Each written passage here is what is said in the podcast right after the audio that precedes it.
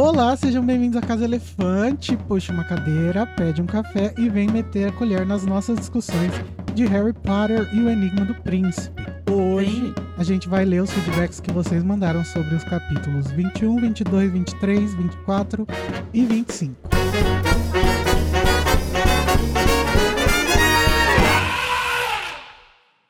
Lembrem-se sempre que a Casa Elefante contém spoilers e conteúdo adulto. Então, se você ainda não leu ou se você ainda é uma criança, não fique aqui nessa live, não escute esse episódio. Eu sou o Igor Moreira e estou aqui com o Luiz Felipe. Oi, Luiz. E aí, Oi. gente, boa noite. Tava com saudade do Mac, gente. No último eu não tava aqui, foi um caos, pelo que eu fiquei sabendo. Mas é isso, quando eu não tô presente, as coisas tendem a, a perder Não a foi linha. Um caos, não, um caos não, foi o melhor Mac de todos, inclusive. Claro que não, claro que não. E eu quero também- reclamar que não, ti, não tinha ouvinte da Casa Elefante no Anime Friends. Esse ainda vai ser uma reclamação hoje. Ou tinha, eles não quiseram nem chegar perto de você, né? Foi ser, principalmente ultimamente, né? Nos episódios. Mas enfim, Nossa, que- estamos também que com gratuito. o Junior Code. Oi, Code.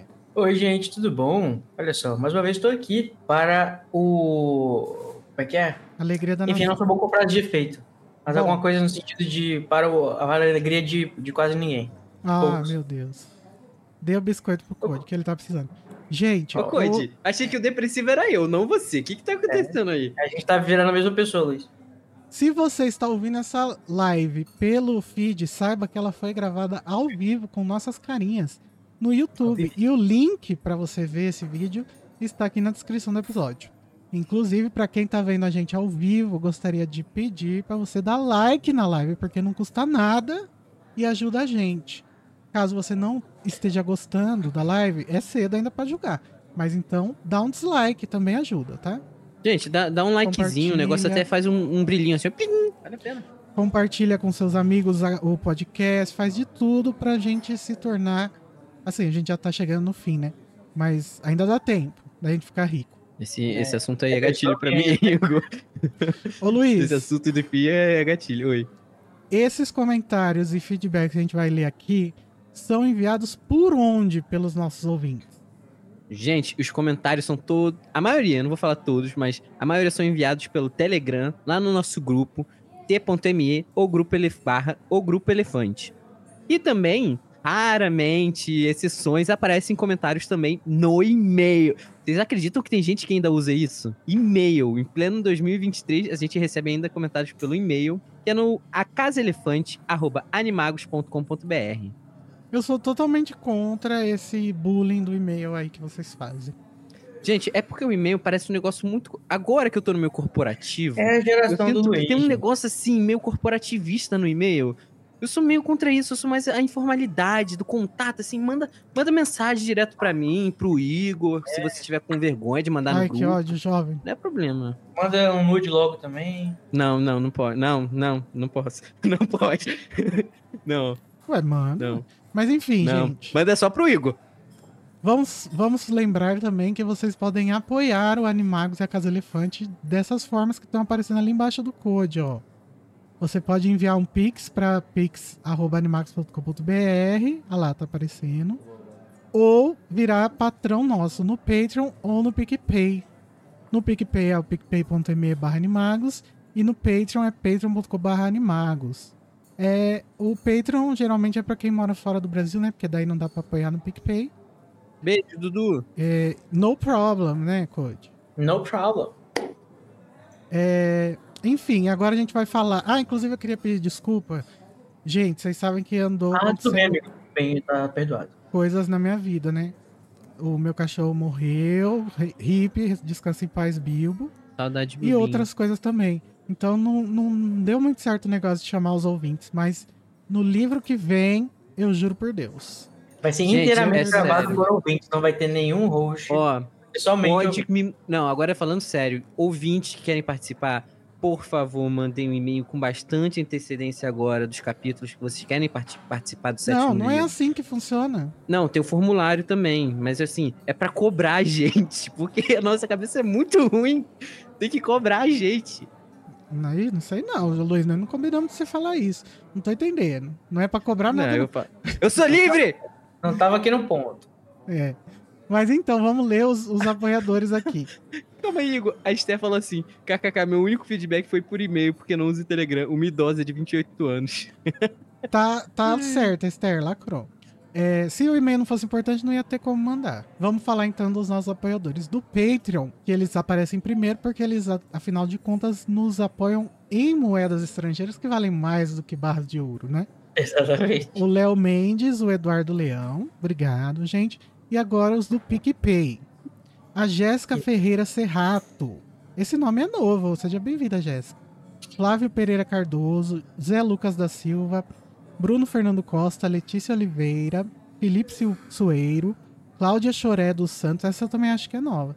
Fabrina Esperandio, ou Esperandio, o Até Diego hoje. André Salgueiro Barbosa, Aline Rocha de Souza, Bruna Cohen, Mariana Caprioli, Jefferson Valente, Gisele Oliveira, Carlos Eduardo Santos, Maiara Reis, e a Mai, né? Clarice Ferigolo, Suzana Vieira Erbas. A Suzana Vieira continua. Ela é a mais amada do Brasil, mas a gente é o mais amado da Suzana Vieira. Diego Queiroz, Amanda Justino. E lê o resto aí, o Luiz, fazendo favor. Olha lá, ele tá perdido, ó, TDA. Eu estava fazendo aqui meu personagem, Igor. Eu tava mandando posso ler, então. Vamos lá, pra nós ele. Eu a- eu leio, eu leio. A Carla, a Carla Maurício, Laís Araújo, Vitória Cunha, Rodolfo Nascimento. Viu? Gostou que eu falei Nascimento? Ah, Nascimento. Maria Bar da Flon Ferreira, Maria da, a Marina da Flon. Beijo pra Marina da Flon. Tem um bom tempo que eu não, eu não falo, eu não falo com ela. É, a Renata Agüeira Bassam. Nossa, que nome legal. É Beatriz Turella. A Clarice Quinelo. Olha que bonita. Vitor Sacramento. Luciana Pitas. Gilberto Soares. E a Ju, a Ju K-Pop. Um beijo para todos, um carinho, amigo. Muito obrigado por apoiar a gente, muito importante o apoio de vocês. A Ju K-Pop é, é a única, uma das únicas pessoas que nos apoiam com dois reais apenas. Eu queria saber que pouca vergonha é essa. Que ela tá na pa- panelinha dos ouvintes que já A participaram gente, da a gente tá brincando que a gente conhece e tipo, a gente é. Ô, Ju, a gente sabe sua situação financeira. É. Bora melhorar esse patrocínio. Era funcionária pública até pouco tempo. Bom, é brincadeira, tá, gente? A gente A aceita. mão da Ju, ó. A mão da Juliana. Ó. Muito obrigado pelo seu apoio after all this time, Ju K-pop. É. Ô, Code, vamos aproveitar esse momento pra você fazer propaganda do RPG ou não tem mais como participar? Ó, a a gente tá fazendo uma campanha que a gente começou hoje, ainda agora há pouco. Quem quiser assistir, né, como ouvinte, pode colar lá no nosso Discord. O link tá sempre aí na descrição, ou na descrição de algum outro episódio, caso não entre nesse. Só para qualquer outro episódio que vai estar lá. E você pode escutar, né, essa campanha que começou. Inclusive, estamos jogando lá eu, o Felipe Soeiro, a Clara Esquinelo, o Vitinho Sacramento é, e a Ana, é, Ana Lourdes. Inclusive, todos são, são, são patrões, mas não precisa ser para jogar. E a gente vai fazer uma outra campanha agora que está iniciando com mais três pessoas. Essa já tem uma vaga para entrar, se você quiser participar. A gente ainda vai definir o dia, mas provavelmente vai ser domingo, assim, logo antes da, desse Já horário. tem um tema definido, começa-?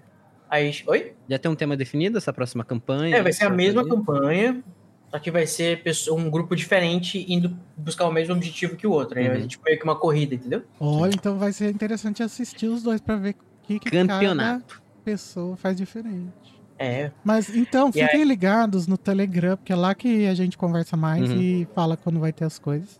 E aí, vira e mexe, é sempre, Discord. sempre tem um negocinho lá no é, provavelmente vai ser semana sim, semana não, pra não ficar pesado pra ninguém, inclusive pra mim que preparo as- a, a narração. certo. E, e o quem tem um negócio sabe? que a gente não tem, que é chamado vida social. Luiz Felipe, você que é nerd, otaku, quem não sabe o que é RPG, explica aí. A role playing game. É Rolling? da J.K. Rowling. Rolling, rolling, rolling, rolling, rolling. don't- Não, pera, não é assim, né? Era isso? Eu não sei, não lembro a música. É um. É, gente, jogo de RPG é um jogo onde um bando de nerdola vai sentar, vai fingir que é um personagem, vai começar a atuar como se fosse Wolf Maia, e o Code tem que se virar pra decidir o que vai acontecer na história e a gente fica dando enrolão nele pra gente seguir a história da nossa forma. É isso. Obrigado. É com essa explicação super é, tendenciosa, né? Ninguém vai querer jogar RPG. Deixa eu só fazer aqui o contraponto. É, a gente vai. A gente joga, a gente conversa, a gente cria uma história junto, gente. Pra quem gosta de fanfic, parece com fanfic, só que você cria com outras pessoas. Você comanda o seu personagem, cada um comanda o seu, e aí tem um narrador pra definir o que, que vai acontecer né, de acordo com as situações. E a gente, obviamente, tá ambientado no mundo de Harry Potter, é, que é o nosso jam. Por isso que é o Rolling Playing Game. Por isso que é o Rolling Playing Game, exatamente. Ai, ai, essa foi muito boa. Rolling, Tá. Então vamos logo, de fato, começar a nossa leitura de comentários com o capítulo 21, A Sala Impenetrável, que foi o nosso episódio 153. Eu vou Posso ler o começar a resumo leitura, pra amigo? gente...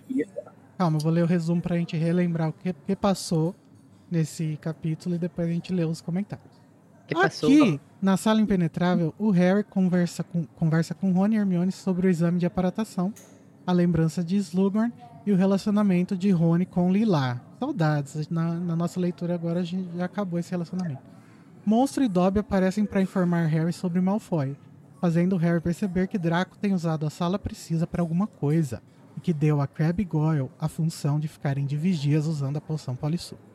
Harry, apesar dos esforços de Hermione em persuadi-la a usar seu tempo para obter a lembrança de Slughorn, gasta mais tempo tentando entrar na sala precisa, mas sem sucesso. Snape, gas- Snape na aula de defesa contra as artes das trevas, ensina pouco didaticamente sobre a diferença entre infere e fantasmas. Eles A Murta que geme revela que tem conversado com um garoto e Harry encontra com uma Tonks em estado deprimido, especulando se ela amava Sirius e se é por isso que ela está nesse estado. Poxa. É o amor. Coisas que o amor faz. Começando pelo comentário da Heloísa. O que ela disse, Luiz Felipe Rocha? Disse Ai, gente. obrigado. Só porque eu queria as cores, que- o que tá separado em vermelho. Isso é um lindo. Então, a Heloísa começa com... Oi, seus lindos, tudo bem com vocês? Oi. Faz tempo, mas finalmente voltei com os feedbacks. Agora vai, entre parênteses, eu espero. KKKK. Fecha parênteses. É, então, sobre esse app, eu quero começar comentando sobre a sala precisa. E quando, calma aí, so- sobre a sala precisa. O quanto é confusa essa ideia pra mim. Na minha cabeça, eu já aprendi, eu já entendi ela de várias formas e não sei se uma delas está correta. Uma vez eu pensava que ela era uma sala que não existia, que aparecia magicamente e ficava nesse limbo da realidade, como vocês comentaram. Mas relendo os livros e vendo Animais Fantásticos, eu passei a ter a impressão que ela é simplesmente uma sala vazia, cuja entrada é secreta, e só se revela para quem precisa, e a partir do momento em que a pessoa precisa dela, é que os objetos aparecem dentro dela. No entanto, Hogwarts Legacy me fez repensar novamente essa ideia, com aquela entrada cheia de objetos que nosso personagem não precisa, assim como aparecem relíquias da morte. Fora o fato da sala mudar de tamanho, ou seja, só sei que nada sei, kkkk. Para finalizar, Pera, quero pera, deixar no meu... Falar, vamos falar sobre a sala precisa antes dela mudar de assunto. Sim, senhor. Eu não gosto de levar em consideração Hogwarts, Hogwarts Legacy, porque a sala precisa claramente foi botada ali como um. ar- um ah, O pra- artifício? é, um artifício do jogo, É só né? pra gente Muito- brincar de pet. É. Então, eu não considero Hogwarts Legacy. O, como eu imagino a sala precisa é assim. Ela não é uma sala em si. Ela é um portal. A- Aquele portal é a sala precisa. E aí, dependendo do que você precisa, atrás desse portal aparece o que você precisa. E no Hum. caso da, da, da Ordem da Fênix, eles precisavam de uma sala de aula. Atrás desse portal apareceu uma sala de aula. Se o Filch foi lá procurando alguma coisa e achou um armário de vassoura, porque ele tava pensando nisso, então ela virou um armário de vassoura e, e o tamanho é diferente. Então, pra mim, Uhum. ali é só o, o portal, sabe? Não, não, não tem uma Uhum. representação daquilo no mundo real. Uhum. Mas aí vem a questão, realmente, a gente sabe que ela pode ficar bem pequena, mas qual será que é o tamanho máximo que ela pode ficar? Tipo, será que ela pode ficar do tamanho daqueles, daquelas planícies que aparecem lá no Hogwarts Legacy, né? Tipo, se você precisar muito ir pro outdoors, né? Pro, pro, pro lado de fora, será que você consegue praticar voo na sala precisa? Fica aí o questionamento. Amigo, eu acho que ela acho consegue que aquilo... ficar do tamanho que um feitiço extensor consegue fazer. É. Eu acho que aquela, aquela, essa ideia que eles botaram lá, daquelas partes, vários ambientes diferentes, é tipo o que acontece na bolsa do Newt. Uhum. É, eu acho que a inspiração é isso, na verdade. É.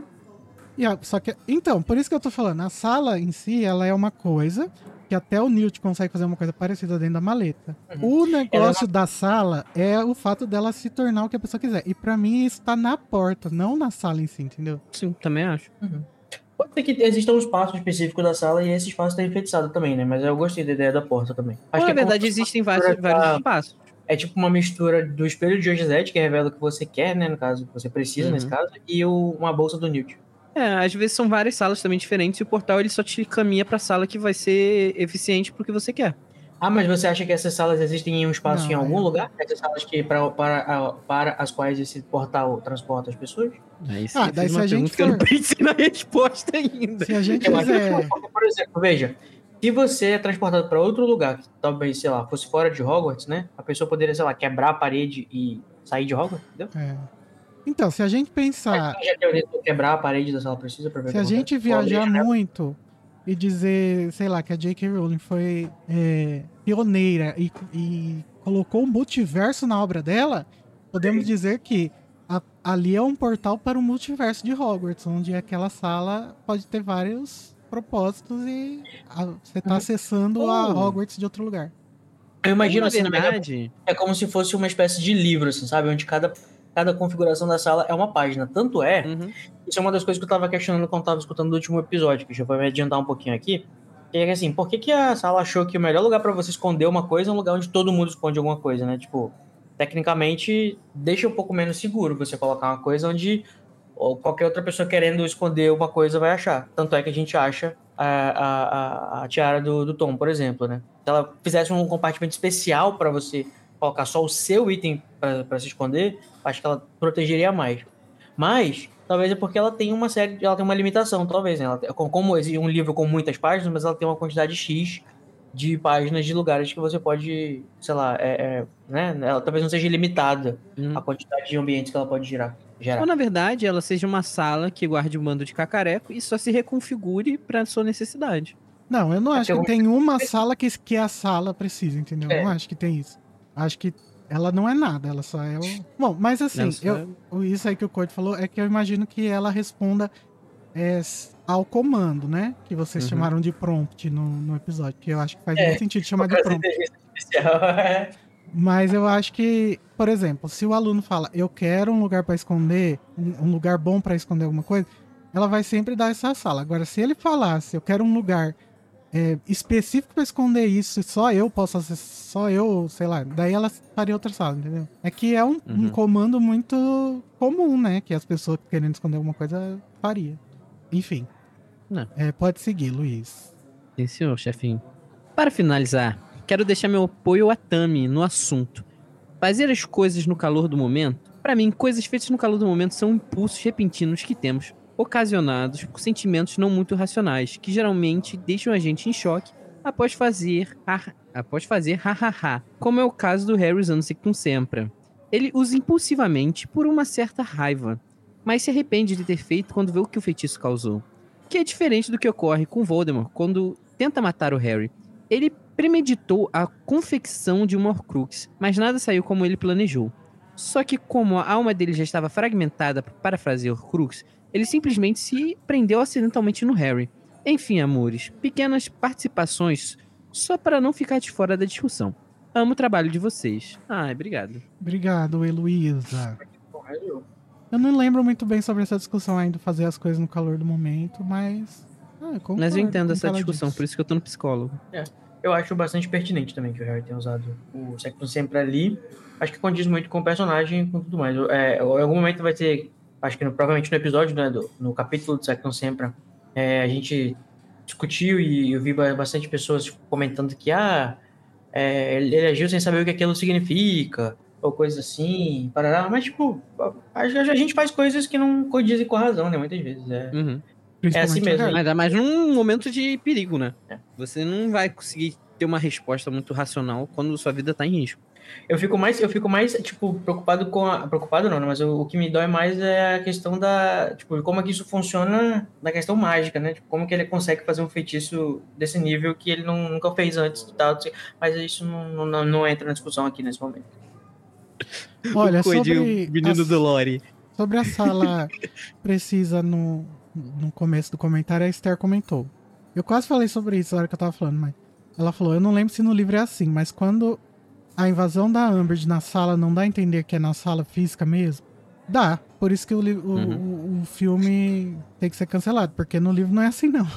N- Ninguém fura a parede, não. Eles simplesmente entram mesmo. Bombarda máxima. Bom, próximo é da É Gisele. verdade, caraca. Eu esqueci que no filme tinha essa parada deles quebrando a parede da sala precisa. Que no filme realmente eles, eles, eles. Tem aquela cena, tipo, eles jogando como se fosse um bombarda na. É não, acho que ela- é um bombarda assim que eles jogam na parede. Aí vai É. quebrando a parede da sala precisa, né? Tinha até esquecido essa parada. Era só É, todo no livro mundo Umbridge sair e não chega- pensar. Não chega nem perto. É, não, no livro eles, é, entrou e. Gente, tô aqui, ela ajudou a gente a entrar e. É isso. Não, a Umbridge não chega a entrar na sala precisa. Ela é o pessoal da, da, da, da turma Ah, dela. é. que- Que quando eu, na realidade todo mundo já saiu quando eles entraram, né? No caso eles pegam eles no corredor. E eles não É. chegam a entrar na sala. Ah, é, é verdade. Inclusive, porque, co- como que eles explicam no filme que só foram pegos os. O Harry, o Rony, a Hermione, a Gina e o, o Neve e a Luna? Os outros, Acho tipo, ah, tinha foda-se. É porque é- é- era, muito, era muito cachê pra pagar pra uma cena só. Bom, o próximo da Gisele, você lê pra gente, Junior Coise. Mas, Coisa, deixa eu te perguntar uma parada. Você tem um gorro vermelho aí? Tá, próximo. É... Gisele diz assim: sobre o conflito da sala precisa, algumas considerações. Acredito que não existe isso da sala priorizar quem entrou ou pensou primeiro. O Harry poderia ter entrado na sala se soubesse de a forma mais específica a qual o Draco, o, o Draco estava fazendo lá dentro. É, não, se ele soubesse de forma mais específica o que o Draco estava fazendo lá dentro. Afinal, no ano anterior, a Brigada Inquisitorial conseguiu entrar na sala precisa quando ela era sede da, da Armada de Dumbledore com todo mundo lá dentro. Na realidade, acho que eles não entraram, mas eu teria que checar, já que você falou. Mas eu tinha quase certeza que eles não chegaram a entrar. Mas como Harry não sabia como e para que o Draco a usava, ele ficava desejando coisas vagas, como preciso saber o que o Draco está fazendo aí dentro, preciso que se transforme na sala em que eh, se transformou para o Draco, etc. O irônico é que depois ele vai conseguir acessar o exato mesmo lugar quando precisa esconder o livro do príncipe. Nem algo que a sala personaliza para cada um. Todos que precisam esconder algo caem no mesmo lugar. Ela fez um emojizinho rindo assim, kkk. É, inclusive, o Harry passa pelo armário, sumidouro e pelo diadema de Ravenclaw que o Voldemort escondeu ali, emoji de caveirinha. Dito isso, eu acredito, e é só achismo mesmo, é, ela diz entre parênteses, que uma vez que a sala já está ocupada, não dá para outra pessoa usá-la. Isto é, ela não se manifesta para ninguém, a não ser que a pessoa deseje exatamente o mesmo que o outro que já está lá dentro. Portanto, por exemplo, se o Harry está dentro usando uma sala para esconder um objeto e passa alguém do lado de fora precisando muito de um banheiro, a sala não vai se transformar em um banheiro para ele. É isto, um cheiro. Eu concordo. Eu acho que é basicamente isso mesmo, né? É, Uhum. O pessoal sé- Não é que, tipo, não dá pra entrar lá quando já tiver alguém dentro. Inclusive, você disse isso também no comentário, né, Gisele? É, a questão é que é, você tem que saber exatamente o que, o que pensar pra quando chegar lá. O pessoal que. É, Como é que tinha várias pessoas indo pra as reuniões da Armada? Porque eles sabiam exatamente Mas como me diz o aí, que, o que querer da sala, né? o que É acontece a chave quando- da sala, na verdade, é o, é o pensamento correto, né? Do É que o você comando. procura. É o prompt. É o prompt. Mas o que que acontece quando o Harry tenta entrar na sala, quando ele fala esses prompts aí que não dá certo? Ele não consegue nem abrir a porta? É, a porta não aparece. Ah, fica só É, uma ele só parede. passa. né? Só a parede. No máximo, O- quando ele passou perto, no livro, tem um momento. Tem, eu acho que ele escuta passar um pássaro. Eu- tem algum momento onde ele escuta um pássaro, um negócio. Luiz, esse negócio do pássaro é coisa do filme. cê- Não, não, eu, Não sei, eu tem sei porque, pássaro. tipo, eu, eu acho que é no, no, no capítulo do quadribol que ele, ele passa pelo corredor. No, no livro não. O Draco tá usando o passarinho. Não, mas eu imaginava que esse, esse- ele tava escutando porque o pensamento dele tava chegando no ponto do, do que mais ou menos próximo do que o. Tipo assim, eu acho que isso foi uma forma da, da, da narração dizer, tipo assim, ele tava muito querendo escutar o que tava lá dentro, só que, tipo assim, tava tão impenetrável ele conseguir escutar, que ele só conseguia escutar o que tava vindo da janela queria. de, É, realmente, fora- entendi. de fora. Realmente. É, eu, eu- fico me perguntando, tava me perguntando aqui, será que se o Draco, se o Harry, que tem o, o mapa do Maroto, observasse o Draco chegando na sala precisa, de, de, de capa de visibilidade, e o Draco, quando estivesse passando pela porta, ele passava atrás, ele ia conseguir entrar? Talvez. A porta ia fechar na cara dele? Quando, quando ele tava tentando o quê, Code? Quando ele tava tentando entrar. Por trás do Draco? Ah, atrás. Isso. Ai, que delícia. Não, mas... Mas Eu sei que isso é pra acontecer a história, né? Mas é, é- eu acho meio estranho que tanto o Voldemort como o Draco não percebem que tem tanta coisa perdida ali, tipo, Se alguém quiser entrar porque perdeu alguma coisa, também vai encontrar as coisas, gente. Pelo amor de Deus. Faz o Olha- pedido direito. Faz o pedido direito. A, a Gisele acabou de falar, boa noite. Nesse mesmo capítulo, a Hermione menciona que a Brigada Inquisitorial conseguiu acessar a, a sala precisa no ano anterior. Ah, gente, isso não, não importa muito essa questão, né? Pra, pra quem tá conversando aqui. Se eles conseguiram ou não. Eu também não lembro se eles conseguiram. Porque Eu o Harry. importa. Não importa sim. Porque eles teriam que saber exatamente o que, que, ele- o, que, que o pessoal da armada precisava pra treinar. Ué, eles sabiam. poder- Isso a gente sabe que eles sabiam. Porque a menina lá, dedo duro, falou.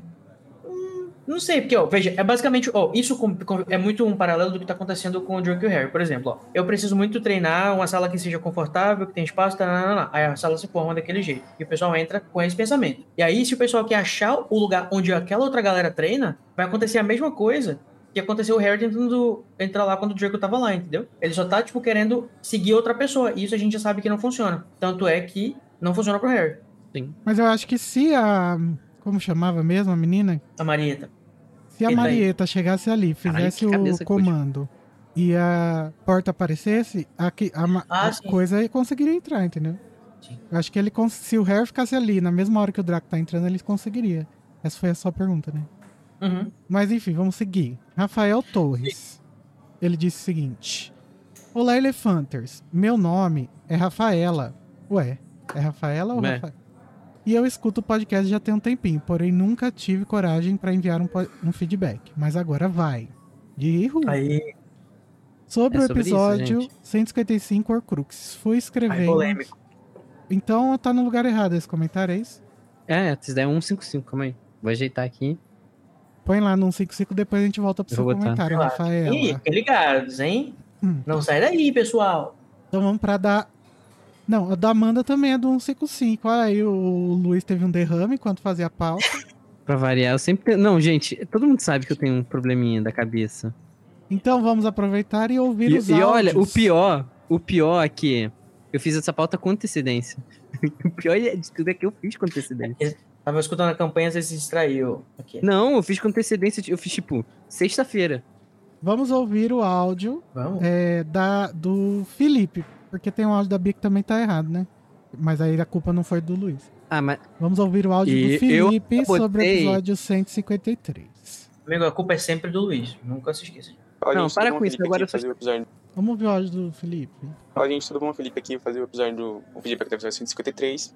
É, já começando, pra ser rápido, é, eu sempre achei estranho o pensamento do trio, Harry, Ron e Hermione, sobre Tonks e Sirius. Tipo, nunca me desceu assim. Pra mim não fazia sentido e eles pensarem isso. É, e foi meio jogado assim, então eu nunca acreditei muito que fosse essa possibilidade. Porque geralmente quando J.K. vai introduzir algum relacionamento entre personagens, sempre é desenvolvido pelo menos um livro antes, né? Que é como no caso de Tonks e Lupin aí. E, tipo, eu até gosto bastante de desse relacionamento e eu acho que é um arco bem legal para o é, um acréscimo bem legal pro arco do personagem de Lupin. Eu acho que é essa parte da história dele que a gente vai pegar a partir de agora, acho, acho que é bem boa e mostra pra gente bem como é, como o personagem pensa e tal, enfim. É, sobre a sala precisa que vocês falaram que vocês estavam comentando, eu acho que ela não se divide. Pra mim, tipo, é, ela, só, ela só vai abrir pra duas pessoas se elas forem usar a mesma coisa. No caso, se Harry fosse esconder é, alguma coisa e, e Draco também, no caso, aí ele abre pro mesmo lugar. Como é o caso lá de, da Armada de Dumbledore, que todo mundo vai pro mesmo lugar. A, a sala abre pra todo mundo porque é o que todo mundo quer, enfim. Eu acho que se uma pessoa quer ir no banheiro e a sala, tem alguém lá dentro usando outra, outra coisa, eu acho que ela não vai abrir por agora. A pessoa vai tentar, não vai conseguir, enfim, é isso. Porque, até porque ela só tem um acesso, né? Tipo, ela, a entrada dela é só um. Beleza que ela pode, às vezes, ela abre em outros lugares quando necessário pra sair. Agora, pra entrar só tem um. Então, é... Sobre a, é, a questão do... Que Luiz falou que sacou que era Crab e Goyle disfarçados, velho, eu nunca ia perceber isso. Nunca ia sacar. De verdade.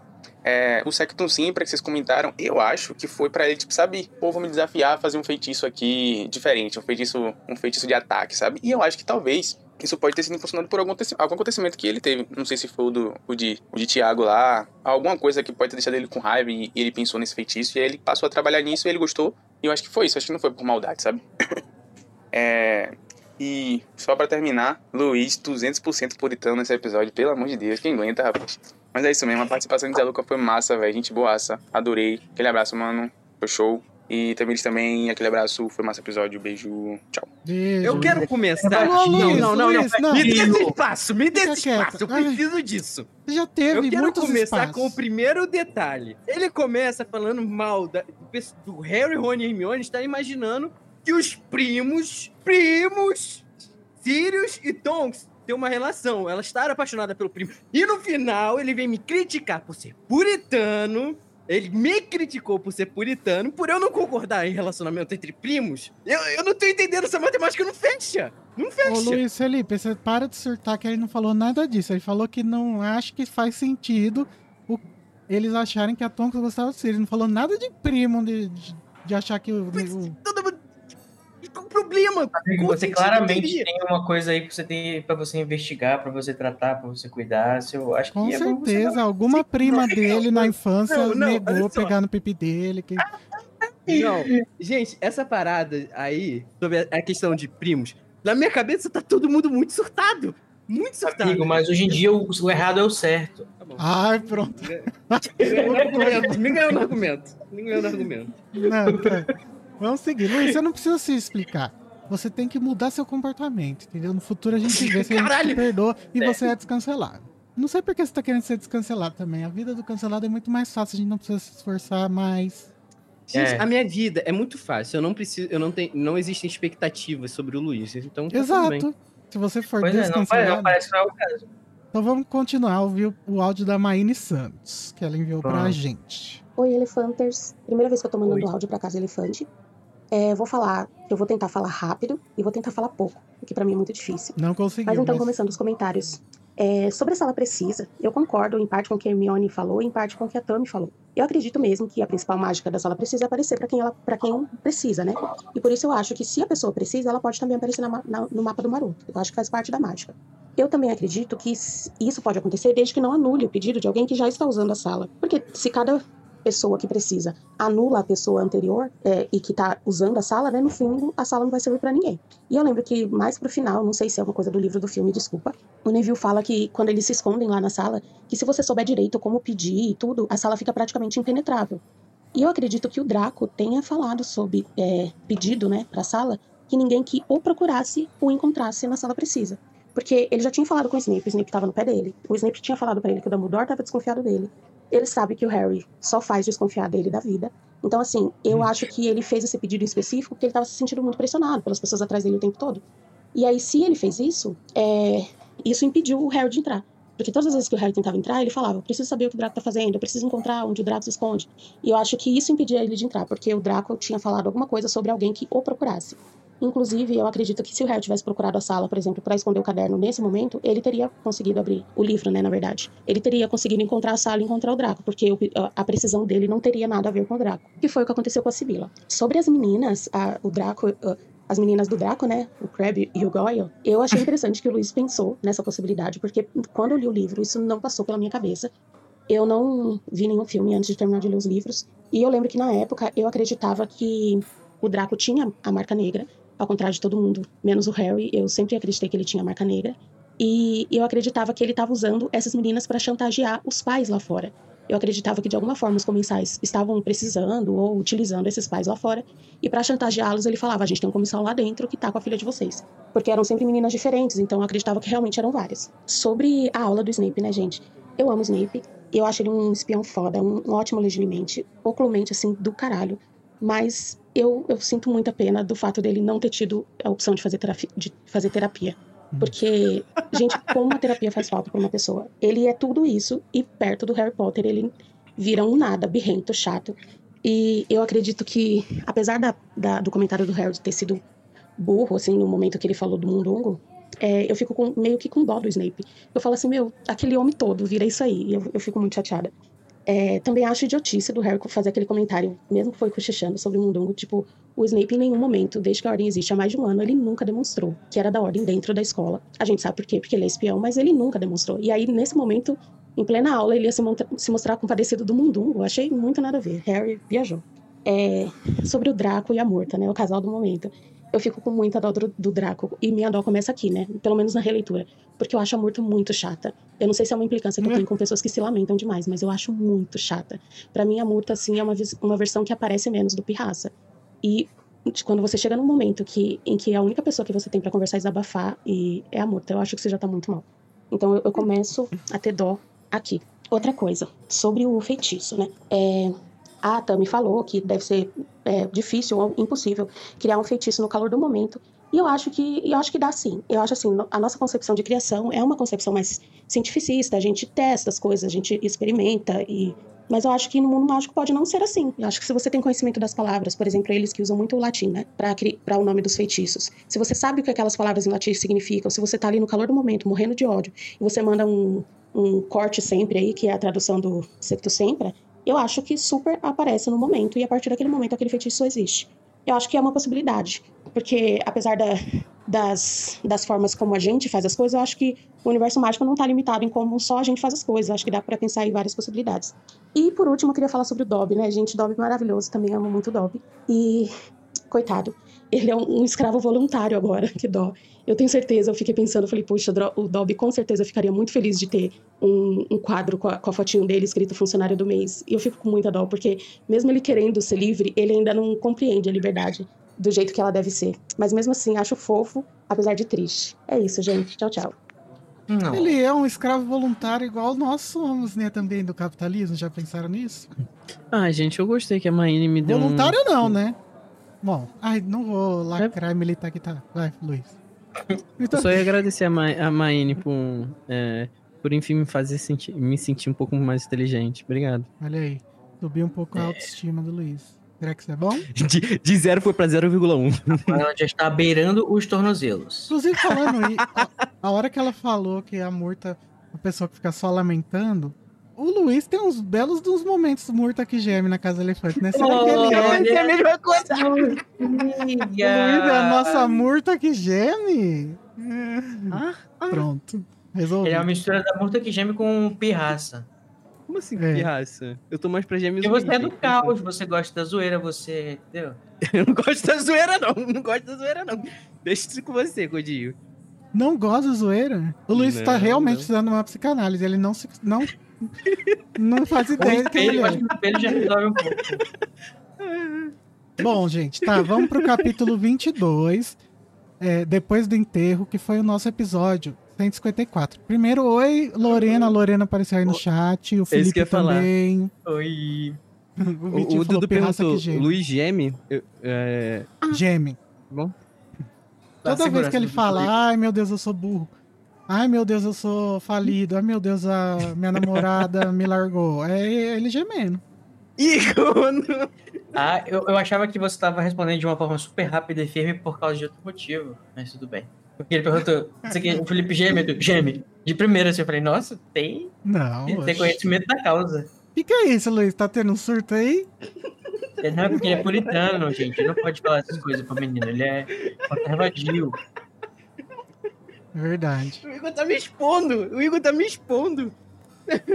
Não, eu falei é. hipoteticamente. Você que tá levando, se, se anunciando. Code, lê Mas, pra gente. pra gente. Tem uma cara de que. Hum, deixa pra lá. Ô, Code, lê pra gente aí o resumo do é, capítulo 22, por favor. É, o Vocal Twinks não tão twink assim. É, vamos lá. Desculpa aí, gente, pra, mas esse podcast tem conteúdo adulto. Como vocês já foram advertidos 155 vezes, né? Não, 154 vezes agora com esse ai, ai. episódio. É, o Harry recebe um bilhete convidando o trio para dar apoio emocional ao Hagrid durante o, entrego, um enterro de Aragog. É, Hermione e, o, e o, o Rony fazem a prova de aparatação, mas para surpresa de ninguém, só ela foi aprovada. O Rony dá ideia para o Harry tomar a Félix feliz para arrancar a lembrança do Slughorn, e assim ele faz depois do jantar. Harry se deixa levar pelos caminhos que a poção lhe indica e, inesperadamente, vai parar no enterro de Aragog junto do professor de poções. Depois de embebedar Hagrid e o Slug, Harry consegue convencer o professor a entregar a lembrança através de uma chantagem emocional pesadíssima, motivada pela Félix. Olha, gente, as pessoas falam de furo, de roteiro, não sei o que em Harry Potter. Pra mim, isso aí é quase um furo. O fato do Harry e o Ron Hermione tá pouco se fodendo pro Hagrid nessa, nesse enterro da Aragog. Gente, a aranha já morreu, você só vai no enterro. Dá um apoio pro seu amigo que tá sempre aí pra você. E o Harry, Ron e Hermione ficam de birrinha que não quer ir, que vai perder tempo no... no... Eles são ingleses, amigo. Não. É, isso que eu tava pensando aqui. Eles, eles tratam isso é coisa de francês. diferente. E outra, na verdade, eu- assim, se você contar pelo Rony, eu até entendo. O Rony tem um trauma da Aragog, né? Mas ela tá morta, não seria bom você ver? Não! Tipo o Mussolini. Não. As pessoas gostaram do Musso- ver o Mussolini morto. É, não sei. Bom, então vamos ouvir. Aqui esse episódio só tem feedback em áudio. Lacrou. Vou, Olha. vou guardar a minha voz. É o podcast do podcast. Com o áudio da Bruna Cohen. Rainha. Vamos ver o que ela diz. Hello, elefantes amados. Finalmente tô aparecendo aqui. Aqui é a Bruna Cohen. E tô um tempinho sumida, mas finalmente tô, tô conseguindo um, um- um pouquinho de tempo, assim, pra mandar um feedback pro, pra esse episódio 154. Maravilhoso, amei. Eu amo esse capítulo. É, eu amo também essa parte do filme. Assim, né? Eu sou suspeita, não sou muito parâmetro, porque eu adoro o filme do Enigma. Eu acho ótimo, assim, é um dos meus favoritos. Mas, assim, em especial essa parte, concordando aí com as meninas, é, eu acho ótima, assim, eu acho muito bem representada. Eu acho engraçada, assim, na medida certa. Muito legal. E, enfim, o capítulo em si é ótimo. É, eu amo essa poção, assim, a ideia da, da sorte líquida. E sempre é uma, uma coisa que sempre me fascinou. assim. Mas os comentários que eu tenho a fazer desse capítulo, né, fora isso, de que eu adoro ele, tipo, adorei o episódio e tal, na verdade tem a ver com a questão da aparatação. Então, a primeira coisa, na verdade, é o seguinte. É, é uma dúvida, na verdade, que eu sempre tive. Já li mil vezes o sétimo livro, li pouco menos o sexto, mas assim, li várias vezes também. E pelo que eu me lembre, o Harry no sétimo, ele ativamente aparata. Tipo, geralmente eles vão com Hermione e tal. Mas tem pelo menos uma passagem em que, pelo que me lembre, né, o Harry ativa- ativamente aparata. Não sei se sozinho ou guiando os outros, não me lembro, assim, mas é ele que faz, na minha lembrança. E a dúvida que eu tenho é o seguinte: em que momento que ele aprendeu a aparatar? Porque no sexto livro não é descrito que ele aprende, né? Ele faz as aulas e tal, mas assim, entre fazer aula e aprender a aparatar, existe um longo percurso. A gente sabe que ele não faz a prova, né, durante o sexto livro, que ele não tem a idade ainda e tal. É, ele até faz aquele comentário com o Rony, tipo, ah, ano que vem a gente vai fazer junto, tudo. Mas assim, é, é uma coisa que, se eu não me engano, fala que o Harry acha difícil de fazer, meio abstrato e tal. E não, não me lembro, assim, de ter um momento em que é, fala que o Harry aprendeu a aparatar. E aí, assim, a licença de aparatação, acho que ele não tirou, né? Mas é que nem vocês falaram. É igual dirigir sem carteira. Tipo, você não precisa ter carteira pra dirigir, você tem que saber pra dirigir. Saber dirigir pra dirigir, né? Então, assim, é, antes de ter carteira, porque aí você não vai ser, enfim, pego pela polícia, sei lá. Mas você não precisa ter carteira, né? É a mesma coisa pra aparatação, eu imagino. Então, assim, eu acho que eu já aceitei o fato de que ele não fez o exame, pelo menos no sétimo livro, né? Até o sétimo livro. Mas, assim, como que ele aprendeu a aparatar? Quando? Que, que horas que ele aprendeu a aparatar? Então é uma dúvida que eu tenho. E aí a outra coisa é o seguinte: é, as meninas comentando aí dessa coisa da Hermione falando, ai, porque foi só meia sobrancelha e tal. E ah, eu gosto dessa, dessa questãozinha, assim, dessa parte que a Hermione fica passando paninho pro, pro Rony, assim. Eu acho. Eu acho bonitinho que ela, né, que é a pessoa que sempre é, visou as regras e ficou falando, ai, a gente vai quebrar 50 regras da escola e não sei o quê. Na hora que se trata de uma, uma regra que é importante, né? Tipo, poxa, você não pode estrunchar na hora que você vai aparatar, né? Em momento nenhum, mas principalmente no exame, né? É um negócio legal, da lei, assim. É, então, assim, é um momento em que eu imagino que normalmente ela se ateria muito à lei, muito às regras. Mas como é o Rony, ela abre uma exceção. E eu acho isso bonitinho, assim, na, nessa É, lindo. construção, assim, do relacionamento dos dois. Como ela amolece, assim, com o Rony. Acho bem, bem legalzinho, Legal. assim. Mas é isso, gente. Ó, um beijo pra vocês. Amei o episódio. E vou tentar aparecer mais por aqui. Olha, eu fui pesquisar pra ver qual é o momento que o Harry parata, né?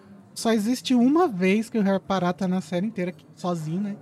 Que é quando ele vai na, no vilarejo próximo do Grimald Place pra pegar não sei o que, ele volta com um jornal e aparata no, no assoalho lá do Grimald Place, né? E aí fala até que os comensais que tava ali na praça, na frente, vê o cotovelo dele. É, não, realmente pode, pode ser que seja, tenha sido um- uma bola que a J.K. Rowling comeu. Ela- ela- talvez ela não tivesse a intenção de fazer ele aparatar sozinho, daí ela colocou aí e nem estocou. Porque é realmente uma cena sem muita importância, né? Pô, eu acho que Foi usar a questão do, do, do carro como analogia, eu acho que quando que ele aprendeu a aparatar? Durante as aulas de aparatação, né? Ele só não, só não tinha passado do exame, mas se você sabe dirigir o básico e dá, de vez em quando come uma, é, sei lá, trem com retrovisor numa parede, um negócio, parará, de repente uma hora você pode conseguir dirigir sem, sem, sem nenhum problema. Então, é, eu acho que não, não, não acho que seja um problema, sabe? Porque, tipo, de fato ele aprendeu, ele só não fez o exame. Ele nunca conseguiu fazer inteira, né? Que a gente viu, pelo menos nas cenas que a gente viu, mas a gente também não sabe se ele conseguiu também alguma vez. Gente, no quinto livro, o James Weasley, eles já tinham a licença pra aparatar? Não. Mas eles aparatam dentro da, do Grimald Place. Então ele já tinha uma licença, assim, provavelmente. Então eles já tinham 17. Outra coisa que eu, Não é tô, eu licença, lembro que eu né? tava escutando nesse capítulo é. Quando o pessoal falava, né? Tipo, imagina, quem é que vai garantir, quem é que vai coletar a sua, a sua a licença de aparatação, né? Já que você tá aparatando de um lugar pro outro, e como é que o guarda vai te pegar, né? Realmente não tem como. A única forma deles fazerem isso seria, tipo assim, se alguma coisa desse errado, você precisasse ser. Se você tivesse estrunchado e você não tivesse a licença, provavelmente você ia ser, você ia ser é, perseguido, não? Qual é a palavra? Prosecuted, é, processado. É, basicamente você o que tá acontece com o carro também, né? Teoricamente, a polícia ela só pode pedir seu documento. Não sei se no Brasil é assim, mas eu lembro que. Porque eu já traduzi uma série que falava isso: que a polícia só pode pedir o seu documento se você. Se ela conseguir provar que você fez alguma coisa errada. Nos Estados Unidos é assim, aqui eu não sei. Mas é a mesma coisa, né? Estranho nos E Estados o- Unidos ser assim, né? O Felipe Sueiro falou que o Harry consegue aparatar na aula, sim, que ele passa pra dentro do arco lá, é verdade. Ele consegue. O problema é que ele não conseguiu passar na prova, né? E aí o Rony também não conseguiu. Não, ele não faz a prova. Ah, é verdade, ele não, nem pode fazer, né? É, mas tecnicamente ele aprendeu. né? Bom, vamos então ouvir o, o áudio dele, Felipe Sueiro, sobre esse mesmo capítulo. Aí, né? deu, um- deu um foreshadowing pra gente. Será que ele vai se repetir no áudio? Fala gente, tudo bom? Felipe aqui, vou fazer o feedback do episódio 154 e começando já é, concordando com vocês, também achei muito sensível da parte de Rony Hermione não irem pro enterro, hum, nada demais gente, pelo amor de Deus, vai lá apoiar o cara, parece que Hagrid é a pior pessoa do mundo, enfim. É, e também concordando com algum de vocês, não lembro quem foi que falou, é, que na questão da aparatação, é, eu acho que é meio que a Hermione ela conduz, tá ligado? Tipo, ela dá o direcionamento ali, mas ela não leva ele, sabe? Eles aparatam juntos, mas ela dá o, o, o foco é dela, sabe? É, e em, em relação a Félix, eu acho que a Félix é uma poção facilitadora, tá ligado? Acho que ela não faz muita coisa, uma coisa extraordinária somente. Tipo, você mudar a sua forma. Acho que isso é uma parada, como a poção polissuco, uma parada bem complexa e bem extraordinária. É, mas acho que ela faz pequenas coisas, pequenos detalhes e que fazem uma diferença muito grande. Eu acho que é isso que ela é mais é, complexa, porque ela faz diferentes coisas agirem é, pro seu interesse e aí dá tudo certo pra você. Então acho que por isso que ela é complexa, mas ela faz pequenas coisinhas, sabe? Enfim. E falando sobre Slughorn, que eu acho, Slughorn, que eu acho que ele é um, um personagem muito legal, um dos meus Sonserinos preferidos da saga, como personagem, sabe? Acho que não me daria bem com ele não, mas é isso aí, valeu galera, episódio massa, aquele abraço e fui! Eu acho que o curioso da Félix Felices é como que ela consegue agir no exterior, né? É porque ela não age só na pessoa que tomou. Tipo, quando o Harry toma, ela encontra o, a Gina e o Dino brigando, que era uma coisa que ele queria, que, e vão acabar terminando. Ou seja, o Harry não teve nenhuma ação aí ni- nisso. Uhum. Como que a Mas poção consegue era o agir? que estava acontecendo. E a única, Era o que estava acontecendo. e a única explicação pra isso é que é a magia, né? Uhum. Mas então, às vezes Acho já era algo que estava acontecendo. E, e já que estava acontecendo naquele momento, a poção ainda foi bom o suficiente. Tipo, já que isso está acontecendo, vou te mostrar que isso está acontecendo. No mundo da magia, existe essa questão, tipo, a- a- muita gente acha, por exemplo, que pode ser um placebo, né, de repente, até porque é, pode ser que ela não tenha nada, mas aí é uma coisa que eu tava até pensando também quando eu tava escutando o último episódio, é que é difícil eu não utilizar, por exemplo, a, a lógica mais científica na magia, porque no mundo mágico, a magia, ela pode se submeter ao método científico, né, ela pode ser testada, ela pode ser falseada, ela pode ser reproduzível e tal. Então, tipo assim, alguém poderia verificar e calcular as, as, as sei lá, o, o, o- efeito da- das coisas e dos feitiços das poções no mundo mágico. Então é quase como se fosse apenas uma outra forma de lidar com a natureza, com a, com a física, né, a, a magia.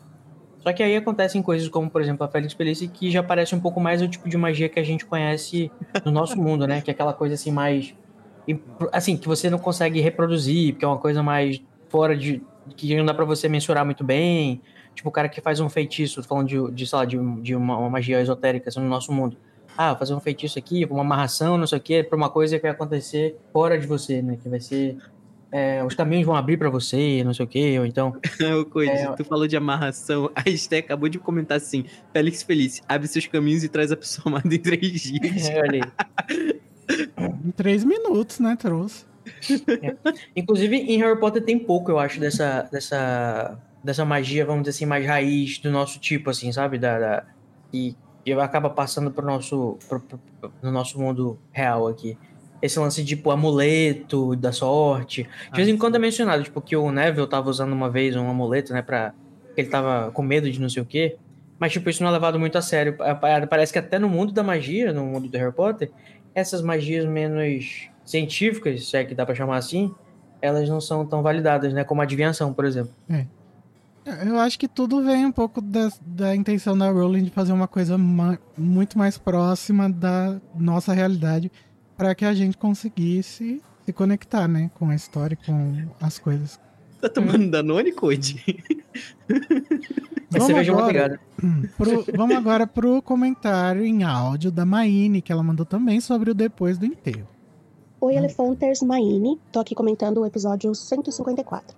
Eu sei que a gente tá lendo e comentando o livro quando esse termo já existe. Mas, gente, nos anos 90, início dos anos 2000, esse negócio de responsabilidade emocional não existia, não. Eu já vi colegas meus na escola terminarem namoro assim, inventando uma briga no pátio pra todo mundo ver e pra terminar com a pessoa. Eu já vi, tipo, pessoas, outros colegas, ah, começou a falar mal da pessoa pelas costas, mas aí pra essa maledicência se espalhar e a pessoa ficar com vergonha e não ir procurar mais. Então, assim, é, e outra, eu acho que até que, que com referência à adolescência, esse- essa responsabilidade, inteligência emocional é muito difícil, porque você tá lidando com sentimentos que você não conhece. E não tem como você lidar bem com coisas que você ainda não conhece. É só depois que você conhece e que você passa é, a lidar melhor com eles. É, é citado, né, que eles têm 16 anos. Eles têm 16 anos, mas, por exemplo, o Rony é o primeiro relacionamento. E aí não importa se você tem 5, se você tem 20. É, o primeiro relacionamento é o primeiro relacionamento. Você tá indo de primeiro em tudo. Não acho que o Rony esteja certo na forma de agir dele. Mas eu acho que é muito coerente com quem ele é. Assim, o Ro- eu sou Rony Lover, mas eu sei que ele é egoísta, ele é covardão. E eu acho que a forma com- como ele age é muito condizente com quem ele é. Covarde. Ele simplesmente foge o máximo que ele pode porque ele não sabe o que fazer a respeito. Inclusive, eu acho que tá todo mundo errado nessa história. Porque eu acho que ali lá também, é, por exemplo, responsabilidade emocional, você tem pra consigo mesmo. Se o cara tá te dando ghost, manda uma coruja dando um pé e vai viver sua vida. Não fica correndo atrás de quem não gosta de você. E a Hermione, eu também acho que tá errada, mas a Hermione a gente já tem um precedente. A gente sabe que ela, com paixonite, como ela consegue, como ela fica meio acéfala, assim, né? Vide Lo- Lockhart. Eu acho que o relacionamento dela com o Krum foi tão saudável porque ela não chegou a ter uma paixonite no Krum. Eu acho que ele tinha essa paixonite nela e ela falou assim: um cara interessante, gringo, jogador de quadribol, tá afim de mim, vou ter essa experiência. Mas eu acho que se ela tivesse tido uma paixonite, ela ficaria bobinha também. Porque ela fica boba demais com o Rony e ela ficou boba demais com o Lockhart. Então, assim, a gente já sabe que Hermione é inteligentíssima, mas apaixonada, o cérebro dela vira um mingauzinho. Outro comentário que eu queria fazer é sobre o, a aparatação, né? Eu, quando li é, o livro, eu não cheguei a parar pra pensar muito nisso, na diferença sobre essa aparatação e essa essa vez é a do Rony, né? Mas é, para mim era muito na minha cabeça como se fosse um bug mesmo. Hoje pensando melhor, eu acredito que seria como se fosse um corte mesmo, mas um, um corte limpo, sabe? Como se feito com uma faca muito afiada, uma coisa muito afiada, que fica aquele corte limpo. Acredito que teve sangue, teve dor. Só que como os professores estavam ali, eu acho que eles devem ter algum tipo de feitiço que reverta e que ela recupere tudo que ela perdeu neste caminho, de tempo e espaço que ela caminhou, né? Que ela realizou a aparatação. Então eu acredito que quando voltaram ela pro lugar dela, ela tudo parou. O sangramento, a dor, não ficou nem marca. Eu acredito que seja assim. E eu acredito que com o Rony deu tanto trabalho justamente porque ele não podia fazer isso. O que ficou perdido, ficou perdido. Ele não teve como recu- recuperar a parte que ele perdeu. Então ele teve que recuperar de forma natural, o que é muito mais difícil. Sobre o, o velório, né? O Hagrid e o Slughorn. É, eu acho também super legal a- a- essa parte no filme. A forma como o Harry tá, apesar de eu também achar que ele tava bêbado. O, o ator, né? O Daniel Radcliffe. Mas eu, eu acredito que... Eu gosto, eu gosto do Slughorn. Só que eu acho que ele tem essa coisinha mesmo questionável em tudo que ele faz. E eu acredito que a partir desse momento, depois que ele conheceu o Hagrid, depois que ele viu essas coisas, que ele teve essas vantagens, na minha cabeça o Slughorn, o Slughorn virou tipo brother do, Har- do Hagrid, sabe? Eu, pra- mim, no meu headcanon, ele vai pelo menos ali uma vez por mês na casa do Hagrid, com umas garrafinhas, beber com ele e pegar uns mimos pra ele fazer o dinheirinho dele. Porque ele percebe como é fácil fazer isso com o Hagrid. Eu acho que isso com- também é muito condizente com a, personalidade, com a personalidade dele. Ele não ia perder essa chance. Eu acredito que eles viraram muito brothers depois desse velório da, da Aragog. É isso, Ah, gente. Beijão, É, o episódio foi ótimo. Brothers com benefícios, né? Não disse quais.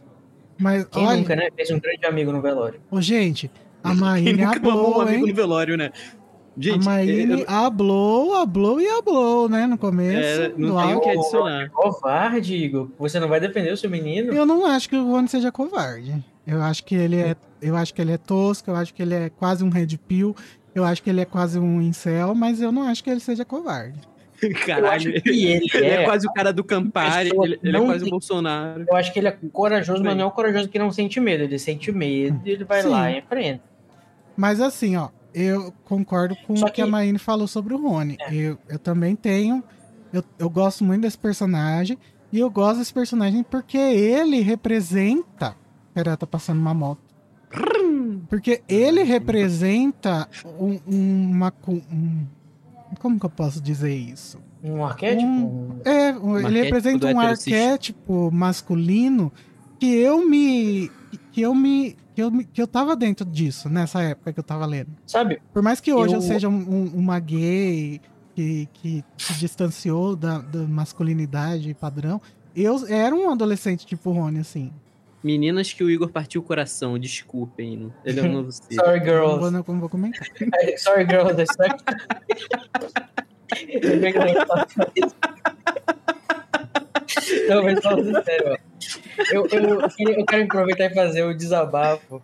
É, porque assim, quando eu vejo uma série, um, um filme e tal, assim, a- a- quando eu vejo uma história acontecendo, geralmente na primeira vez, quando eu tô assistindo ou lendo alguma coisa pela primeira vez, a gente, obviamente, a gente vai empatizar com as pessoas e a gente vai projetar os nossos valores naqueles personagens, né? Então, quando o fulano é escroto, a gente acha, nossa, ele foi escroto.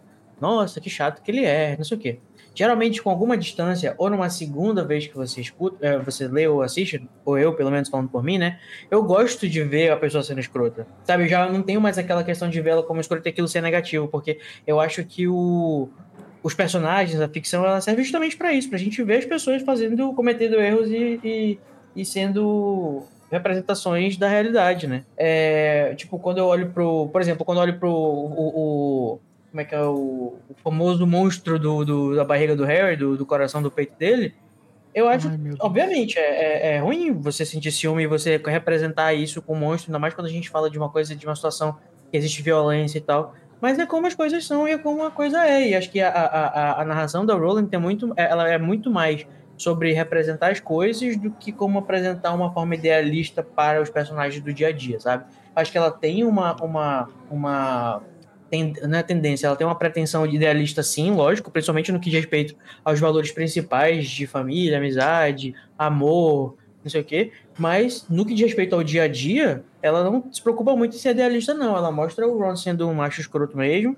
e, e, e o Harry sendo, entendeu? E, e eu acho que isso é muito legal, porque deixa a obra rica. A gente não quer ler só o que é ideal, né? A gente quer ler também o que é. É legal ler e identificar uma coisa. É porque eu sou muito fã do, da- do realismo, né? Do, do, Uhum. da escola do realismo. E eu acho muito bom ter essa, é- é- essa- esses, insert, esses enxertos, assim, tipo, do, da realidade. Por exemplo, aproveitando para desabafar, né? Eu, eu sempre falo de Avatar. Muita gente não gosta da Korra porque ela é uma pessoa muito. A Avatar Korra, que é a continuação. Simplesmente maioral. porque ela é muito. Porque ela é muito explosiva, porque ela é irresponsável, porque ela é inconsequente. Mas essa é a história dela, sabe? Essa é, essa é a jornada dela. E é legal, eu gosto de acompanhar essa. É, de fato, ela é tudo isso mesmo, mas é, é, é bacana, acho que é, é bom pra, pra, no- com a perspectiva. Se você. Mas geralmente só funciona na segunda leitura, né? Na Uhum. primeira você realmente É ali. assim, né? É, que, é aquela acho que velha história das camadas, né? É, Eu- São camadas de, de perspectivas que a gente vai tendo sobre o personagem que a gente só vai conseguir adquirindo com conhecer aquele personagem. E a Então, quando gente também a vive um primeira A gente vive um momento também que a gente tá moralizando tudo, sabe? Também. Eu acho que existe É. uma, uma, uma questão Isso que eu ia que- falar. Claro que a moral é importante, depois eu quero até falar sobre isso, porque eu acho que na, na última participação do meu negócio, eu acho que as pessoas acham que eu sou contra a moral. Mas é, eu, eu acho que a, a gente projeta muito o ideal, sabe? Esquece do, do, do- da realidade e, e, o, e, e, a- e o que é e como que é bom também ver a realidade na arte, né? Na, na- nas narrativas. Ó, só ra- rapidinho, a, a Maine, ela fez um, um, um pequeno adendo. Quando ela fala que o, ela escreveu aqui no comentário, o Corvadão é relacionado aos momentos que envolvem sentimentos. Acho que essa é uma Ah, das é coisas mais difíceis pro Rony. Aí ele foge, finge que não é com ele. É. O... E eu acho muito legal também que você falou isso, Maine, porque realmente, como você falou, é o primeiro relacionamento do Ron. A gente tá falando de adolescentes e é totalmente pertinente que ele não vai agir desse jeito, que ele vai agir desse jeito, sabe? Que ele não saiba como lidar com, com o término. Até hoje o pessoal com 30, 40 anos faz ghosting, faz. Que às vezes até é a melhor opção, às vezes também, vamos ser bem francos. Onde a gente tava discutindo sobre ghosting, fazer ou não. É por isso que você não tem me respondido, Code, quando eu te mando falar mensagem. não, mas. É, né, então é. é né, não, não é. A gente projeta, tipo assim, ah, o ideal seria que ele fosse uma pessoa muito ética e chegasse com a menina e falasse assim, tarará. realmente seria. Mas isso não é um manual, né, de como a gente tem que ser. É um livro que trata de, de, de, de problemas da adolescência. Isso Nossa, parece muito que- com a igreja, sabe? Eu já fui da igreja, eu acho que o, o pessoal, tipo, da, da, da, da igreja tem muito essa, essa perspectiva assim, você não pode assistir novela, pelo menos das igrejas que eu frequentava, né, porque você vai aprender a se comportar como as pessoas que estão lá. Tipo, você vai trair porque as pessoas traem na, na. Sabe, eu acho que existe uma, uma questão, tipo assim, elas não estão ensinando você a fazer isso, elas estão utilizando uma coisa que existe para apresentar um drama e um entretenimento. Não é Uhum. necessariamente uma, que aquilo é o que ela tá pregando que tem que ser feito. Até porque senão hoje em dia eu seria a Suzana Vieira, né? existe uma tendência muito foda que de, de uma hiperigienização. Principalmente eu vejo isso nessas obras é, infanto-juvenil, assim. Então, o personagem bom ele tem que ser exemplar pro leitor. E o personagem ruim tem que ser 100% ruim. E aí eu vejo argumentos bizarros, tipo, ah, se eu tô lendo um livro, eu não quero ver pessoas de verdade, não sei o que, não sei o que. Ah, gente, a gente desceu muito no- no, Nossa, é quando, análise. quando que as pessoas desligaram o senso crítico, né? Quando, quando foi que as pessoas simplesmente falaram, ah, foda-se a Procurei realidade? data da criação do Twitter. Ai, é, é- é- é loucura ah, as pessoas terem esse pensamento onde, onde. A gente tá num período que é onde a gente trata, a gente gosta sempre de lembrar dos tons de cinza. Todo mundo to- toda hora fala sobre isso, sobre questões de observação de realidade. Mas quando você pega uma leitura, você não consegue ter um mínimo de senso crítico pra falar, ok. É, É. Sabe, Igor, eu acho que e também é tem muito a ver com a questão da expectativa, porque uma coisa que você falou que me, me deu um, um, uma- um aqui, que é porque realmente, porque é literatura infanto-juvenil, né? Então as pessoas realmente têm essa expectativa da, da, da, da, da literatura infanto-juvenil de ter valores e, e, e apresentação de, de, de, de- moral, né? A famosa moral do final do, do desenho do é He-Man. isso aí, Code. É. É. isso aí. Não, mas é, é- Tipo, "Ah, crianças, não, deve, não façam isso. É isso aí. Tem é criança que as, assistindo, pessoas, as pessoas pegam algumas coisas, sei lá, seja categoria, seja um- um- uma discussão, seja uma manchete que representa a discussão, e elas simplificam ao máximo, e aí tu, daí essa simplificação começa a ficar popular e as pessoas esperam o resultado que elas inventaram na cabeça delas baseado nessa simplificação em tudo que elas leem. Então, por exemplo, se eu vou ler um livro que tem um gay que é filho da puta, um gay trambiqueiro, que nem aquele comentário, as pessoas ficam putas. Meu Deus, olha só a representação errada. O gay, o gay não. O, querer, e basicamente, parece que o argumento por trás disso é a pessoa gay, a pessoa LGBT, a pessoa que tá ali representando um grupo minoritário, ela tem que ser perfeita, porque a literatura tem que botar. Tem que fazer a. a- tem que dar a visibilidade perfeita. Tem que educar a sociedade. gente, né? nem sei é, é, o que dizer, mas é, é assim que as pessoas parece que Uhum. estão analisando obras infanto-juvenis hoje em dia. Inclusive essa é, bizarrice que é as pessoas pegarem li- livros antigos e retirar trechos problemáticos hoje em dia. gente. Então, de 10 em 10 anos, a gente vai ficar reimprimindo livros e tirando coisas que o status quo Zeitgeist agora não Nossa. aprova.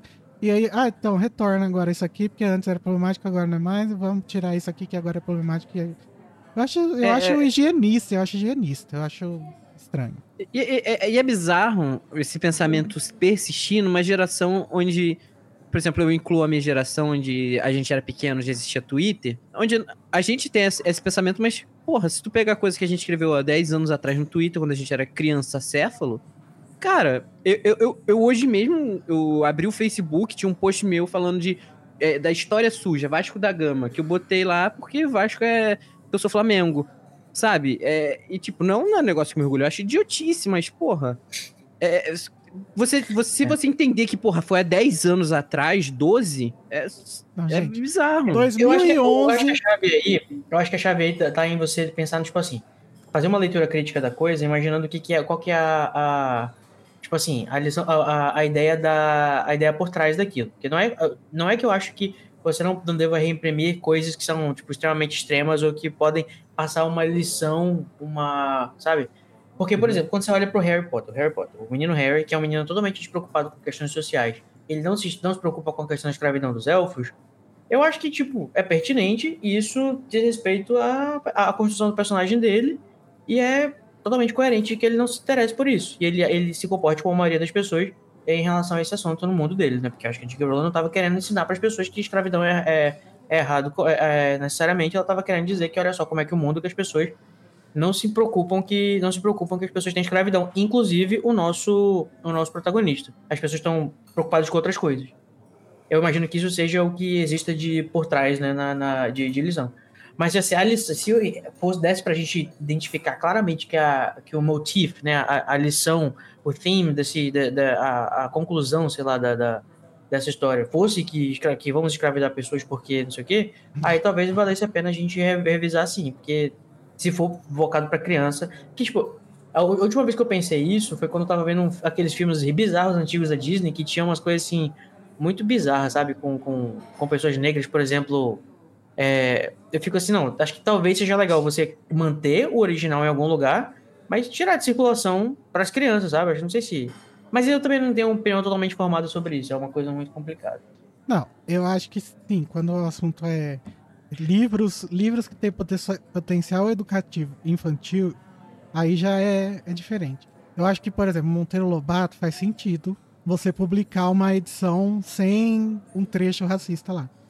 Mas. É, não precisa queimar o original, né? Porque tem que ser lembrado, é, mas. Não, mas. É, a cheira de circulação. Não, o original ele tem que. Ele pode até continuar sendo editado, sendo impresso, mas não sendo o que está sendo é, feito marketing para escola, para criança, né, né, né? Pode ser, é uma coisa que tem que ser guardada por motivos acadêmicos. Né? Mas enfim. Mas assim, eu acho é, até que é. Eu não sei porque que a gente chegou nisso. Eu, mas assim, só para complementar, eu acho até viável. A personalidade do Ron. A Disney hoje em dia, ela quando tem esses filmes mais antigos dela que tem um, os viés mais problemáticos, eles sempre sempre iniciam a história, é, se você pegar no Disney Plus, com um, uma contextualização da época e falando assim, olha, isso foi feito em tal época, tal época, tal época, onde isso, isso, isso era contextualmente aceito. Era não. aceito mas na sociedade hoje já, já foi discutido e, e, e já sabemos, temos conhecimento que não é algo mais é, normal, normalizado. Então, assim, tem que ter um contextualiza uma contextualização, porque o passado nunca vai deixar de existir. E a gente só vai saber lutar pelas nossas causas futuras quando a gente tiver esse tipo de contextualização desde pequeno. Porque não adianta a gente, a gente esquecer uh, esse tipo de luta e falar, não, hoje em dia não é aceito, vamos esquecer que isso aconteceu. Não faz sentido. Uhum. Mas voltando para o assunto pra gente fechar, acho que é. Acho que. Eu, eu gosto como isso é, isso é abordado em Harry Potter nesse sentido com o Ron, porque isso não, não tem uma lição ou um resultado necessariamente positivo, sabe? Isso é apresentado como um problema, não como o maior problema do mundo, até porque também não é uma coisa tão séria para a história, mas é. Acho que ele é tratado com a trivialidade que isso representa para um adolescente, sabe? Acho que é, é é, é, realmente eu acho bem coerente é, o comportamento dele. Eu gosto de ler, eu gosto de, gosto, gosto de manter, sabe? Eu acho que é, é, é o tipo de coisa que me interessa, que eu, que eu gosto de ver. Uhum. Vamos então ouvir o, o áudio do eu Rafael. Eu já nem lembro mais, a gente parou. Vamos ver se o Rafael falou alguma coisa polêmica que vai durar meia hora. Vamos ver. Olá, elefantes lindos, que saudade que tava de vocês. Como foi bom poder começar segunda-feira, sabendo que tinha um episódio para poder ouvir enquanto iniciava a labuta semanal.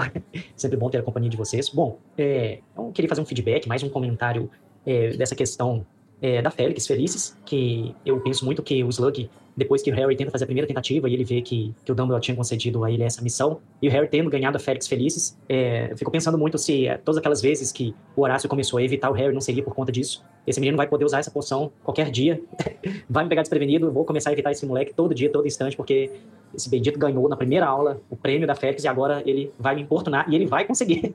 Certamente o Slug sabia que se ele usasse a Félix, o Harry ia conseguir, né? E quem sabe, né? Não era por isso que o Slug o evitava tanto, né? É, mas uma questão também muito é, a se pensar, bom, que pelo menos eu fico pensando, é, naquela questão da, da teoria do efeito borboleta, do Edward Lorenz, é, que ele se referia, né, o efeito borboleta refere-se à dependência sensível, as condições iniciais dentro da teoria do caos, né, é, que segundo a cultura popular, na teoria, apresentado o bater das asas de uma simples borboleta poderia influenciar um curso natural das coisas, né, e assim talvez provocar um tufão do outro lado do mundo, né, por isso que tem essa simbologia da borboleta, né? E quais efeitos tudo isso que é, o Harry ao tomar a Félix feliz, como que as coisas vão dando certo para ele, as coisas que estariam ao alcance dele, mas também as coisas fora do alcance dele, né? É como se diz, nunca foi sorte, sempre foi Deus, né? Todas as coisas que começam de rebarba a dar certo, né? É, a questão da Gina ali com o Dino e tantas outras coisas mais, e como que o fato de apenas o Harry ter tomado é, e a, a poção está sofrendo os efeitos dela, mas como que isso pode, pode reverberar em tantas outras coisas maiores, né, como um efeito em cadeia, é, já que efeitos é, de, de, circunstâncias, de coisas que não necessariamente ou diretamente ele esteja buscando, porque ele só queria a memória do Slug, mas é, como ele tem um dia de sorte, todas as coisas dando certo, todas as coisas que cruzam seu caminho dão certo, mas qual, que efeitos grandiosos essas coisas não podem se desencadear, né? Pensando nessa questão do efeito borboleta. É, e, e adquirir como ela faz tão genialmente essas ligações de todas as, todas as coisas, de tantas coisas, na verdade, do livro, do primeiro ao último, é, será que poderia então criar alguma teoria em cima disso, né? Do que é, surgiu a partir dali ou para o futuro, né? Para o próximo livro, até mesmo na última grande guerra bruxa ali, é, é, que poderia ter sido causa e efeito, né? O efeito desse dia, né? Como um tufão do outro lado do mundo. Então, tantas coisas poderiam, ter, poderiam ser ligadas, né? Ao efeito desse dia glorioso que Harry teve e as consequências dele ter tomado a Félix. E outra coisa também a se pensar, para o meu áudio não ficar muito grande, é sobre o menino Draco. Ele ver o Harry sendo o melhor aluno da turma, sendo que no ano anterior a esse ele viu o Harry tendo aulas particulares, né? E aquele foi um momento vergonhoso pro Harry. Na verdade, na cabeça do, do Draco eram aulas particulares de poções, e na verdade o Harry estava aprendendo com esse com o Snape, né? Mas é, o Draco ficou pensando aquilo, né? E, e, será que isso também poderia ter reverberado na confiança do Draco no Snape? Ora, você que deu aula para esse menino particular de poção, ele era todo cagado na matéria e agora ele é o melhor aluno, né? Se você diz que não gosta dele, que está do lado do lado do Lorde das Trevas, por que você ajuda esse menino então? Eu não sei, talvez uma coisa pequena, mas talvez relevante a se pensar. É isso, muito feliz por vocês terem voltado. Espero que estejam todos bem, espero que Igor esteja bem. Um grande beijo para todos vocês. Ai, que bonitinho! Ele tava preocupado por causa que ele sabia ah, do Bilbo. Por causa do Bilbo, é. Foi no último. Eu nunca tinha pensado nisso, né? O Hogwarts geral deve ter pensado assim. Rapaz, não é que as aulas particulares com o Snape deram certo? Que o menino resolveu. O menino ficou bom? É, aulas particulares. Pode já me deu essas aulas particulares quando eu tava precisando terminar inglês então, na escola. Você melhorou bastante. Sobre a borboleta. como eu, eu não acho a informação dessa memória muito. Nossa, que essencial foi pro resto da jornada. Eu não acho que tenha tido tanta reverberação assim, esse, esse bater de asas dessa borboleta aí desse capítulo. Mas se você considera que era essencial essa informação, então ela teve um grande reverberar, né? O, o Valdemar só morreu por causa disso. Hum. Então vamos seguir pro próximo capítulo, Horcruxes. Hum. Também chamado oh, de Horcruxes em português, que foi o nosso episódio 155. E é também o capítulo é. 23 do Enigma ah, do Príncipe. Como é que vocês falam Ana. plural de Horcrux é, em português? É Horcruxes ou Horcruxes? Eu, eu falo, Horcruxes. Horcruxes, tá? Quando, quando Aliás, eu li pela primeira... Não, né? Em brasileiro ou europeu? Aliás, em brasileiro. Brasileiro ou americano. Uma... Eu acho que eu já comentei isso aqui na, na Casa Elefante, mas eu vou comentar de novo, porque eu tenho esse problema. É, a primeira, essa questão de pronúncia, né? A ela primeira vez que eu... a murta, ela vem a murta. Não, não, não, não, não. a primeira vez que eu escutei é, alguém falando dos irmãos Weasley, eu não fiquei sem entender quem eram, porque a pessoa nunca tinha visto os filmes, então ela sempre pronunciava os irmãos Weasley, Wesley. como irmãos Wesley. Ai, que fofo. Eu só tinha lido, né? Eu já vi gente que só tinha lido também e falava Snap. Dumbledore, tem muita gente que fala Dumbledore. É, tem um Dumbledore. Eu lembro que quando eu conversava com meu amigo que antes de ler Harry Potter, né, que ele lia, ele falava. O Voldemort da, também. Ele, né? explicar qual era, qual era o rolê todo do quarto livro. Ele falava que as escolas de Durmstrang e Belks Baton. Ah, mas era difícil. Bonitinho. É, também falava. Eu não consigo ler Bobaton. Eu, não, só, eu só já aceito que o nome é Bobaton. Quando eu li. ele falava Belks Baton. Belks Baton. Baton. bonitinho. Quando eu li o Enigma pela primeira vez, eu falava Horcruxes. Mas depois, não sei se foi por causa dos filmes, mas Acho que é por agora causa eu dos filmes.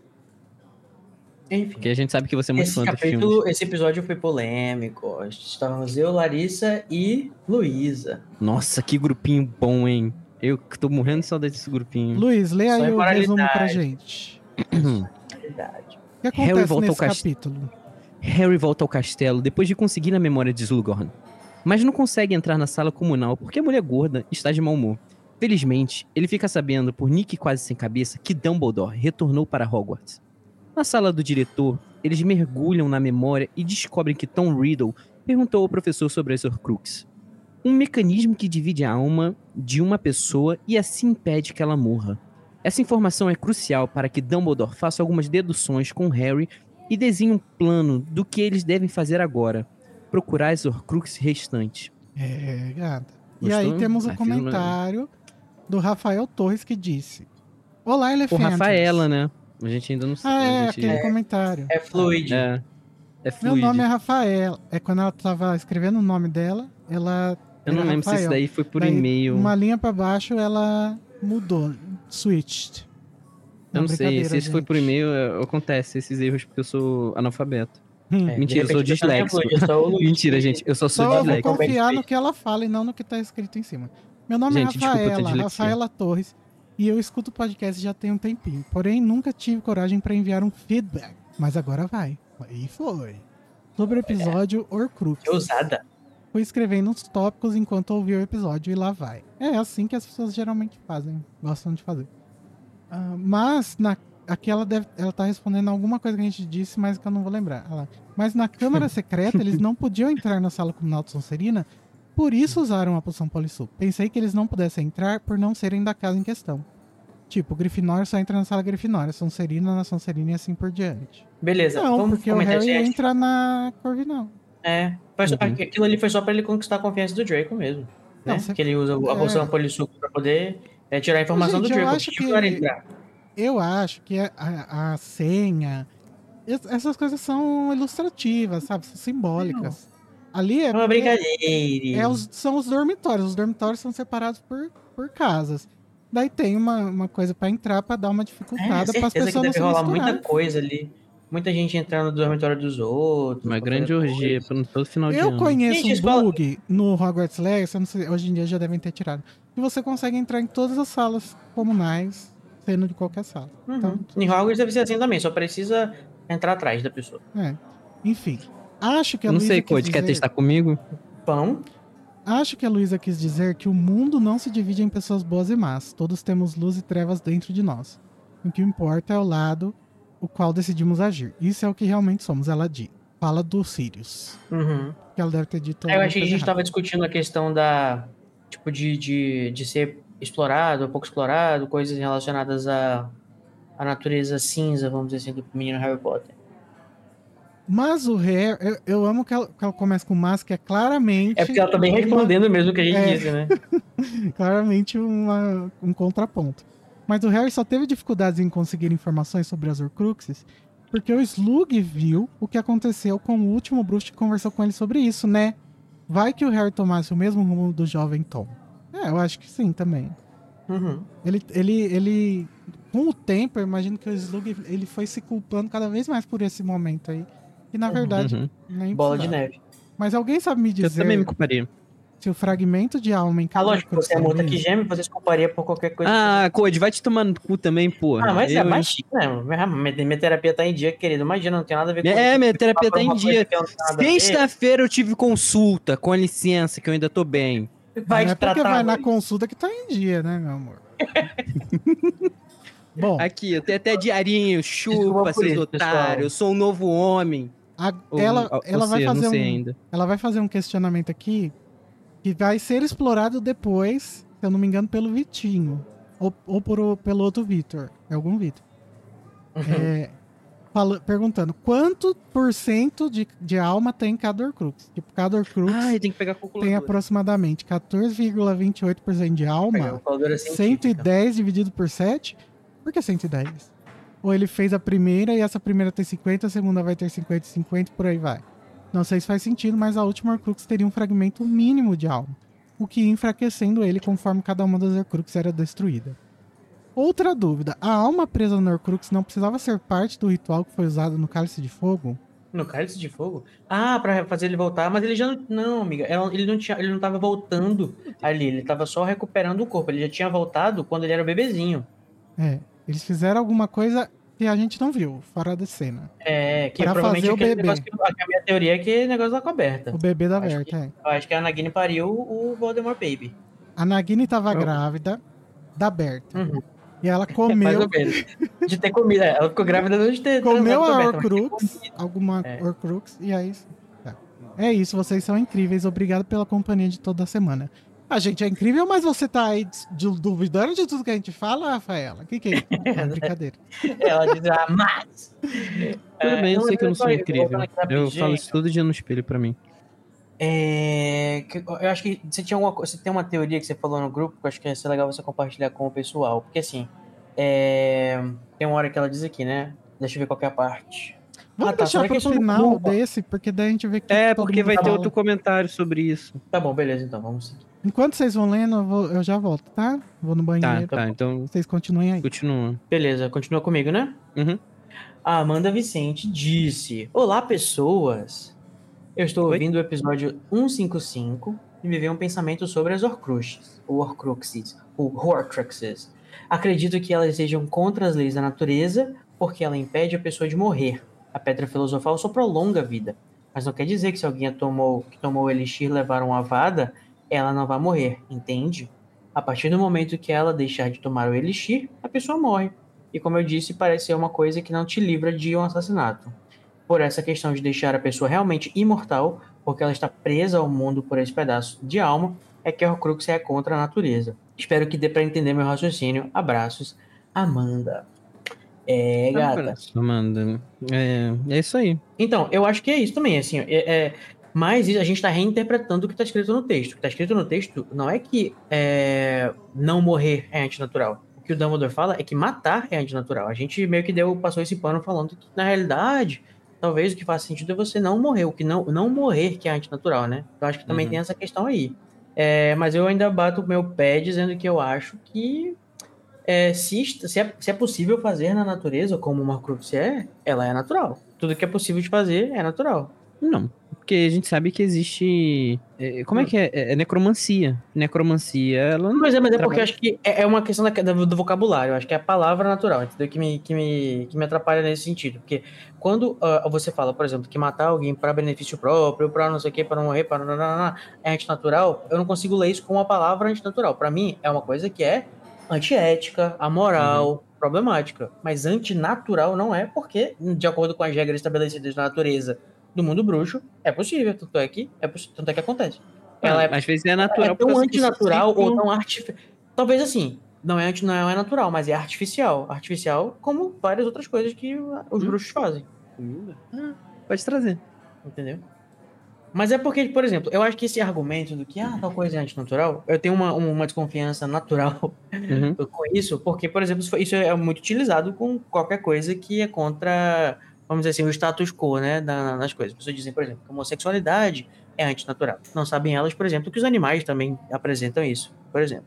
É, ou então que tal coisa, ou, ou o primo ficar com o primo, né, né, Luiz, é antinatural.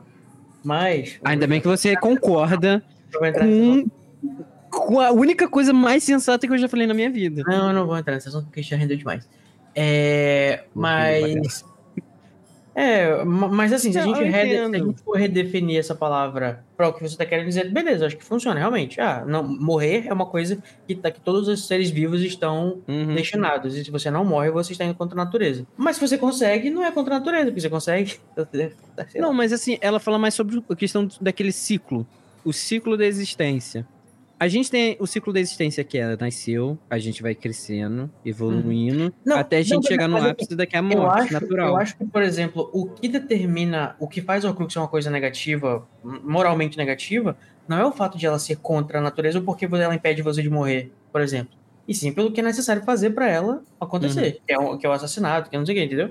Então acho que, por exemplo, numa, num universo ou numa situação em que você não precisasse murder alguém pra fazer isso, é, e você conseguisse ainda assim não morrer, não seria uma coisa ruim. Embora fosse muito desagradável, eu acho que deve ser bem escroto você não morrer, mas...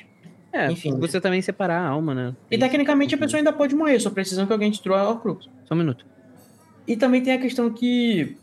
É, é bem isso, né? O, o- os, fan- os fantasmas morreram, mas eles não morreram. Aí o corpo de, o Uhum. corpo de uma pessoa que tem Horcrux, ele tipo se desprende, mas ele ainda tá ali. Então quer dizer que a pessoa ainda não pode morrer. Só que se ela morrer, é, por exemplo, você tem um você- e, e o seu corpo físico morre, você vai ser basicamente que nem um fantasma. Então, se os fantasmas É, você- não são naturais, entendeu? Você só precisa recuperar o seu corpo. Então, é... Ou não, né? Por exemplo, às vezes aqui é aquele pedaço de alma do seu corpo. Como é que funciona também essa questão, né? Que a gente sabe que a alma do Voldemort estava fragmentada e foi desprendido, mas assim, desprendida quanto da alma dele? É, é meio complicado essa questão, esse pensamento também. É, né? Até porque a alma não é uma coisa física que a gente pode Exatamente. de uma forma... Não tem como quantificar. É, Não tem como quantificar e nem é, personificar isso. Então é complicado. É, mas o meu problema com essa questão realmente é só a palavra natural, né? Porque pode significar coisas diferentes. E eu acho que, pra mim, eu ainda acho que é isso. É, é- é- se é possível fazer na natureza, se não é natural, pelo menos é artificial. Assim como a magia. Olha, sabe quem tá aqui nos comentários? O maior traíra, o cara que Ah, me enfiou uma lá- faca ah nas lá, costas. Aquele bandido, aquele bandindim que eu fui visitar. Ô Luiz, você falou essa Se história negou. cinco Se vezes. negou. Eu vou te mutar. Você falou essa história cinco vezes no episódio. Eu tive que cortar três, porque duas já tava suficiente. De ficar se lamentando por Gente. causa do Danilo. Tá bom, tu já entendemos. Vamos, O vamos- Luiz é a murta que geme. Ele não Ele somente é. assim, Ah, ele não somente geme, como vai. ele nunca esquece, ele fica, ele Vai fica vivendo aquilo, ó. É, no ciclo eterno Não. da murta, tipo assim, sabe? Como, como um fantasma que tá preso naquele, naquele É porque eu não esperava uma facada nas costas de quem era pra ser o meu melhor amigo. Então você vai lá no WhatsApp resolver com ele, que os ouvintes É, da Casa Elefante tá não tem nada a ver com isso. Obrigado. Tá bom, gente, Vamos para o comentário do Vitor. Figueiredo, que o Luiz pegou a calculadora. Faça alguma coisa útil, Luiz Felipe. Eu amo que no, no, no roteiro tá, tem, na pauta tem um parentético aqui, mudei. Ele eu, disse, não, eu não consegui acompanhar o cálculo. Eu tentei fazer antes. não é o Vitinho, é o Vitor Figueiredo, ele disse. Oi, gente linda da Casa Elefante. Tudo bem? Tudo bom. Consegui dar uma Só pra escapadinha gente das linda, no tarefas. caso, Igor. Ah, desculpa, gente. O que que eu vou, disse? Vou ali pegar o meu viajante. Deixa pra lá. Consegui dar uma escapadinha das tarefas do mestrado para dar dois centavos de pensamento. Imagina se ele tivesse dado um real, né? Porra, a gente tava. Um, me- um meio filosófico e outro mais pirado das ideias, que nem o Code nesse episódio. Eu, meteu o chicote, meteu o chicote. Quando a Larissa, nossa patronesse suprema do fã-clube do Snape, fala sobre relativizar os atos dos personagens dentro do mundo de Harry Potter, especialmente sobre matar pessoas e isso romper nossa alma para então fazer uma Horcrux, fica uma dúvida. Aurores poderiam então fazer Horcruxes por conta do emprego? Pergunto isso porque ventilou-se a ideia da possibilidade de uma Horcrux poder ou não ser feita com uma morte causada por piedade barra ajuda alguém com o pé na cova. Snape matando o Dumbledore, uma eutanásia, ou, ou até alguém que tenha consentido com a morte. Ah, são exemplos. Sabemos que o Snape não rompeu sua alma. Ponte, vozes da minha cabeça, 2023. Então, no caso de aurores que precisaram lutar e acabaram por matar seus oponentes, eles romperam suas almas? E a Molly, a.k.a. véia controladora? Rompeu sua alma quando matou Bellatrix na Batalha de Hogwarts? Em ambos os casos que falei agora, poderiam fazer Horcrux ou seria só pela força do roteiro? Eu entendo que sim. E eu, a- acho que você está tratando os aurores com muita benevolência, lembrando que eles são a polícia, né?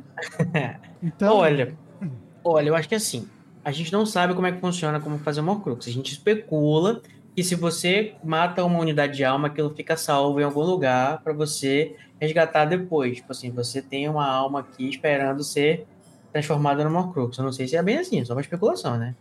Então eu não sei se, sabe, se uma pessoa que já matou, tre- é, sei lá, três pessoas, uma vez por acidente, outra vez por, por é, defesa pessoal, como os aurores, ou por ah, por cruel- crueldade policial mesmo, como os autores fazem, que a gente sabe.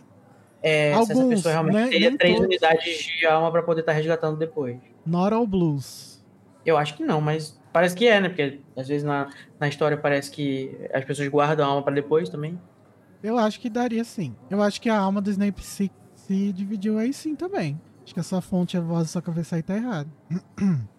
Esther disse, eu sempre achei que romper a alma fosse parte do processo feitiço, não algo automático. Eu acho que é uma coisa menos metafísica quando você faz o feitiço, mas é algo que in- inevitavelmente acontece sempre que você mata alguém. Pelo que eu entendi, né, do que o Dumbledore fala. O Eduardo disse lá nos comentários. Mas é porque também, sabe, tem- talvez seja uma questão de. A gente teria que analisar de novo, de novo o original. Porque, de repente, quando a pessoa fala esse romper a alma, ele tá querendo dizer só que você, tipo, tá danificando a sua alma quando você mata alguém. Porque você, enfim, começa a ter uma série de pensamentos e começa a relativizar as coisas, não sei o que, tararara. E a gente associa isso automaticamente com partir a alma, que é o que acontece com a Horcrux. Pode ser também que existe uma confusão. Pode ser, não tô dizendo que é. É, com, sabe, que tipo, de repente, quando você mata alguém, aquilo tem uma, uma, uma consequência ma- menos prática, vamos dizer assim, né? Ou Uhum. como, por exemplo, a criação de uma Horcrux, e que a gente só associa porque a palavra é parecida. Não sei. O Dudu Leão nos comentários disse que acha que sim, a Molly poderia fazer um Marcrux. Que ele acha que é algo que muda o seu ser como, como poder verter estralhos. É, é, gostei. Mas continuando o comentário dele, que agora vai começar a loucura. Eu não sei se relaciona tanto assim, não. Ah, vai desenvolver? Não, é só isso mesmo. Só minha opinião. É só minha opinião mesmo. Agora, para o meu pensamento pirado das ideias. Tive uns episódios atrás da casa, quando tivemos a aula do Dumbledore. O Vitor, gente, ele, ele escreve o nome foneticamente. Então ele escreve Dumbledore. Ele escreve Snape, Molly, Hogwarts. É inferno. Mas o melhor Vale de tudo lembrar, é aí agora. o que é nome, tem- o nome da Molly é Molly Wally, tá? Com licença. Ó, Nossa, é.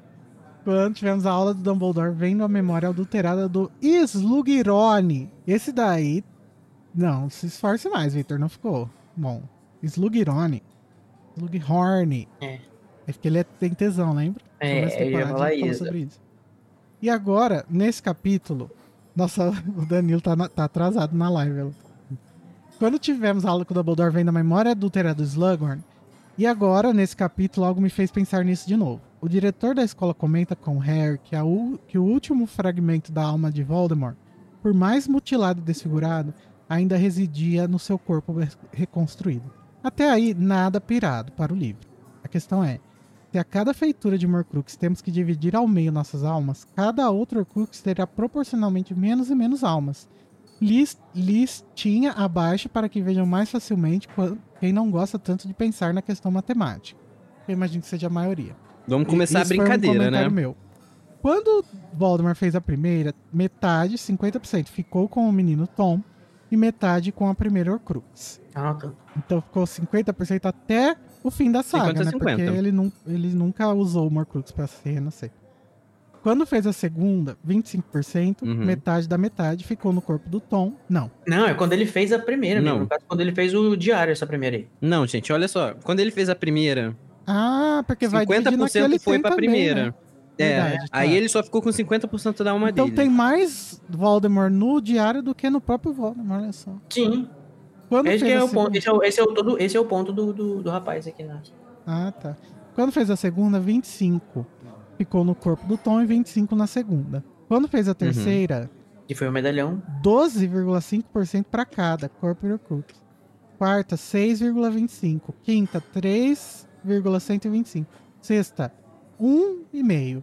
Sétima, 0,8. Eu tô arredondando, tá? Segundo esta minha observação, levanto dois apontamentos importantes a serem levados em conta. Interessante, né, que o Voldemort conseguiu ter mais voto, é mais, mais porcentagem de alma do que o Padricão conseguiu de voto, né? Nossa, piada atrasada. Nossa, Luiz, foi, Mas foi boa. foi brutal. Foi brutal, foi, foi. Foi maravilhoso. Segundo esta minha observação, levanto dois apontamentos importantes a serem levados em conta. A Nagini não tinha sido feita ainda na época do assassinato dos pais do Harry. Então, Exatamente. o Guri foi a sexta Horcrux em ordem de feitura. O Guri. Temos uma dica aí da localidade que o Victor está. É. Contendo 1,5625% da alma de Voldemort. A cobra sendo a última, asterisco, meu Deus do céu. Como que eu vou ler isso? Depois, Depois a a gente lê gente vê. as notas, do, as notas com apenas 0,78125% da alma do dono dentro de si, independente de ser ou não uma maledicta.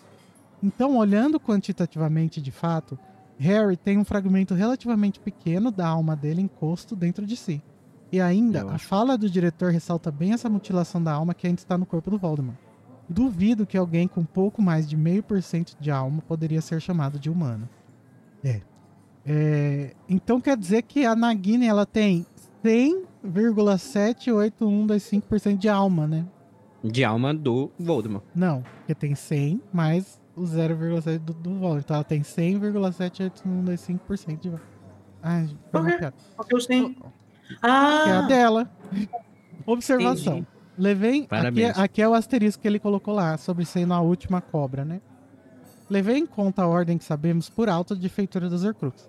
A primeira foi o Uhum. diário, depois o anel, Não, é, então, a última foi a Nagini mesmo. antes do Harry tivemos o medalhão, a taça e a diadema, independente da ordem. Para lembrar que o Sr. RAB sabia ou desconfiava de algo pelo teor do bilhete. Quanto à ordem de Harry ou Nagini como penúltima, acho que o Guri foi antes da cobra, porque a Berta só some no quarto livro, enquanto que sabemos pela boca do diretor, e agora Sr. Tom usava de mortes significativas. Ou agora, né? ah, perdão. E ele achava que mataria, hashtag só que não, olha, tá- tá, tá mais antigo que a piada do Luiz. teu maior inimigo. Bom, essas foram as minhas elocubrações tidas na madrugada, logo depois de ouvir o episódio. Espero que tenha feito a explicação da matemática fácil para todos entenderem. Nossa, chamou de burros. Eu Beijos da cota Eu hétero e uma boa Ficou semana. Super didático, arrasou. Cota hétero e sulista, né? Temos poucos É. sulistas. Mas você tá fazendo presunção aí que nem um Dumbledore. É por isso que ele é meu personagem favorito. É, eu sou presunçoso mesmo.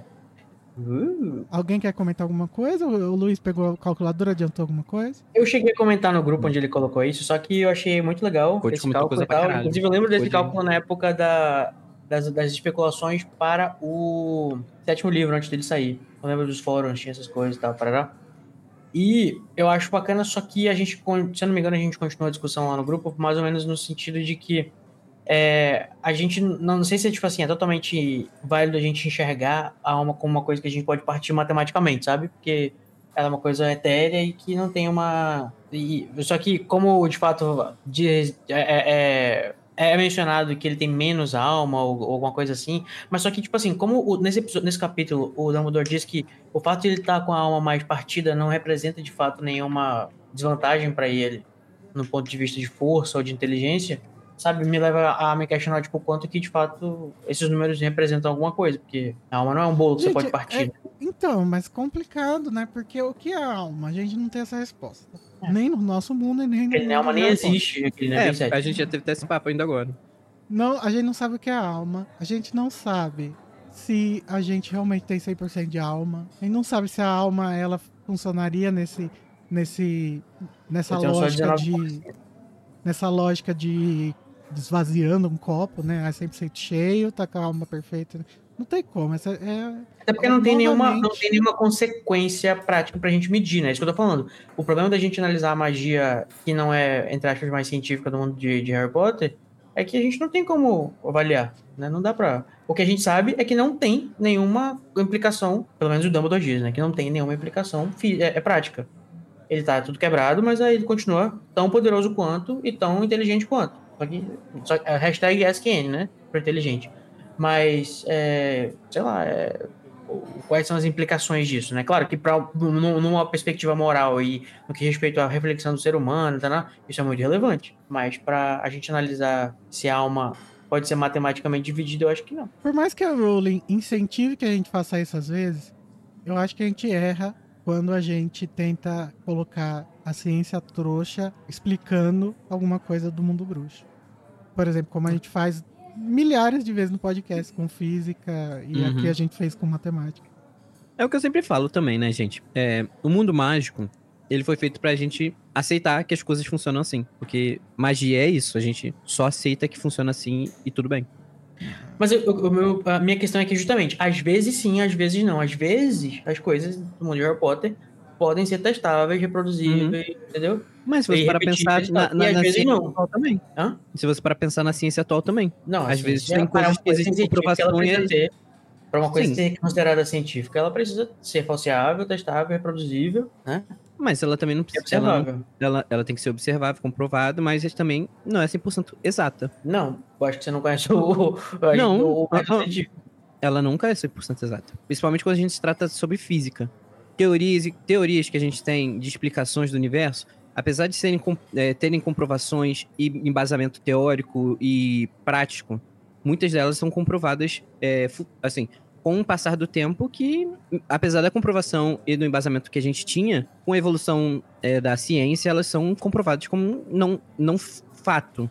E a gente pode levar isso pra magia. Tem coisas, às vezes, que é teoria também do caos. Acontece porque tem que acontecer, ou acontece porque é assim. Não, mas você tá confundindo, amigo. A questão de, por exemplo, a gente não poder testar, obviamente, o Big Bang, não significa que os princípios que estão envolvidos na questão não possam ser testados e produzidos, entendeu? É, é, é diferente, não é a mesma coisa que se dizer que porque a gente não tem como obter uma, uma determinada resposta científica, aquilo não é, não é claro e não, não tá dentro dos pilares. Tanto é que tá assim, senão não seria ciência. Para coisa ser ciência, ela precisa passar por, essas, por esse crivo. E às vezes acontece em Harry Potter, às vezes não. É, é isso que eu tô falando. dá- Realmente, não dá pra gente ter uma, uma, uma, uma forma de, de, de mensurar, porque às vezes sim, às vezes não. É que nem o que o pessoal considera magia hoje em dia, o que as pessoas consideram como enfim, é, pseudo na ciência. Você vê, tipo, Gente, é que nem a história. A J.K. Rowling é um caos. Tudo que tem a ver com, com ciência, com qualquer coisa. é, Meter um número já material. estragou. Pois é, Tem porque, olha assim, Rowling pra é J.K. Rowling é importante que Dumbledore e o Grindelwald lutem em 1945. Porém, o dia 1 de novembro de, de 1981 não é o mesmo dia da semana que foi no nosso mundo. Então, um condiz com a nossa ciência e o outro não. E tá tudo no mesmo Uhum. livro. Então, Ou às vou- vezes no mundo de Harry Potter, ah, uma, uma sexta-feira, tipo daquele. Se a gente fosse adotar aqui, a gente tá em outro universo, né? Que, o mundo, que a segunda-feira tá em outro dia. Só que às vezes no próprio mundo de Harry Potter, a segunda-feira de um dia daquele ano não seria a terça-feira do outro, como ela colocou. Então, tipo. É porque, tipo, realmente não é essa a pretensão, né? O, o, o- a, a Harry Potter ele se leva menos a sério do que a gente imagina, eu acho. Nesse Sim, sentido, no que diz com respeito a, a- a essa coisa. É, então, eu, eu acho que essa que é a questão. Quando você vai assistir algumas coisas que se, se levam a sério, é mais difícil de você desligar o, a suspensão da descrença. E é por E isso é que às vezes eu tenho essa chato. dificuldade com Harry Potter. Porque algumas vezes parece que é pra gente levar a sério.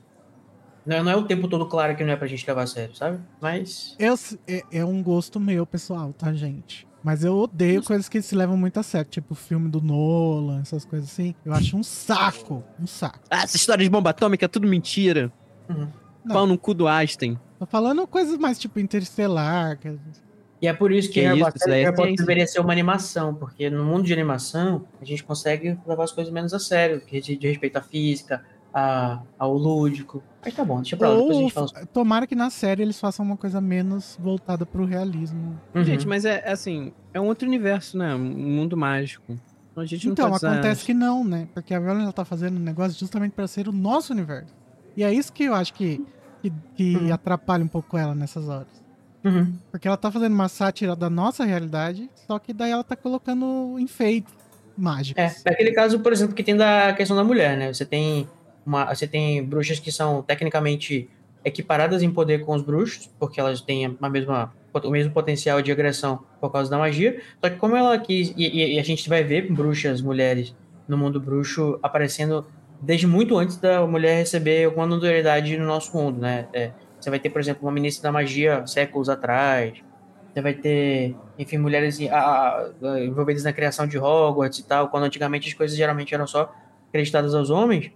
E, assim, tecnicamente a mulher tem no mundo bruxo uma posição melhor do que no nosso mundo, só que ela ainda sofre com uma série de problemas que as nossas mulheres do nosso mundo sofrem, porque a J.K. Rowling queria, sim, fazer a aspiração de mostrar para as meninas, talvez, o que ela gostaria que fosse, mas também não quis abrir mão do de mostrar a realidade, sabe? Uhum. Pelo menos essa é a conexão que eu faço, né? Pode ser que exista uma outra leitura possível nessa questão e nas outras. Tipo, ao Eu mesmo, sei. tempo, o, o- ao mesmo tempo, o universo é idealista e é realista. Mas já E que a aí- gente tá falando disso, posso soltar uma curiosidade que eu descobri essa semana? Diga. Tem a Os filmes de Harry Potter, Ah, tá. É bom você Os perguntar. os filmes de Harry Potter, eles não se passam na mesma época que os livros. Sim. Ah, mas você não ouve a Casa Elefante? Não, sim, calma. Só que na minha cabeça, eles passavam no ano que eles estavam sendo lançados. Porém, eu, sou, eu gosto muito de Nick Cave. E eu tava reassistindo aquela cena do sétimo filme, onde o Harry dança com Hermione. E toca uma música do Nick Cave que foi lançada em 2004. Então, na verdade, o último filme se passa em 2004, 2005. Por quê? Em 2006 a música não existia mais? Porque ela tocaria no rádio em 2006. Ah, Luiz, vai catar coquinha. Tanto que é uma música que não é famosa, não era famosa. Nossa, tinha uma música improvável tocando no será rádio. que na Será que o. ficção. Ô, ô, Luiz, você já ouviu o rádio? Você, é familiar com o processo de como funciona? Não, mas assim, porra, Como é que ia tocar uma música, sei lá, quase 10 anos depois? Não, porra, me gente poupe. tocando Não Naldo. pode comigo. Quase 10 anos. 4 anos depois. Não.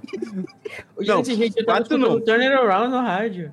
Não, mas a gente sabe que ano se passa os filmes, porque no começo do Relíquias tem o jornal trouxa lá com a data. O... Ah, é E, se, verdade. e se eu não me engano, é... Só, é, é- é- muda 10 anos, né? Então o Pera Filosofal se passa em 2001 e assim em diante. Ah, o filme. O filme, 2001. é. Beleza, sigamos. Seguimos, sou eu? Não sei, me perdi. Sejamos. Qualquer um. Quem quer ler? É. Eu sou eu, sou eu, sou eu.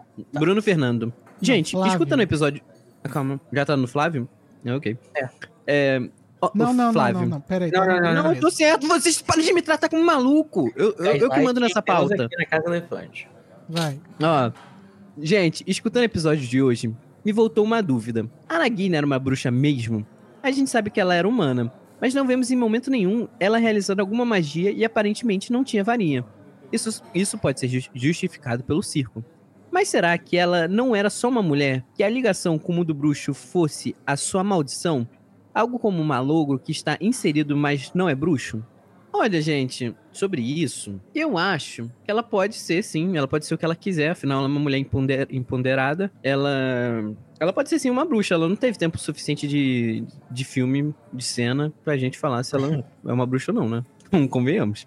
Eu acho Tem alguma coisa algum lugar- falando? Eu não li os roteiros, o Igor Então, que eu acho que eu vi em algum coisa? lugar que, que havia, tipo, muito claro dizendo que apenas bruxos podiam ser maledictos, mas eu não tenho certeza. E eu acho que também, realmente, né, assim como... é, Ah, não, eu acho que esse negócio aqui apenas... eu Acho que eu vi mu- muito específico em algum lugar que apenas bruxos faziam fantasmas. Não sei por que que eu associei. É... Então, não sei, podia ser que seja. Ah, eu né? tô procurando aqui, a gente não tem confirmação de que ela era ou não uma bruxa. A única coisa que a gente sabe só pode ser mulher. Empoderada. Mas mulheres biolo... Não, não vou entrar nesse. Nossa. Tem uma. Porra, Cody, não fode, cara. Tem uma. Tem vários lugares falando que ela era bruxa aqui, só que nenhuma delas tá, botou fonte e nenhuma delas é quotes da J.K. Rowling, então não sei. Mas faria sentido ser ela ser bruxa porque tem doenças que só pegam em bruxa, né? Tipo aquela Uhum. Dragon Pox lá, então talvez pode ser. É, será que, será que não bruxos podem virar. É, eu falar Wolverine, nada a ver. É, were- é, lobisomens Eu acho que sim. e vampiros. Bem que a gente nem sabe se vampiros são transmitidos, né? Melhor nem Na verdade, a gente sabe muito pouco sobre a lore de vampiros. da JK.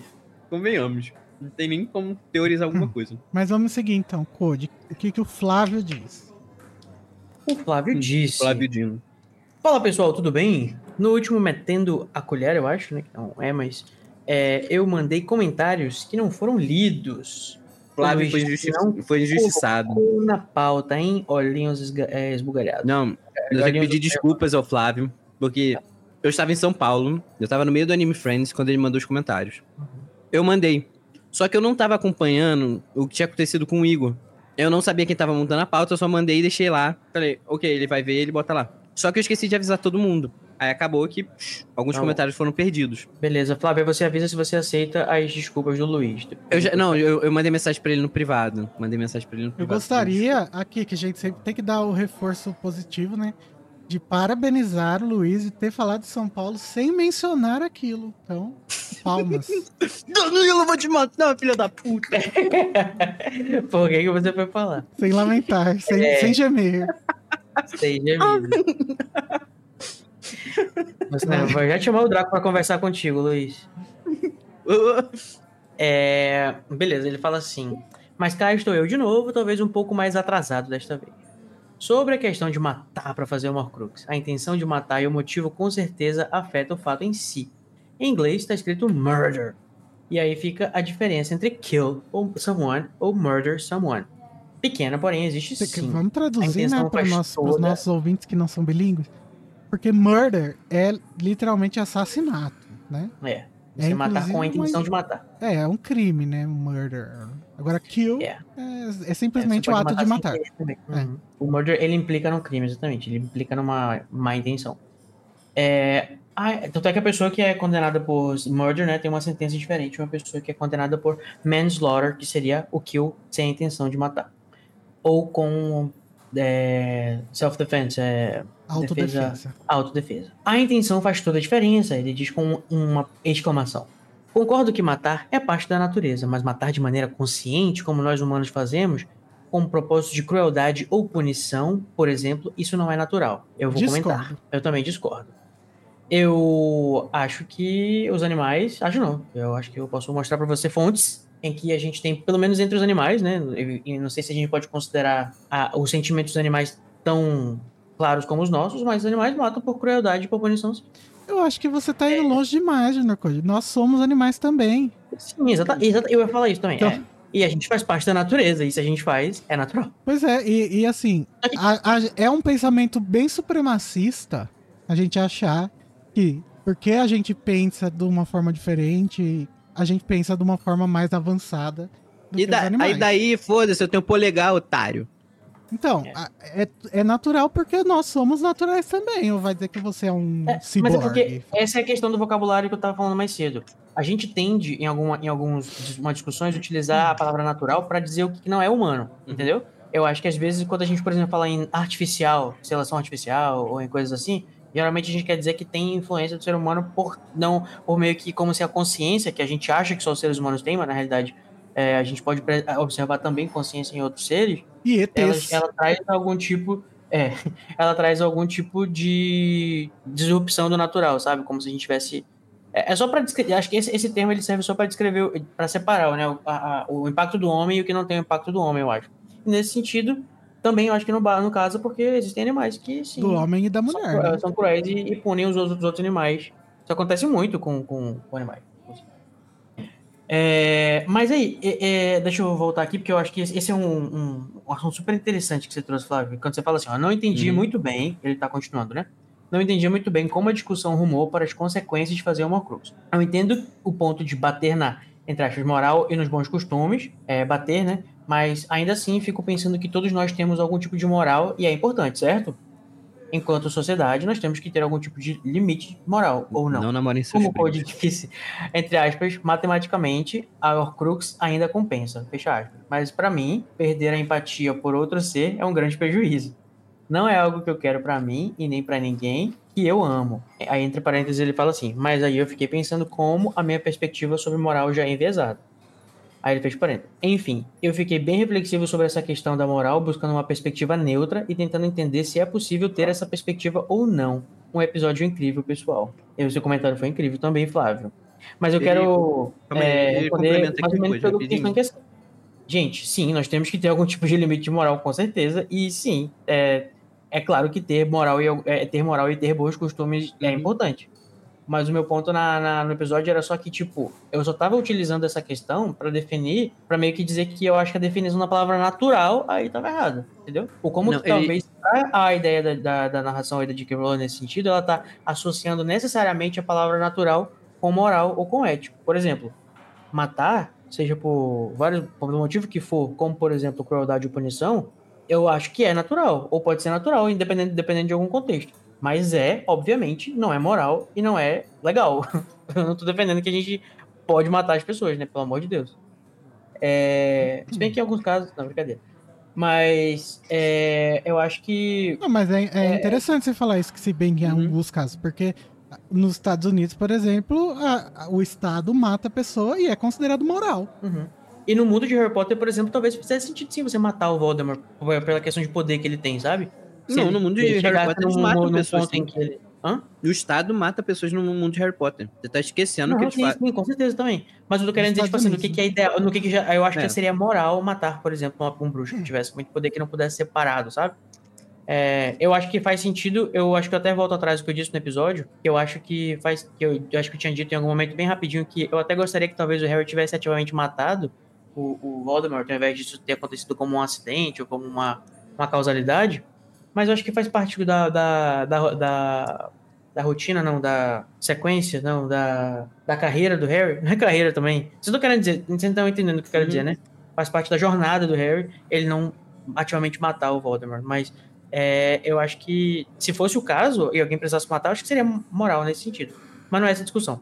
O que eu acho que eu quero complementar aqui é só que essa questão. A gente está discutindo o que é moral nesse capítulo, primeiro, para definir, para separar em relação à questão do que é natural ou não, e para também falar, quando eu falo assim, a matematicamente o Horcrux ainda compensa, a gente teve até uma discussão no grupo depois sobre isso, que uma discussão positiva, né, no caso, é que eu, eu tava falando isso falando do ponto de vista de uma pessoa que vai fazer uma crux, né, não como se isso fosse uma coisa ideal para a sociedade.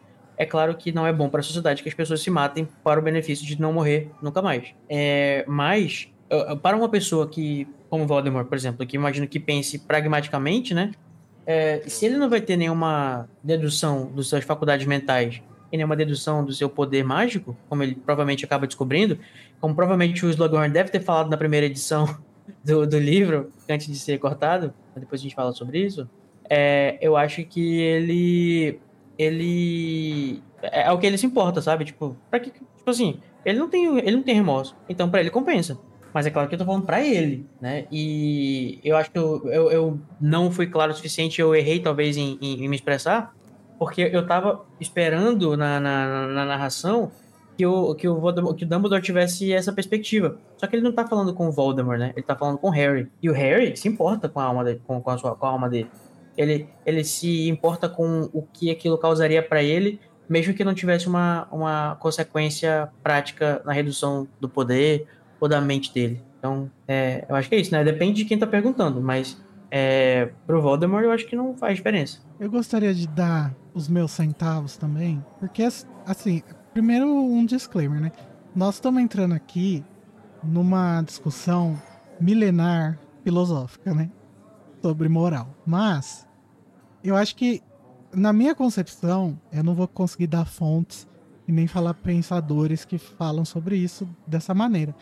Mas a moral, ela basicamente é, concorda-se academicamente que a moral não existe, certo? Que um moral, elemento objetivo. É, a moral, é, ela, como, como ela convenção. é subjetiva, imutável, ela é anti, é, é- ela é impossível de se provar cientificamente, ela é impossível de se regrar e por isso que a moral é uma péssima régua para você analisar situações tanto Assim- políticas quanto narrativas num- numa obra literária e etc. Na Então, faculdade, pra quem não sabe, eu estudo. Meu curso é ciência social aplicada. Mas na, na faculdade, quando a gente tem aulas de sociologia e filosofia, é muito ensinado que a moral, na verdade, é- ela é uma convenção de crenças de um certo grupo.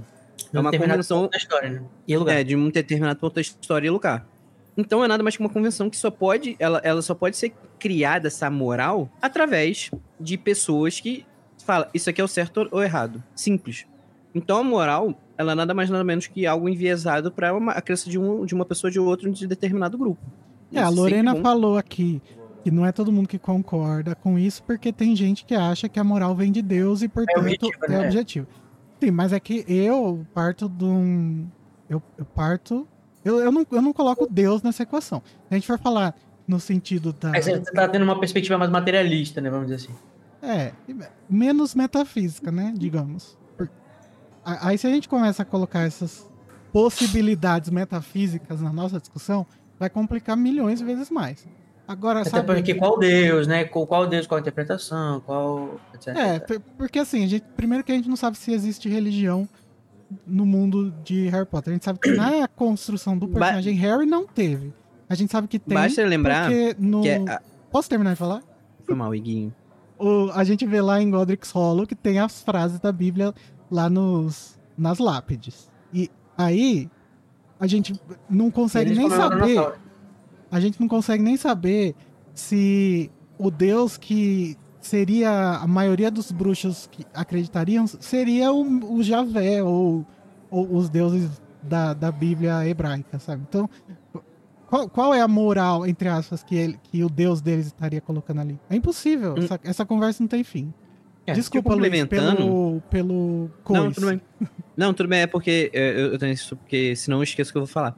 Mas é só era pra te complementar mesmo sobre isso, que é a religião é considerada como uma moral, uma moral a ser seguida. Apesar de ser uma convenção é, ética, a- ali é considerado moral. Porque E vou- nada mais nada, mais nada menos o que, o que é uma religião, ou a Bíblia, ou os contos. São contos éticos e morais onde, o, onde o objetivo é passar a moral de uma certa religião. E a perspectiva ética também dessa religião. É, Só eu acho que quando complementar. O, o Flávio até fala assim, né? Porque é bem reflexivo sobre essa questão da moral, buscando uma perspectiva neutra, tentando entender se é possível ter essa perspectiva ou não. Eu acho que não. Eu acho que a gente tá sempre, a gente é sempre sujeito da, a, a alguma coisa que influencia a nossa forma de pensar e a nossa bússola moral, né? É, não tem como a gente. Dá pra gente se dissociar, talvez, de alguma ideia específica de religião ou de alguma coisa que você aprendeu por causa da sua família, etc. Tentar observar qual que é o impacto daquilo no mundo, mas, tipo, pensar. Não existe, eu acho que, um ser, um ser em sociedade que viva fora de alguma moral, de algum, de algum parâmetro, né? Alguém perfeitamente neutro. E nem eu acho que seria positivo também, né? Não sei. Mas é só uma, uma ideia que eu. Talvez a moral ainda- seja uma coisa uma coisa antinatural, a moral. Porque eu, eu não acho que animais tenham esse nível de abstração da ah, com certeza não. Eu acho, Então, a moral é Os antinatural. cristãos provavelmente vão dizer que sim. Na verdade, a moral, ela é. É como o Dudu falou, ela é natural humana. Quando a gente começa a ter um senso crítico, a moral ela se torna algo muito é, presente no nosso pensamento. Porque se a gente tem um pensamento crítico, a gente quer indicar o que a gente acredita, a gente tem que encarar sempre a moral. O que a gente vê como virtude e não Uhum. virtude. É porque Então é daí que vai surgindo a moral. é, eu Ela acho que É a partir do pensamento crítico. Nossa, a discussão é bem, é bem, é, é bem cheia de coisas, né? Mas eu vou tentar resumir aqui um ponto que eu acho que é um pouco complicado, eu acho, até para eu falar. Mas que assim, eu acredito que os animais, por exemplo, têm alguns comportamentos positivos, o que a gente pode considerar positivo ou negativo. Isso e, e essa, essa junção desses comportamentos acaba fazendo eles perpetuarem e chegar àquela espécie com aquela todo, todo aquele instinto que vem meio que de geração em geração. A gente, ser humano, a gente conseguiu se, se desenvolver até virar é, como Essa a gente é bosta. essa bosta, porque a gente teve que ver em sociedade. E a partir da sociedade, eh, esses comportamentos começaram a se desenvolver, né? E, as- e algumas coisas começaram a, a, a, a, a- ser, vamos dizer assim, selecionadas negativamente. Mas isso é, isso é uma longa. I'm sorry, Dave. I'm gente, afraid I can do certeza that. tem milhões de livros antiquíssimos que chegam a alguma conclusão que a gente não vai chegar aqui. É, Vamos ouvir Na então verdade, existe muita conclusão sobre isso. o áudio do Felipe Soeiro sobre esse capítulo. Massa. Fala, gente, tudo bom? Felipe aqui, vou fazer o feedback do episódio 155. Não lembro o nome, enfim. É, comentando já sobre o que vocês falam da fragilidade da, da segurança das casas comunais, né? Ah, senha, muito fácil de pegar e tal. Pô, mas eu acho que são recursos, tá ligado? Tipo, formas ali que são boas também. Da mesma forma que a gente nas nossas casas tem uma chave, um, um trinco, uma tranca, tá ligado? Isso tudo é falível. Alguém pode pegar nossa chave, roubar e abrir nossa casa e, e aí vai dizer que nossa casa é, sabe? E pra qualquer lugar, acho que pra qualquer lugar, nem banco é infalível, tá ligado? É, porque não. Obviamente encontrar falhas assim no, no acesso à casa comunal, fora que é todo mundo ali é estudante, enfim. Não sei, acho que a energia Code aí nesse episódio tava muito, muito forte. A energia Code tava estressada sei lá. E aí ele puxou as paradas nada a ver. Eu achei que. Pô, achei que foi uma crítica meio nada a ver, enfim. É, e também outra coisa que vocês comentam, ah, do fato de. de ah, vocês preferiam que Harry fosse um, um, um- cara mais corruptível, né? Que ele tivesse mais nuances é, e, e balanço ali entre o, o lado bom e o lado ruim da, da magia e tal. Pô, eu acho que tem coisas boas a se tirar do fato dele ser é, íntegro ali as, as, suas, as suas convicções e o seu jeito dele, o jeito dele de ser. E eu acho também que é muito é necessário pro plot de Harry que ele se mantenha dessa forma, porque se ele, se ele tem deslizes nesse caminho, é, a decisão dele, ele- o amadurecimento dele para a decisão final de dar a vida e de tudo, talvez se Harry fosse não deixa, é, deixasse de lado e se tentasse a, a magia das trevas nesse caminho aí que a gente teve nos sete livros, é, talvez ele não tivesse preparado, mas naquele momento ele é, do, de Voldemort dar a Vada Kedavra dele lá, a Vada Kedavra, eita, vai, a Vada dele lá no, no último livro e eles têm aquele, aquela parada lá no- na estação e ele tá com a alma pura e, e Voldemort não está. Talvez, naque- ah, talvez aquele momento não acontecesse, talvez fosse necessário que ele se mantesse assim para que o final fosse do jeito que foi, sabe? E uma coisa que vocês comentam também, que, pô, porque esse, esse episódio rendeu muitos debates assim que davam para ficar conversando várias, várias horas. É que essa questão do matar é contra a natureza e tal, que vocês discutiram. Eu acho que, a gente, acho que o primeiro ponto é diferenciar a natureza mágica e a natureza trouxa, que são naturezas diferentes. Natureza tem muitos significados. É, pode ser em vários sentidos. E pra mim, como, como o Lari falou, acho que é bem forte essa questão de é, do fato de você é, burlar essa a morte, né? O, o, o passar de, o passar para a morte, enfim. E eu acho que pra mim nessa questão de magi- natureza mágica e natureza trouxa existe uma diferença. E pra mim acho que a magia da Horcrux ela é contra, ela fere a, a, natureza bruxa, sabe? A natureza bruxa. Porque acho que pra discutir essas questões assim de natureza, é, de é, porque são mundos diferentes, né? A gente tem que levar isso em consideração que é, tem que interpretar diferente também. Enfim, pô, deve ter ficado longão, velho. Deixa eu ver, quatro minutos, misericórdia. Enfim, valeu, galera. O episódio foi muito bom também, adorei ouvir. E é isso. É, Olha esse, é, aí. esse é um, um- uma coisa que a gente não levou em consideração, né? O fato de ser uma natureza bruxa. É. Mas É, um, é a natureza 2.0. Olha, eu fui criticado pelo Felipe Suez, vocês viram? Mas, ó, é, como você bem disse, né? Eu, eu- eu estou aqui é para isso. É, o, eu, eu gosto de fazer essas provocações, porque, olha, Não, dá gente. tudo isso para você ficar pensando. Code. Eu sou E aí, Code, gostou de, gostou de se sentir na minha negócio é pele? provocar. Se eu, tô, se, eu tô, se eu realmente acredito naquilo ou não, vocês nunca saberão. Mas é. Mentira, ele tá falando isso porque tá aqui no vídeo. É, ele reconheceu que tava chato pra caralho nesse episódio, tanto que ele desistiu de participar no outro que ele tava escalado. Ele falou, É, mas o outro ia ser exportável. Não, ele falou, É. gente, não, melhor alguém entrar no meu lugar. Olha aí, autocrítica. Mas É, é, isso é alguma indireta pra mim, ou Igor? Não. Não. Definitivamente não. Code um grande provocador, um provocador. Ele é, É, o provoca, hashtag provoca, Marcelo. Ben faz o- Shapiro brasileiro. Ai, aí, Igor, puta que pariu. Vai ter volta. Vamos ouvir o próximo áudio, que é do Rafael. Rafael Vilas Boas. Olá, meus queridos, mas que time maravilhoso que ficou pra esse capítulo 155. Nossa, vocês brilharam e eu amei mais ainda por ter ficado um pod tão longo. Ai, pra poder trabalhar e ouvir quase duas horas de podcast, por favor, por mais podcasts longos assim. Bom, eu fiz um rascunho aqui, tá tudo embolado. Não sei se eu vou conseguir falar tudo que eu queria, mas vou tentar abreviar, porque às vezes quando eu mando áudio tem ficado muito grande. Bom, vou até acelerar aqui, vocês aceleram aí também. É, eu queria começar Tá falando rápido. sobre a questão da vergonha do Slug é, que ele tinha, e e da gente considerar assim, poxa, o cara nem falou nada demais, mas eu entendo que é, essa vergonha do Slug não era por ter falado do assunto Horcrux para o Tom e nem de passar essa informação para frente. Eu entendo que o Tom, fazendo parte do clube do Slug, ele poderia à época ter feito a pergunta para a professora Galateia, né, que na época que ele estudou ali em Hogwarts era a professora de defesa contra as artes das trevas, mas por que, que ele optou por perguntar logo para o Slug, né? Aquele é, argumento dele de que, ah, você é um professor que, a quem eu poderia me dirigir e falar essas coisas, porque Tom era um menino sagaz, né? Ele sabia que talvez dele, desse professor, ele poderia obter essa informação por conta da vaidade que o Slug tinha, um, um cara que se considerava tão importante ou de boa índole ou de caráter ou de que todos desejariam fazer parte do seu grupo. Então é aí que eu acho que entra a vergonha dele, é, por ser uma vergonha de si, por falar deste assunto. Porque eu acredito que quando ele fala do tema Horcrux, isso mostra que ele conhece sobre o assunto e, consequentemente, ele é, ter estudado para saber, né? Eu acho que é uma vergonha por ele ter buscado conhecimento sobre algo considerado repugnante no mundo bruxo. É coisa que denegria a imagem dele, né? E uma imagem que ele tão... É, tão, tão minuciosamente procurava assim, construir de forma a, a ser tão bem respeitada, né? É, eu entendo que é como. é, vamos pegar aí como exemplo o Code, que é um menino de igreja. Se for, eu até fiz uma pesquisa aqui, por exemplo, vamos falar de um assunto tão tabu na nossa sociedade que é o sexo, ou então algo mais ainda é, tabu, sexo ma- Primos. sadomasoquista, e eu tive até que pesquisar aqui. Vamos supor que um Code, menino da igreja, comece a falar sobre hardness, eu nem sei, eu tive que pesquisar aí um menino tão puro. Mas imagine, vamos pegar isso como exemplo, uma pessoa tão assim, que se considera de boa índole, e de repente ele começa a falar de um objeto que é usado para um assunto que já é tabu, como sexo, ou então um objeto que era para um tipo de sexo, que é o sadomasoquismo, e ele começa a falar daquele objeto, então a pessoa tem conhecimento sobre isso, então como que essa pessoa de tão boa índole sabe daquilo? Seria vergonhoso para aquela pessoa falar e determinadas outras pessoas, ou, ou que outras determinadas pessoas soubessem que ele estava falando daquilo. Eu acho que essa vergonha do Slug vai muito por aí. É, outras coisas que eu queria comentar também é, sobre a questão da Luísa ter falado, né, que o Harry, ah, no final, mas enfim, ele mata. Não, o Harry, minha opinião é que ele não mata o Voldemort. É, por ele ter se tornado o Senhor da Morte, uma das razões é que ele se recusava a matar, né? E o, o Voldemort ele se mata, né? O feitiço que ricocheteia no Expelliarmus do Harry. Porque o Harry não quis matá-lo, quis desarmá-lo, mas é o Avada Kedavra que sai do Voldemort, que volta para ele mesmo e o mata, né? Então, ali no fim, o Harry não matou o Voldemort, ele mesmo que se matou. É, eu queria encerrar meu áudio batendo palmas para a incrível, brilhante e muito bem construída teoria do Code sobre Nagini ter se tornado Horcrux acidental. Isso pra mim foi chave de ouro, que talvez nem J.K. Rowling pensou, mas maravilhoso. um beijo pra vocês. Olha aí, um, um critica, o outro enaltece e assim vamos. Olha aí. Gostou, Code? É assim que eu me sinto quando eu venho pro Mac. É, menino. Menino. Eu- Eu, gostei muito dessa analogia com o negócio do sadomasoquismo. Achei, pensando por esse Será ponto, que ele realmente, realmente acha que você é um menino de igreja?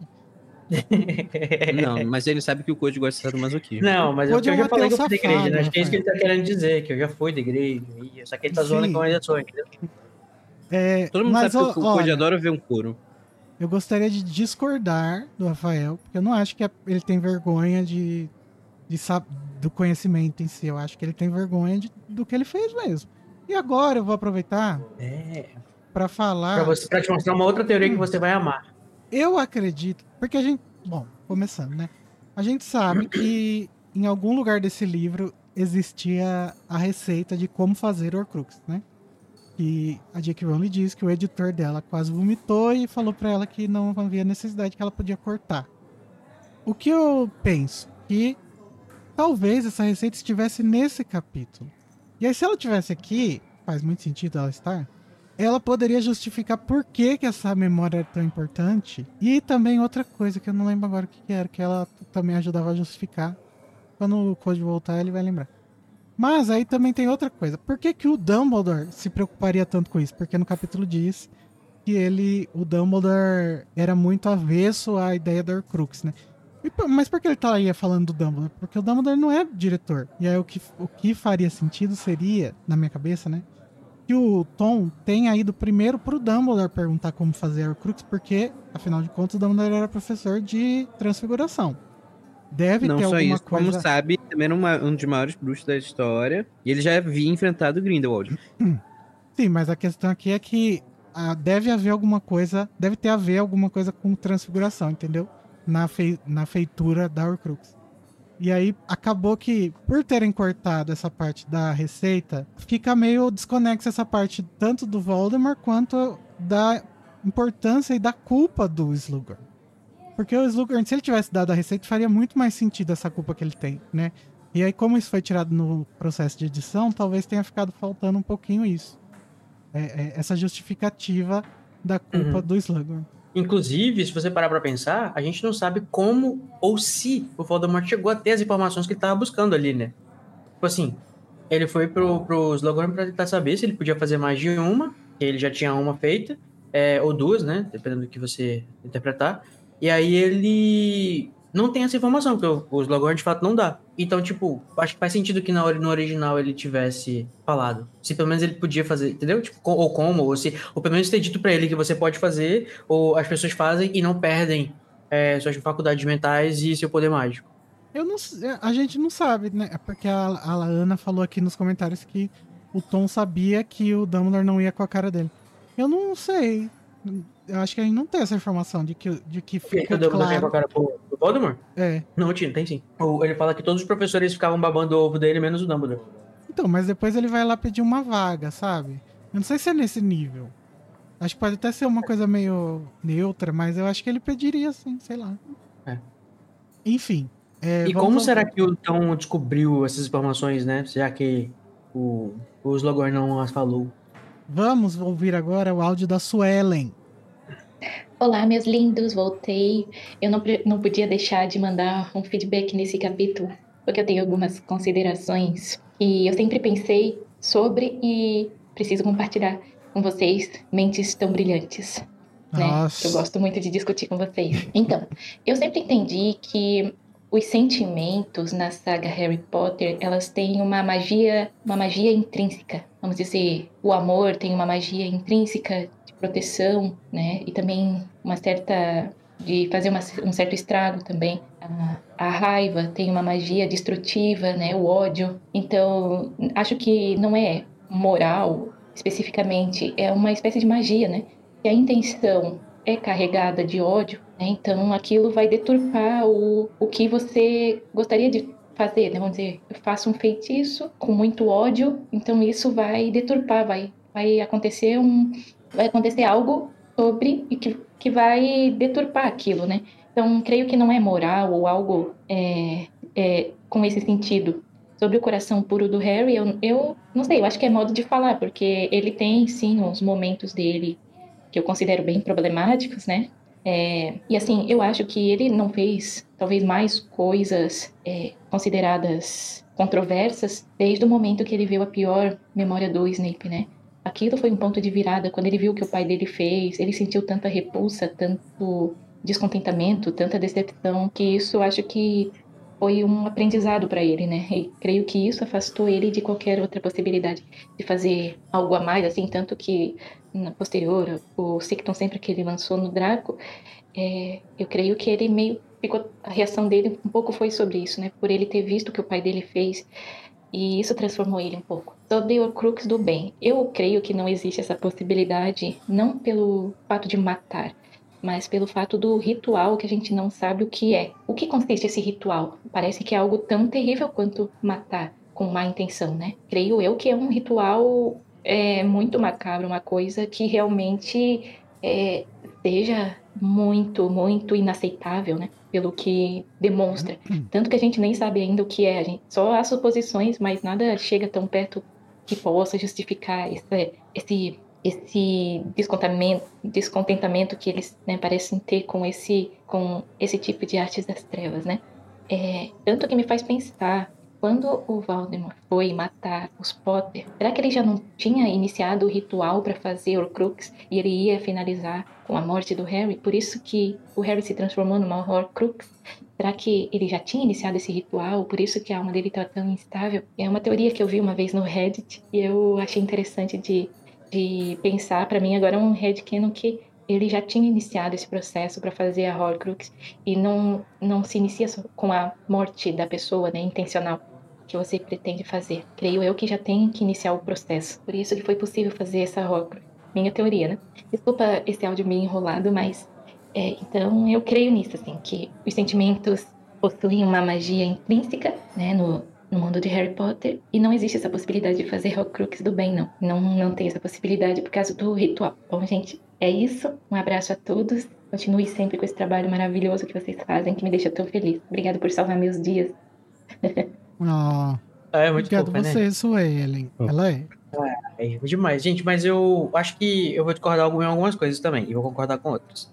Eu acho que a natureza da, de você fazer a magia é você manipular os sentimentos para conseguir fazer coisas que você não necessariamente queira. Tanto é que o Snape consegue matar o Dumbledore. Eu imagino que você precisa. Ele precisa ter feito algum tipo de, de truque mental na cabeça dele para conseguir produzir uma vada, embora ele não tivesse com vontade ou com raiva, sei lá, para matar o. o- Não, vontade ele tinha, porque ele sabia do objetivo dele. Não, pois é, eu acho que essa é a questão, tipo, de repente é a vontade que, que, que faz ele, tipo, conseguir mexer, o que é que ele que precisa mexer nos sentimentos para ele conseguir fazer aquilo, sabe? Acho que Uhum. quando você produz os feitiços em geral, por exemplo, sei lá, precisa de felicidade para fazer um número, só supondo aqui. Mas eu não tô feliz. Mas enfim, você manipula os seus sentimentos para você estar se sentindo feliz e conseguir fazer. Atuação, Eu né? acho que, é, eu acho que é, é- é- Mas isso é um headcanon meu, né? Não, não, não sei se dá pra trazer isso de fato pra. pra por exemplo, eu acho que só uma pessoa genuinamente com raiva conseguiria fazer um crush. Ela vai tentar emular a raiva de algum jeito pra poder produzir. Se ela tiver experiência com, com esse tipo de, de, de coisa. Ou E no um final desejo, das né? contas, o, o, o Snape tava bravo com o Dumbledore, né? Porque ele tava fazendo uma coisa que ele não queria. tipo, você quer que eu te mate, mas eu não quero te matar, então morra. Sim. Se você me fizer eu te matar, eu vou te matar. É, Eu acho que é interessante pensar no. você morreu, eu te mato. Eu acho que é interessante pensar aí nos feitiços como se fosse algo mais é, freudiano, sabe? O desejo de Freud, a questão do drive. É, a como- vontade na magia É. Pulsação. esotérica tem muito isso. A ideia Uhum. da, da, vontade, a verdadeira vontade. Não é a pulsação no baixo ventre, é a pulsação freudiana. Tá. Hum, é quase a mesma coisa, né? Pro Freud tudo é, tudo é A diferença é que é com mãe, né? E não pode. Vamos ouvir agora dois áudios. Peraí! Desculpa. Ui. A gente vai acabar só amanhã esse, esse negócio. Ninguém mandou aceitar eu participar. É, mas, o- eu, na realidade, quero responder, eu anotei aqui dessa vez pra não esquecer. É Uma coisa que eu acho que foi o Sueira que falou, que eu acho que faz sentido. Eu acho que, nesse sentido, eu, eu, eu me retrato. Porque eu falei que eu achava que o Harry não tinha tido experiências, vamos dizer assim, que é, suficientes, talvez, ou, ou que explorassem uma coisa mais das trevas. Eu acho que de fato ele teve algumas experiências sim. Eu acho que quando eu digo que eu achava que não, ou pelo menos a, a parte de mim ainda acha que não, na realidade eu não tô dizendo que a, que a narrativa ou que a história tá ruim, sabe? Eu só acho que a minha expectativa tá treinada pra ver as pessoas de uma forma um pouco diferente. E eu não vou ter, eu não vou ter isso numa, numa história tipo Harry Potter, entendeu? Mas eu ainda acho que talvez se ele tivesse experimentado mais os Artes das Trevas, acho que talvez fizesse uma história mais interessante, mas aí não seria Harry Potter. É, eu não sei se Seria eu deveria Hogwarts estar Legacy. é, só que sem o, sem, a, sem o sistema de moralidade. Que sistema de moralidade? Eu não lembro de ter isso Pois em é. Hogwarts Legacy. É isso. Bom, então vamos ouvir o áudio da Bruna Cohen. Os áudios, Eu né? acho muito chique esse sobrenome, gente. Né? Hello, um elefantes sobrenome. amados. Acabei de ouvir o episódio 150. Gente, esse áudio originalmente tem 9 minutos, então ele tá bem acelerado. Gente, você- imagina quem escuta em duas vezes. Em, Então, em se 2x. você estiver ouvindo em duas vezes, tira agora, porque senão você não vai entender nada. E Ou vai, amei, né? episódio grandão, de duas horas quase. Assim que a gente gosta, então pode fazer mais. E comentar algumas coisas. Eu acho esse capítulo bem interessante, porque né, é a primeira vez que as Horcruxes são apresentadas. É a partir daqui que a gente vai delinear melhor como que vai ser daqui pra frente, né? Como que vai ser o sétimo livro, tudo. Aqui não tá acelerado não, né? Essa, é, a partir desse capítulo é Ah, então ela fala muito devagar na vida real, porque tá acelerado sim. É, e, e pro resto do livro é uma grande introdução aí pro, pro sétimo livro, eu acho. Porque o sétimo livro vai ser todo pautado nisso. Na, é, né, o Dumbledore morto, que ele vai morrer aí agora na, no final desse livro. A, assim? As Horcruxes sendo procuradas, né? Que eles vão achar a primeira, a falsa primeira Horcrux aí no final desse livro também. Então, é, é bem interessante esse capítulo nesse sentido. É uma coisa que me, intriga, me intrigou sempre. Eu acho que até deixei um comentário meio retroativo aí da, do primeiro livro sobre isso, mas assim, né, eu comecei a ouvir os episódios depois que eles já, já tinham sido feitos e tal, então assim, nem sei se alguém chegou a, a ver isso que eu mandei. É, mas eu sempre tive dúvida nessa nessa questão mesmo da, de como, o que que acontece é, quando o Voldemort divide a alma dele, como é que ele faz para voltar à vida, né, a partir de Morcrux, e o que, que teria acontecido com ele né, no dia que ele morreu, entre aspas, que ele matou Harry e tal. E aí, assim, já cheguei a algumas conclusões sobre isso, né, que no dia que ele tentou matar o Harry, é, ele criou a Horcrux acidental no Harry, e o outro pedaço da alma dele saiu vagando aí, ele possuiu seres e tal. Até que ele possuiu Quirrell no primeiro livro, e aí o resto da história a gente sabe, né? É, mas é isso. É uma coisa que me intriga, então, é isso. E uma coisa que eu fico pensando é o seguinte: a Horcrux, ela é um objeto, ou um ser, né? Em que um pedaço da alma é armazenado. Gostei muito dessa metáfora da Lari sobre as âncoras. E é isso mesmo, né? São essas âncoras aí. E uma dessas âncoras, ela pode ter o potencial de se tornar a, a pessoa, né? O Voldemort, no caso. É, mas para que isso aconteça, tipo assim, não é simples. Ah, eu tenho Morcrux e pronto. Para que isso aconteça, ela tem que se fortalecer, né? Então, aí eu acho que esse passo é ela sugar a energia de alguém, igual o Diário faz com a Jeanne, igual o Medalhão faz com eles quando eles estão usando, tudo ou não sei, né? É, então tem isso. E aí, nesse caso, a Horcrux vai se fortalecer. Mas aí eu acho também que você precisa de mais do que isso. Você precisa de um hospedeiro aí para essa alma. Então, assim, a alma ela tá hospedada numa, num objeto, sei lá, no medalhão, por exemplo. E para que a Horcrux ela consiga né, recobrar a vida, vamos colocar assim, esse pedaço de alma consiga recobrar a vida, você precisaria de um hospedeiro humano, né? Então, no caso ali da O bebê do da Voldemort voltando à vida, eu acho que ele, ah, né, se fosse o caso de pegar uma Horcrux, num pedaço da alma dele que tá numa Horcrux, e a partir dessa Horcrux ele reviver, teria que fazer um processo igual ou muito semelhante. Então, você precisaria de um, de um corpo, o filho da Berta Jorkins, sei lá, é, né, pra, pra ser o, o corpo que vai se tornar ali essa, é, né, o hospedeiro dessa alma, e aí fazer a sopa de Voldemort, que eu amei também essa referência, com o osso do pai, a- o sangue do inimigo, a carne do servo, por exemplo, né, um, uma dessas formas aí de, de ressurreição, ela teria que acontecer é, para isso. Então, assim, eu entendo a Horcrux como uma. só como um- um- uma coisa que armazena a alma, mas pra essa alma ser voltar à vida, é, ainda tem um longo processo. assim. Então, é, isso é uma das coisas que eu penso. E. Ah, é isso, gente. É um capítulo bem legal, eu amei a discussão. E. Ai, gente, eu acho que teria que ter realmente, assim, no início do episódio, que esse episódio contém conteúdo adulto e contém a Luísa também. é isso, gente. Ó, beijos. Até mais. Amei o episódio. Até a próxima. Tadinho. Ai, gente. Não fala assim. Tadinha da Luísa, ela é tão legal. Bom, a gente apresenta a Luísa, né? Antes dela falar qualquer coisa. Então, É, fiquem avisados. pra quem já sabe. já- O, o- eu amo que quando ela tava na metade do áudio, eu tava começando a achar de novo que você tinha tirado o acelerar. Tem uma. Eu queria saber me expressar de uma forma serena, assim, sabe? E manter a linha do Rapaz. raciocínio. E quando eu começo a falar devagar, eu não sei mais nem sobre o que eu tava falando. Eu, eu também, quando eu me perco, eu esqueço o que eu tava falando. Eu perco a atenção no que eu tava falando e fudeu. Às Você vezes ter acontece. ensaiado muito, né? Que é no caso das aulas. O Eduardo disse: o bebê Mas da acho que ela Berta. tem também, a- por causa que ela é cons- professora, eu acho. Volta. O bebê da Mano, Berta e a concepção do Harry tem que estar na série. Tem. Concepção do Hagrid essencial. Agora vamos ouvir o outro áudio da Bruna. Aqui, e outra coisa, na verdade, isso não é relacionado apenas a esse capítulo, esse episódio 155. Isso é relacionado à sexta temporada inteira. Mas eu sei que vários ouvintes vão concordar comigo. E é o seguinte: nós queremos os comerciais de volta. Por favor, pelo amor de Deus. Porque, assim, nossa, choro de rir. Muito divertido. Muito divertido. Estou com saudades. É isso. Um beijo. Olha. Mensagem recebida, Cud? Minha mensagem recebida. Agora eu tô voltando. Estou voltando. Em breve poderemos esperar aí, tá? De repente, pra relíquias. E em Relíquias tem um motivo, né? Que tem a Rádio Observatório lá, né? Nossa, olha. Vamos trabalhando essa ideia aí. Não trabalhar essa ideia. Mas, ô Luiz, a, a Bruna, além de mandar esses dois áudios, ela mandou um comentário escrito também Ela mandou após um o áudio. escrito. O que, que ela Uhum. falou? É. Gente, e mais uma coisa, mil comentários. Em relação como fazer as, Horcru as Horcrux, Horcrux do bem e etc., acho que é impossível que existam Horcrux do bem. Porque pelo que eu tenho, por, pelo que eu entendo, dividir a alma e fazer uma Horcrux é algo que depende puramente da intenção. Algo como lançar uma maldição imperdoável. A Bellatrix diz para Harry na Ordem da Fênix que ele tem que genuinamente querer que a pessoa sinta dor, não é? Então entendo que para Horcrux deva ser praticado o tal ato da maldade suprema, que era assassinar uma pessoa para intencionalmente usar isso em seu proveito e fazer uma Horcrux.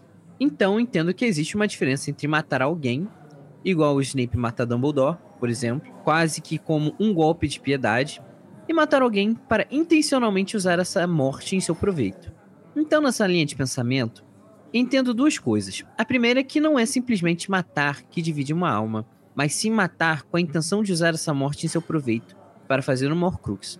Assim, se Snape soubesse separar as coisas e elaborar internamente que o assassinato de Dumbledore foi um golpe de piedade, ele não dividiu sua alma ao fazer isso. E a segunda coisa é que já é necessário ter uma intencionalidade má de tirar uma vida intencionalmente para seu próprio proveito. É impossível fazer uma Horcrux do bem, visto que ela, desde sua concepção, é motivada por uma intenção má, que, vá, que vai contra a natureza. E a natureza de novo. Mas a. Eu, é Mas, ó. basicamente o que a gente falou sobre assassinato e, mor- e matar, né? Mas eu acho que é aquela questão. Eu acho ainda que você sendo um bruxo, se a bruxa. A, a, a- o mundo bruxo funciona como eu imagino nesse sentido. E você consegue manipular os seus sentimentos para você querer, para você produzir a, a magia, desde da magia mais simples até as coisas mais difíceis, né? Eu acho que talvez seja possível que você faça uma emulação aí e conseguir criar uma intenção má. Tem- realmente ter a intenção, não sei. Mas é o só uma especulação também. É uma provocação que eu trouxe, né? de repente, se você quer muito salvar uma pessoa, que é, sei lá, uma mãe, que não quisesse que o filho morresse por algum motivo que quer que seja, sabe? É, é- ela conseguisse produzir de uma forma que alguém matasse ela, sei lá, pro filho ter uma. Mas aí também tem a questão de que se você tem um remorso daquela morte, a, a, a Horcrux para de valer, né? Então parece que ela tá realmente sei lá, é relacionada com uma intenção que, que é linear, Eu acho que o Mas- Snape deveria ter tentado, pelo menos. contínua. Porque pra garantir, né? Ele já tá dividindo a alma aí. É, ele tava. Uma vez já tava desenganado, ele não queria mais, mais, mais viver, não, amigo. Você viu como é que ele se entregou fácil? Uhum. Mas enfim, relíquias vem aí. Ele- É depressão complicado. Vamos para o capítulo. Mas era mais pra provocar mesmo. Esse negócio que eu falei assim foi no meio da discussão, foi pra trazer a discussão, porque eu realmente também não acho que talvez seja possível, por causa que vai contra a ideia original, né, da, da, da mensagem da Horcrux, que é realmente essa, essa coisa da pura maldade. Mas Eu tô isso adorando que- faz a gente imaginar que sempre matar é ruim, né? E que Uhum. muitas vezes é, mas nem sempre. Eu, eu tô adorando que nessa discussão a gente en- tá encarando, né? a- o matar como se existissem dois viés em matar alguém. Que Eu acho eu até acho, que existem mais que dois. Na verdade, eu acho que matar alguém é matar alguém. Você é, tirar uma vida, encerrar um ciclo prematuramente ou não. É, é um fato. Porém, que pode ser decorrido de mu- mil e outras coisas. Mas o, o fato é sempre o mesmo. A gente tirar uma vida, a gente acabar é, com a luz da vida de alguém. Então, independente É, é da muito né? intenção da pessoa, é um fato que machuca a sua alma. Então, acho que, independente da intenção posta sobre, a, sobre um, um assassinato, a sua alma vai ser corrompida de alguma maneira. Pois é. Mas é, veja, por exemplo, se a gente traz, por exemplo, um assunto super polêmico, como o aborto. Uma pessoa que faz um aborto, ela está rompendo a sua alma? E depende do mês que ela fizer. Nunca, nunca é fácil você fazer um aborto. Pois não é. tô falando que não se deva fazer, Deve marcar a pessoa pra sempre, com certeza. mas é Ou algo não, que né, dependendo da. Enfim, mas é. É, é, é- é que isso vai muito além do, sabe, matar é errado. sensível. Uhum. Alerta assunto sensível. Vamos pro próximo capítulo? Pelo amor de Deus, já é quase meia-noite. É, eu tenho que trabalhar, acordo 5 e meia amanhã. São 10 e 26. Deus o livre. Capítulo 24, Sectum Sempra. O episódio 156. O Harry está preocupado com o jogo do quad- de quadribol que pode definir a temporada para Grifinória. Mas fica aliviado ao saber que Katie Bell está de volta à escola e em forma para jogar. Apesar de bem, ela não se lembra do que aconteceu quando foi amaldiçoada. Depois do término de Lila e Rony, Hermione está felizinha e conta para Harry que Gina e Dino também terminaram, o que faz com que ele entre em guerra na sua própria cabeça, pois tem medo de que Rony não aceite o interesse do melhor amigo em sua irmã. Ainda obcecado com Draco, Harry vê o rival do- no banheiro acompanhado da morta que geme, o Luiz, e entra em um duelo com ele. Ao ser ameaçado com uma maldição imperdoável, Harry usa um feitiço que viu no livro do príncipe e o efeito é devastador. Brasil. É, gato. Snape salva Malfoy e entende onde Harry viu o feitiço, colocando em detenção como punição até o fim do ano. A detenção tira Harry do jogo de quadribol, mas sua casa ainda assim vence, e ele se deixa levar pela euforia, beijando Gina e recebendo com alívio a aprovação de Rowley. Ah. E o primeiro comentário que temos é do Rafael, que dessa vez não mandou áudio. Ele Olha, disse, Code. eu vou ler, tá bom? Tá. Ele diz assim: Olá aos mais sabidos e maravilhosos Potterheads do Brasil. Hoje vai de texto mesmo. Uma pequena observação. Harry não sabia o efeito do feitiço que fatiou até as têmporas do menino Malfoy, mas porque ele, no sexto ano, não tinha uma ideia básica de etimologia, o nome sectum sempre vem do latim sectum, cortar, e sempre a sempre. Ora, pois, se ainda estava escrito para inimigos, o trem significa algo como cortar continuamente só podia dar merda, não é, menino Harry? Obrigado pelo pod, vocês brilharam. Coração, coração, coração. Ô Rafael, não me diga que o senhor, aos 16 anos, sabia sobre etimologia de palavras em latim. Obrigado por Se fazer você esse falar comentário. isso é mentira. Mas aqui não vamos esquecer que a gente não lida com coisas em latim no nosso dia a dia. Né? Nem Como- Quem disse? Quem disse? Na verdade, Peraí. eu acho que pra gente seria até mais fácil, porque secto a gente usa isso, essa. Não, mas eu não tá entendendo o que eu quero dizer. Veja, eles, eles falam palavras em latim durante seis anos, de fato, que produzem efeitos no mundo, entendeu? Que, que são os feitiços. Sim, mas a gente nunca vê nenhum professor falando. Olha só, você vai falar é, É, expecto patronum, porque patronum significa tal Uhum. coisa, expecto outra. é, A gente- isso a gente, assim, pela narrativa a gente pega a dica de que isso não é, isso não realmente não é um foco dos, do- do- dos professores e nem dos alunos, né? Eu acho que, assim, a gente que estuda gramática, a gente que estuda português ou inglês, tanto faz, que a gente que estuda a língua é, eficiente na, na escola, a gente vai ter muito mais embasamento sobre etimologia do que eles que, na verdade, só estudam A feitiço. gente não sabe nem como é O que os livros efeito. são alfabetizados, gente. Se é que eles. É, se eles são alfabetizados. Visto que o, o Hagrid não foi. Tipo, Como que, é- claro que foi?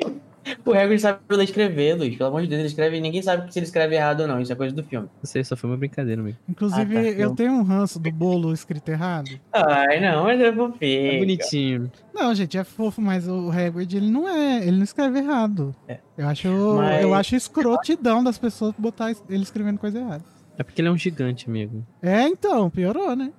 Então, É, racismo. É, eu acho que pra gente. É, é muito engraçado que, que Eu lembro que quando eu era mais jovem, pensava assim, nossa, água-mente, ó, o que será? Mas eles lá não fazem a menor ideia, porque é o water, não é, não é água, né? É, verdade. Caralho, Igor. Não tem- Matou o pau e mostrou cobra. Calma. Ah, mas eles têm as palavras como aquatic ou coisas assim, né? Mas tem muito, tem muito latim no, no inglês, sim. Sim, mas Não é pra pra gente- gente é muito mais perto da. Não, Da sim, de fato, pra língua. gente mais. Mas é, é, assim, o que, que a gente sabe da narrativa? Não é levado em consideração, eh, os professores não mencionam, os alunos não se interessam. É, então a gente tem que levar em como, como, como, assim, como verdade o que a narração apresenta, né? Uhum. Mas eu também gostaria que não fosse assim, que eles tivessem.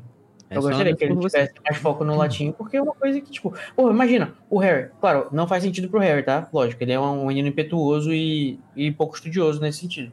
Mas ele tá com um monte de coisa ali de feitiço que ele é, nunca viu, não sabe o que faz, e tá escrito pra inimigos, realmente, por mais que ele não reconhecesse as palavras. Que tal você pegar um dicionário antes de você utilizar o feitiço? Não sei, porque Ai. na cabeça. Olha, na é, cabeça de um sentido para o jovem. Harry, faz sentido pro Code. Não, eu tô falando, tipo, na cabeça de um jovem. É. O que, que é ensinado na escola? Existem três maldições imperdoáveis, certo? Não, mas eles sabem sim que tem outras maldições bem bizarras. Não, por exemplo, sim. quando eles vão lá em, em, em- no Sem Mungos, por exemplo, tem um, tem um bruxo que te faz, te fez uma maldição que faz as vísceras da pessoa pular pra fora. Sim, mas Não, ele- é. o, que, o que é sabido? Que são três maldições imperdoáveis. Então o resto, ok. querendo ou não. Não, Então, se é pra inimigos, às vezes é não um teve negócio de tempo, ele não- autodefesa. É. Ele não teve tempo de, de, de nem pensar em estudar o que significava o nome. Ele usou aí na- no calor do momento. Como ele fez os outros. E também tem a questão de que ele tentou outras vezes e não deu muito problema, sabe? É. Tipo, ele tinha construído uma relação de confiança com o livro, né? É, As outras coisas, tipo, só deu certo. Confiança assim, e dependência. Vai, vamos Eu acho continuar. na realidade. É, É, vamos continuar porque são, são 11h30. Tá, vamos lá. Gisele. Bom dia, boa tarde, boa noite. Refresque minha memória. Por acaso, as anotações que o Snape fez no livro de poções, ele fez na intenção de instruir alguém no futuro, tipo, já projetando que o livro poderia ser usado por outra pessoa? Que eu lembre, não. Então por que ele escreveria o nome Sectum Sempra e colocaria para inimigos ao lado? Será que ele pensou que poderia esquecer o efeito, finalidade de um feitiço que ele mesmo idealizou, criou e nomeou? É tipo eu, quando você faz uma receita e você coloca assim, É. açúcar para adoçar. Eu acho que a Gisele, pelo jeito, não tem o costume de estudar fazendo anotação no livro. Mas como eu tinha, pra mim faz todo sentido isso. Porque Não, eu também é, acho. pra mim Qu- também faz sentido. Quando você, se você vai seguindo uma linha de raciocínio e chega numa conclusão, você coloca a conclusão, por mais que ela seja óbvia, né? Ali no livro, porque você vai voltar para quer dizer, se você for voltar E para talvez não tenha estudar, sido nem com nenhum objetivo, né? Ele só simplesmente É. escreveu assim. E, é porque é uma- e também porque é um livro, né, pra gente ler, no caso. Não vamos esquecer também, também que. tem isso. E é, Olha, o Code assim, é sempre o- pegando pela cabeça e puxando a gente assim pra fora da. Ai, desculpa, gente, mas não dá pra não fazer isso às vezes. Mas o Snape criou vários feitiços, então eu não me, eu não me assustaria se algum feitiço ele, ele botasse assim. Não, mas é, na realidade, é estranho não ter feito isso para os outros também, né? Tipo, foi só pra eles. Mas também, pode Mas ser. tem era um que precisava, né? Tá escrito e o Harry ignorou. Uhum, uhum. Vamos ouvir o É. áudio da Bia, que é que ela fala no áudio que é o episódio 153, mas na verdade é sobre o 156. Oi, gente, aqui é a Bia. Voltei com áudio, já que o Igor falou que era, minha voz era bonita no último, e eu passei É um tempo aí meio sem voz. Mas eu queria fazer um feedback do episódio 153, Olha, A Fala. Impenetrável, quando falam sobre a criação do, do feitiço Sectum Sempre. É, eu acho que foi o Luiz que comentou que tinha a impressão que esse feitiço foi criado é, logo, logo que ele foi né, atacado pelo, pelos marotos. Mas eu, eu não concordo com isso, porque a gente tem poucas interações com o Snape nessa época, então acho que é natural que a gente relacione esses dois momentos. Mas eu acho que esse- essa criação do Sectum Sempre realmente foi uma coisa mais planejada e acho que tem mais a ver com o período que estava começando a guerra e eu, eu acredito que tem assim um, requintezinho de crueldade na criação do feitiço, mas eu acho que ele não era direcionado aos marotos. Eu acho que o Snape já estava pensando mais na questão da guerra e nessa questão de ter que se defender contra uma ameaça maior e não contra adolescentes que pregam peças. Eu acho que era alguma questão mais séria e não necessariamente relacionada com aquele momento que a gente viu na penseira, que foi um momento único, assim, de contato com o Snape. E é isso. Tchau, até a próxima. Vou tentar mandar mais feedback nesse Mac. É, Bia, é, só pra falar um pouco, é, eu acho que o Snape não considerava é, os marotos só como alguém que quer pegar pressa, é, peças. Primeiro, porque eles quase mataram ele. Segundo, eu acho que é no período da escola, não no período de guerra, por quê?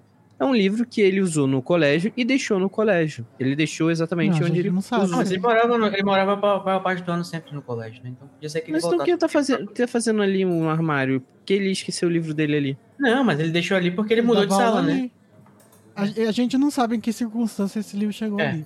Eu acho que pode ser os dois casos, mas eu acho que a gente não sabe se ele experimentou. Pode ser que ele só criou e, tipo, ah, não vou usar isso aqui. Gente, eu acho. A Lari fala no episódio assim, como se fosse muito exagero imaginar que tenha sido o Sectum Sempre que o Snape usou naquela memória.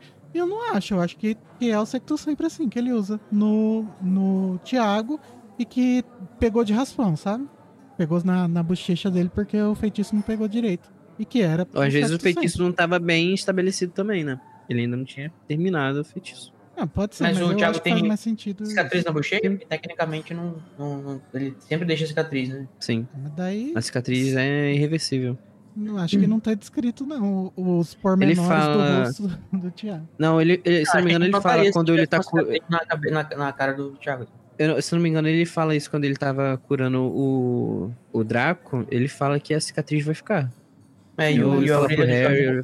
Então, mas não, não me lembro de ter escrito que tem uma cicatriz no Thiago, mas isso não quer dizer que não tem e nem que tem. Então, Uhum. whatever. É, mas assim, os, os indícios, assim, eu acho que uma cicatriz na cara dele ia ser mencionada, sabe? Não, se fosse Ah, uma cicatriz acho leve, tipo, Não, ué. Não. Não, pode ser que não, mas é bem mais provável que sim. Só questão de probabilidade. Não, pô, você Depende imagina. do tamanho da, da cicatriz. É, pô, É. você fala de uma cicatriz como se fosse, sei lá, o corte aqui, um X do, do Kenshin do Samurai X. É, tipo Ou- isso. sei lá, o corte aqui que o Zoro tem no, no olho. Vamos Não, seguir. pô. Tudo bem. bem. Santos disse o quê, Code? Conta um pouquinho pra Oi. Elefanters! Oi, os comentários em tópicos do episódio 156. É, eu não sei se ela disse isso ou se o Logi colocou, mas enfim. É o É, título. Oi, Elefanters! Harry e Draco no banheiro. Eu fico muito chocada que o Harry viu o Draco, ou Draco, vou falar Draco pra ficar mais, mais, mais coisa, chorando. E, as- e aí o Draco olha para o Harry e o primeiro impulso é duelar. E não teria essa, ele não ter, eu não teria essa reação se encontrasse uma pessoa que não gosto, vulnerável, e no lugar do Draco, e acho que é só lamentar que não tenho um minuto de paz para sair do banheiro. Que povo violento. Então vamos comentar esse tópico. Eu acho que, é, realmente, essa é a Maine, né? Mas o, o Harry, o Harry ele tava- tá conseguindo os olhos pro Draco faz tempo. É, com a pulga atrás da orelha. Ele quer sangue, tanto é que ele tem. Enfim, aí ela continua. Livro do Príncipe. Gente, o Harry é muito burrinho mesmo, né? Eu acho super normal ele seguir as dicas do livro em poções, principalmente depois de dar tão certo na primeira vez. Mas os feitiços, gente, como é que você faz o feitiço sem ter noção do que você, ele pode fazer? Eu provavelmente ficaria curiosa, mas ia no mínimo pesquisar o significado das palavras em latim ou, per- perguntar pra Hermione, mas nunca ia jogar pro ar assim. Não acho que ele, é, ele tem que parar de usar o livro, mas não faz os feitiços, pelo amor de Deus. É, eu- eu também concordo com você, mas eu aí realmente acho que também seria eu, né? O Code ou a Marine. O Harry, ele, não, infelizmente, não é assim. É, e aí ela continua. Acho, Eu inclusive. Hum. Não, ah, tá. Acho, inclusive, eu achava que você ia falar alguma coisa. Acho, inclusive, que se a Hermione não tivesse empurrado com o livro, ela ia pesquisar e ir atrás do que esses feitiços poderiam ser. Ah, tá, lembrei o que eu ia falar. Por isso que- Por isso que eu não tinha continuado. Porque eu também acho que. Não sei se é muito. Também acho meio nada a ver o Harry devolver o livro. É só não. É só usar as partes que tu quer, pô. Não, é, e não usar as outras partes que tu não conhece. Precisa se desfazer do livro. Imagina. Só usar com responsabilidade, né? Mas ele tá super traumatizado, né, gente? Tudo bem. Então, novamente. Não, mas ele não, é se o Code, é desfez o do livro por trauma, ele se desfez por, por Snape não descobrir. Ele escondeu por Snape não descobrir. É, né? é verdade. É, não, não confirmar, né? Porque o Snape sabe. É. É, eu acho, como a, ah, continuando aqui, né? Ela diz, eu acho, como a Larissa disse, que o movimento da varinha que faz a diferença, sempre visualizei como uma espada de esgrima que tem a ponta muito afiada, e o que ferrou foi agitar a varinha freneticamente mesmo. E repito, pra mim não existe uma justificativa plausível para usar um feitiço que você não conhece, nem se tivesse escrito, sei lá, para fazer bebês sorrirem. É, Maine. É, imagino- habla e. É. Mas ele gosta de hablar. Imagina o ódio de Snape quando vê o feitiço e descobre ou tem certeza que o filho do Potter, do, do Harry, tá crescendo em cima dele. Se fosse uma novela, o Snape com certeza ia chegar ao quarto e derrubar tudo da mesa e chutar os móveis. E aí o novo tópico dela, livro versus filme. Gente, vamos parar de gongar o filme por causa do romance adolescente, porque todos já concordamos que esse livro é a malhação da saga. Faltou adaptar um monte de coisas importantes. Sim, mas que a comédia romântica tá aí? Tá. Não, a- aí já começa o momento onde a Maine quer descaralhar com a minha pessoa. Quer hablar com Pode seguir. tá? Tá, Lacrar pra cima dele. É, mas Vai, só continua. antes da gente seguir, eu só quero dizer que realmente é isso mesmo, que você lacrou, é Maine. Malhação, mais malhação, mas também podia ter mais.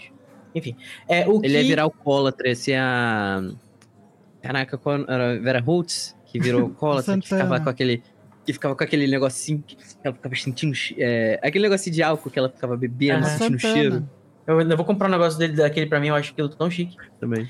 Enfim, por, é, o, que está, o que está acontecendo com o Luiz? Fiquei até é, gaguejei. Puritaninho, não deixa o povo fantasiar. Gente, vê se pode. Pregando puritanismo justo no esporte. Desejando o mal dos amiguinhos. Tendo a pachorra de dizer que Dumbledore não é mentor do Snape. Sendo que mentor é a Nossa. pessoa que serve alguém de guia, a pessoa que inspira e estimula, sabe, o conselheiro. Gente, o Eu Luiz, ele chapou na banana esse dia. Não é, É. possível. Ele, ele entrou numa noia de discordar da Larissa por discordar. Não é possível. Ele queria provocar. É. É, ela Era o continua. Code que tava gravando, não era eu, não. É, tava, eu tinha possuído o Luiz. E eu falei pra ele no, no WhatsApp. Luiz, você vai ser muito criticado essa semana. É, é, preparei que Ele falou. cara, Os críticos. E a, a crítica continua aqui. E, e acho até que ser mentor, independente do mentor se consideraram ou não, quem define a mentor é o mentorado. Tenho mentores que passaram pela minha vida e não sabem que foram meus mentores, mas que representaram isso pra mim justamente porque me guiaram e inspiraram. Vírgula Luiz, melhores. É, Snape sendo Snape, próximo tópico. Snape Ah, então posso me não defender im- agora? É, você tem uma coisa? Não, ela tá terminar? certa. Pede, só pede desculpa. É. Não, primeiro que eu não sou puritano e não tá acontecendo nada, eu só fui pra terapia. Seus comportamentos dizem o contrário.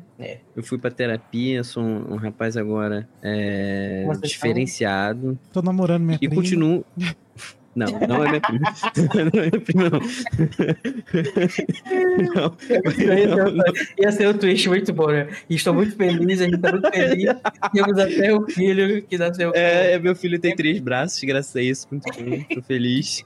É, Continuando. eu- mas eu continuo, eu continuo acreditando que o Dumbledore não era uma imagem de mentor para Nossa, Snape. ô Vê César, cala a boca, olha as coisas que você fala. Meu Deus, chorumento.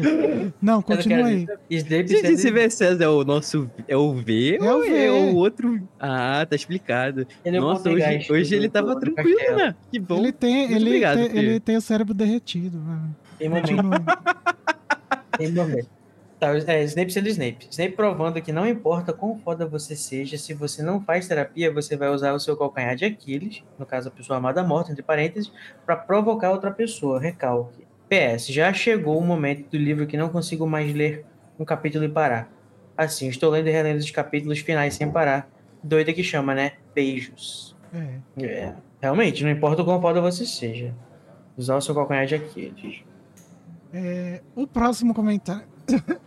Nossa, a minha voz tá morrendo. Continua fumando. Ah, não é o cigarro, é, continua fazendo live. Flávio disse. E aí, pessoal? Nesse episódio, infelizmente, não consegui anotar nenhum ponto específico. Então, vou deixar um comentário geral, que foi o feeling, sentimento, que eu tive enquanto ouvi o episódio. Lari perfeita sem defeitos. O V discorda. Faz anos que eu tô ouvindo você pregando a palavra do Snape e até hoje eu me surpreendo com as reflexões de complexidade sobre o personagem. Não sei se foi nesse episódio, mas algo que eu não tinha pensado ainda e depois que você falou pareceu óbvio. É que o Snape não é um personagem maduro. Eu nunca tinha olhado por essa flash. ótica. Aos três, vocês arrasaram no episódio. Parabéns. Menos Tá vendo, gente? Pode discordar de mim. Ele não escreveu isso. Né? Pode discordar de mim, mas continue, continue me tratando com amor, porque eu preciso disso nesse momento. É. A terapeuta falou que eu preciso de uma rede de apoio. E agora vamos ouvir um áudio do, do, do Felipe Sueiro. Uhum. Meu Ele Deus! Tu viu o comentário do V? Fala galera, fazer feedback do episódio 156. Já dizendo aqui que minha expectativa de vida caía a cada elogio do filme Enigma do Príncipe nesse, nesse episódio. Muito triste ver aqui que a minha vida poderia ser um pouco maior, né? mais longa, mas pelo visto encurtou aí. É, mas é isso, mas faz parte. É, eu amo Danilo, ele. Eu adoro os episódios com ele. No início eu nem gostava muito do Danilo, mas ele me conquistou, cara. Mas só que é muito difícil respeitar ele quando ele elogia Enigma do Príncipe de verdade. E aí Larissa entrou também. Meu Deus, Larissa. Não! Mas tudo bem, vocês têm moral, vocês têm moral. É, e aí já elogiando que eu achei 100% perfeita o, o destrinchamento que Lari faz de, do Sectum sempre e tal, do modo como Harry efetuou o feitiço, que foi um pouco mais intenso, que ele pode ser controlado. Achei tudo sensacional, concordo com tudo. E passando para outro tópico, eu ia comentar que é a questão da cena do beijo, que, tipo, pra mim, quando eu li pela primeira vez, foi muito impactante, porque eu tinha assistido o filme no cinema, O Enigma. E todo o plot de Harry e Gina me passou muito despercebido, muito, muito mesmo, sabe? E aí quando eu chego para ler o livro e vejo toda aquela coisa que começa no, no, no, no, no livro já, a relação entre os dois e tal, aquele, os detalhezinhos aqui e ali, e a cena, o, final do capítulo que termina com essa cena, o começo do capítulo ele vai se construindo uma tensão, que é Harry atacou Draco, teve a briga, ele fica muito preocupado com o que ele fez, que não era o que ele queria, e, ele fica, e aí tipo tem toda a questão, poxa, que livro é esse? e tal, aí ele acaba é, indo para detenção, fica preocupado com a questão do, do, do jogo, e aí ele não pode assistir o jogo, até tenta assistir o jogo do, do, do, da sala lá, e aí, tipo, quando ele sai, tá tudo vazio, tipo, não tem mais ninguém nos corredores, ele fica tenso, tipo, perdemos e tal. Tudo vazio, ninguém tá comemorando. E aí, quando ele chega, aquela explosão, acho que toda essa construção, assim, para finalizar no ápice do beijo dos dois, é muito legal, acho muito legal essa construção do, do, do capítulo, e eu amo muito, muito, muito, muito. Eu lembro que eu reli várias vezes quando eu li pela primeira vez. Não é impossível isso aconteceu, cara, porque eles não botaram no filme. É, pois é. Enfim, é isso, valeu, galera, aquele abraço, fui! Olha aí, é um homem hétero que gosta de esportes, né? É isso. Gosto de, de esportes e beijos com mulheres. Graças a Deus. Caminhão e carro. Beijos com mulheres. As, as lésbicas também gostam. E os bis. Elas também, elas também gostam de caminhão. e de esporte também. É, eu não sei se eu respondo V. César. É. Cada coisa que eu já vi ele falando Ele aí. quer atenção, ele quer trollar, deixa. Ele não dignifica, não. É- Ele é o nosso. Ele é o nosso pirraça. É. Ah, o, Pi, o Vendo? Pirraça era, consciência. era bolsominion? Com certeza. Não, coitado. Ó, Bolsominion. Barão Sangrento era Bolsominion. Pirraça Bolsominion. Os Lugerhorn é Bolsominion. Ah, Ah, deixa eu falar um negócio aqui que você falou dos logo. a, dama, Prometo a, não me a- estender. a Dama Cinzenta. Prometo não me estender. Só pra levar em consideração um negócio. Quando eu tava falando né, sobre ele ter vergonha que as pessoas no mundo bruxo soubessem, por exemplo, que ele teria esse conhecimento. E às vezes eu fico pensando, será que. Eu, eu- eu não, eu não entendo muito bem como é que funciona essa questão de como que os bruxos veem as artes das trevas de fato, sabe? Porque a gente vê que, pelo menos o pessoal da Sonserina aparentemente gosta, né? Mas parece que não é muito definido, ou não tem uma. uma parece que, tipo, a- realmente a moral do bem, vamos dizer assim, né, de quem não usa a arte das trevas é a, é, é a maior parte da sociedade, sabe? Eu acho isso tão bonitinho, tão, tão cristãozinho, que eu acho que se o mundo bruxo existisse, provavelmente a maioria das pessoas ia ser mais, tipo, como é na Sabrina. Nossa, Dudu, lacrou, é verdade. Quantos anos você tem, Vê? Dudu. Tem essa dúvida. Conta um pouquinho pra gente. Capítulo 25, a vidente interrompida. Caralho, o, o Felipe. Afis, fui reduzido a isso mesmo, velho. Que tristeza. Foi o Code, hein? O Felipe, tão fofinho, bonitinho. Ele. Tadinho, Felipe. Ah, Gente, Gente, vai, vamos, vamos lá escutar o álbum do Felipe. O episódio 157, capítulo 25, a vidente entreouvida. É o último que a gente vai ver nesse Metanuclear, graças a Deus. o que acontece? A escola está em polvorosa com o novo casal grifinório Harry e Gina. Não é Rony e Gina, como a Carol diz. Mas Harry está feliz em ser assunto de uma fofoca positiva para variar. Ao receber uma mensagem de Dumbledore, ele vai até a sala do diretor, mas no caminho encontra Sibila Trelawney, que está indignada por ter sido jogada para fora da sala precisa. Ela conta a Harry que ouviu uma pessoa comemorando, o que imediatamente o deixa em alerta, mas ele é surpreendido quando ela comenta casualmente que sua entrevista de emprego foi interrompida por Snape, o que significa que foi ele quem ouviu a profecia sobre Harry e informou a Voldemort. Harry confronta Dumbledore, que hesita em falar mais sobre o assunto, apenas garantindo que Snape se arrependeu profundamente e que confia nele. Cortando o assunto, o diretor convoca Harry para uma missão: ir atrás de um Horcrux. Olha só, gente, essa pausa, né, de 5 em 5 capítulos sempre tá dando muito certo. Será que a Rowling organizou assim também? Esse cliffhanger aí. Comercial. Começando então pelo comentário do Rafael Vilas Boas. Quem, quem vai ler? Olá, olá, Elefanters. Olá. Como é bom ouvir a voz das meninas em um único pod. Dois feedbacks. Sobre a questão do nome do Snape, ele não herdou o nome da mãe, Ellen Prince, pois o costume da saga é inteiramente patriarcal, fazendo herdar o nome do pai, Tobias Snape, bem como no caso de Molly Weasley, nascida Prewood. Severo Snape tirou seu apelido, o príncipe mestiço do nome de solteiro de sua mãe, combinando com seu próprio status sanguíneo de mestiço. Acredito que o nome dele, que o nome dele era apenas esse, sem mais, e talvez tenha feito assim, no apelido registrado no livro, como uma forma de mudar sua identidade, como um pseudônimo, ato comum, ato comum aos Sonserinos que não eram de puro sangue. I am Lord Voldemort, é, considerando que a época em que foi rabiscado o livro, Snape era um candidato a comensal. É comum entre adolescentes góticos e emo, e também aqueles paneleiros do Discord, né? Que Sabe o que eu imaginei eles- agora? O Snape deixa o livro dele sem querer na sala, né? Aí alguém quer descobrir de quem. Ah, quem perdeu o livro? Quem é um tal de príncipe, eh, príncipe, eh, príncipe mestiço? Aí ele tem que levantar a mão e falar: "Ah, Me dá aqui, dá essa porra pra cá. Porque, tipo, você coloca, o nome, você coloca o nome do livro que não é o seu nome, como é que as pessoas vão. Gente, vão eu acho que faz sentido o Snape usar o nome que não é dele, mas é o nome É. dele, entre aspas, porque é Uhum. o lado bruxo da família dele, é o lado só que bruxo, né? mestiço. é. Acho que não é. uma questão muito grande, assim, mas eu Acho que é natural ele querer adotar Eu acho que é porque no capítulo as meninas estavam falando, nesse capítulo aqui, estavam até especulando sobre um possível outro nome do Snape, como Red Canon, sabe? Que Snape é o sobrenome do meio dele, alguma coisa assim. Uhum. Aliás, Snape não, Severus. E sobre a Félix Felício, tem, tenho pra mim que a conclusão deste capítulo prova que ela não é placebo. Afinal, Se fosse, os jovens da D teriam morrido na luta contra os comensais na defesa do castelo. É, não dá bem É pra gente isso, mensurar gente. esse statement, mas. É, não, é. Não, mas Cara, eu acho é o que, a gente, nunca comentou em chegou todos a os dizer. episódios. A gente nunca chegou a dizer que era placebo, de fato. É, a gente não, a gente todos as todas as discussões que a gente teve sobre a questão da Félix Feliz, a gente comentou que é basicamente sorte. Sorte Uhum. não é algo mensurado. Então, é isso. É, não dá pra E gente ela- dizer o fato é que eles, que eles teriam morrido na luta se não tivesse. Não- Porque como é que a gente vai saber se eles tinham morrido, teriam morrido ou não? É, às vezes também não é só uma questão a, a luta também não é só uma questão de morte, é de sorte, né? Então, É. essa é difícil precisar, né? Mas eu também acho que não é placebo, não. Próximo é da Maine Santos. Vamos ver pra, pra cima de quem que ela vai lacrar agora. Habla, Maine. Ainda bem que eu não tô nesse episódio, senão Blá, blá, blá, blá. mais uma. Lê aí, Code. É, Vai, Code. Você pode? Vamos lá. O Elephanters. Maine. Vamos aos tópicos.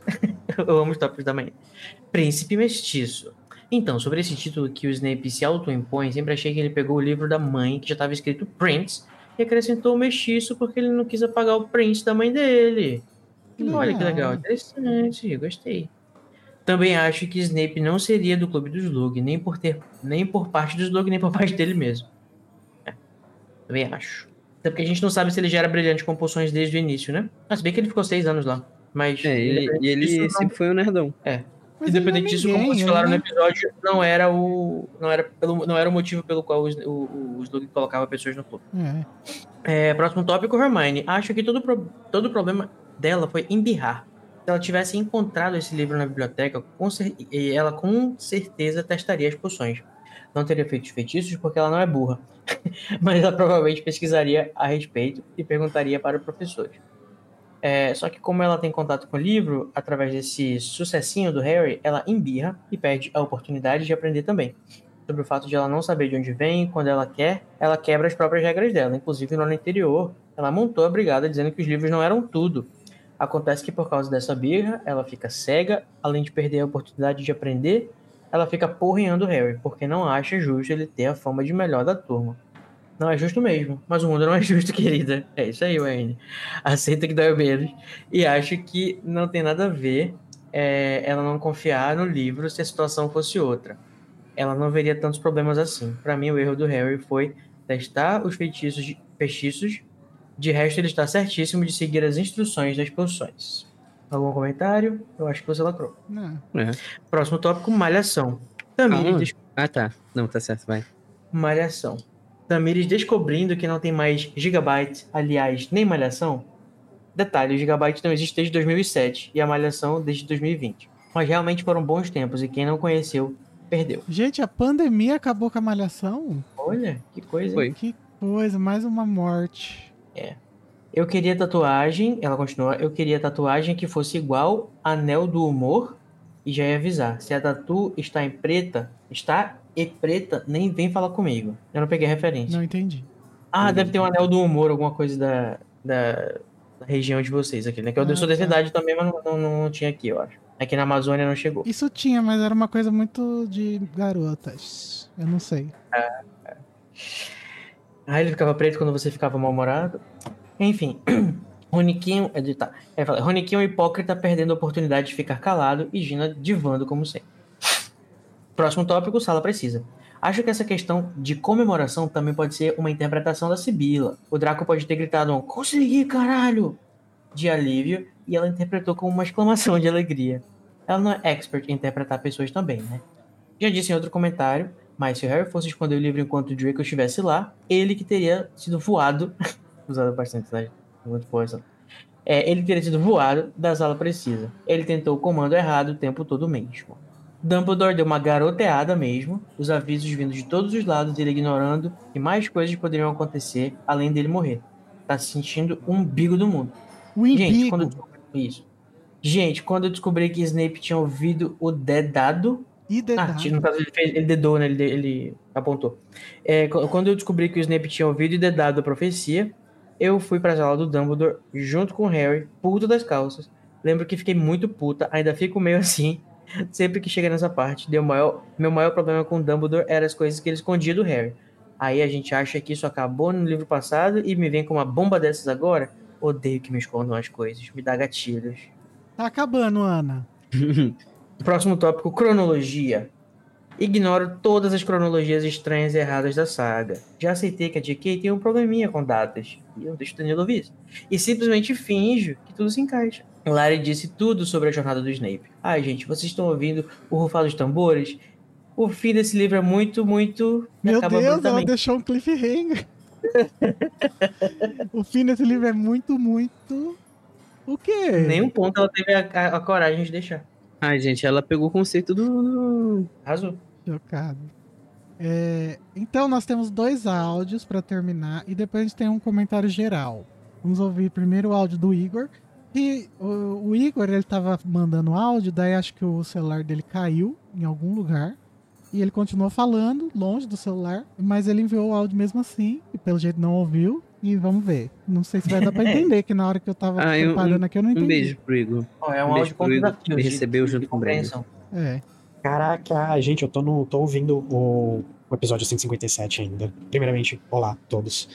E explodiu a minha cabeça, eu nunca parei pra perceber, nunca parei pra pensar nisso que a Larissa falou, de que até então a Hermione tava aprendendo com o príncipe, com as anotações, entre aspas, né, do príncipe, com a- as notas de rodapé do príncipe mestiço. E aí agora que ela tem que seguir o livro, ela não tá seguindo tão bem, meu.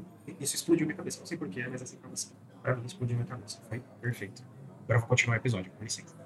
Gente, a cabeça dele explodiu, por isso que o áudio ficou assim. É.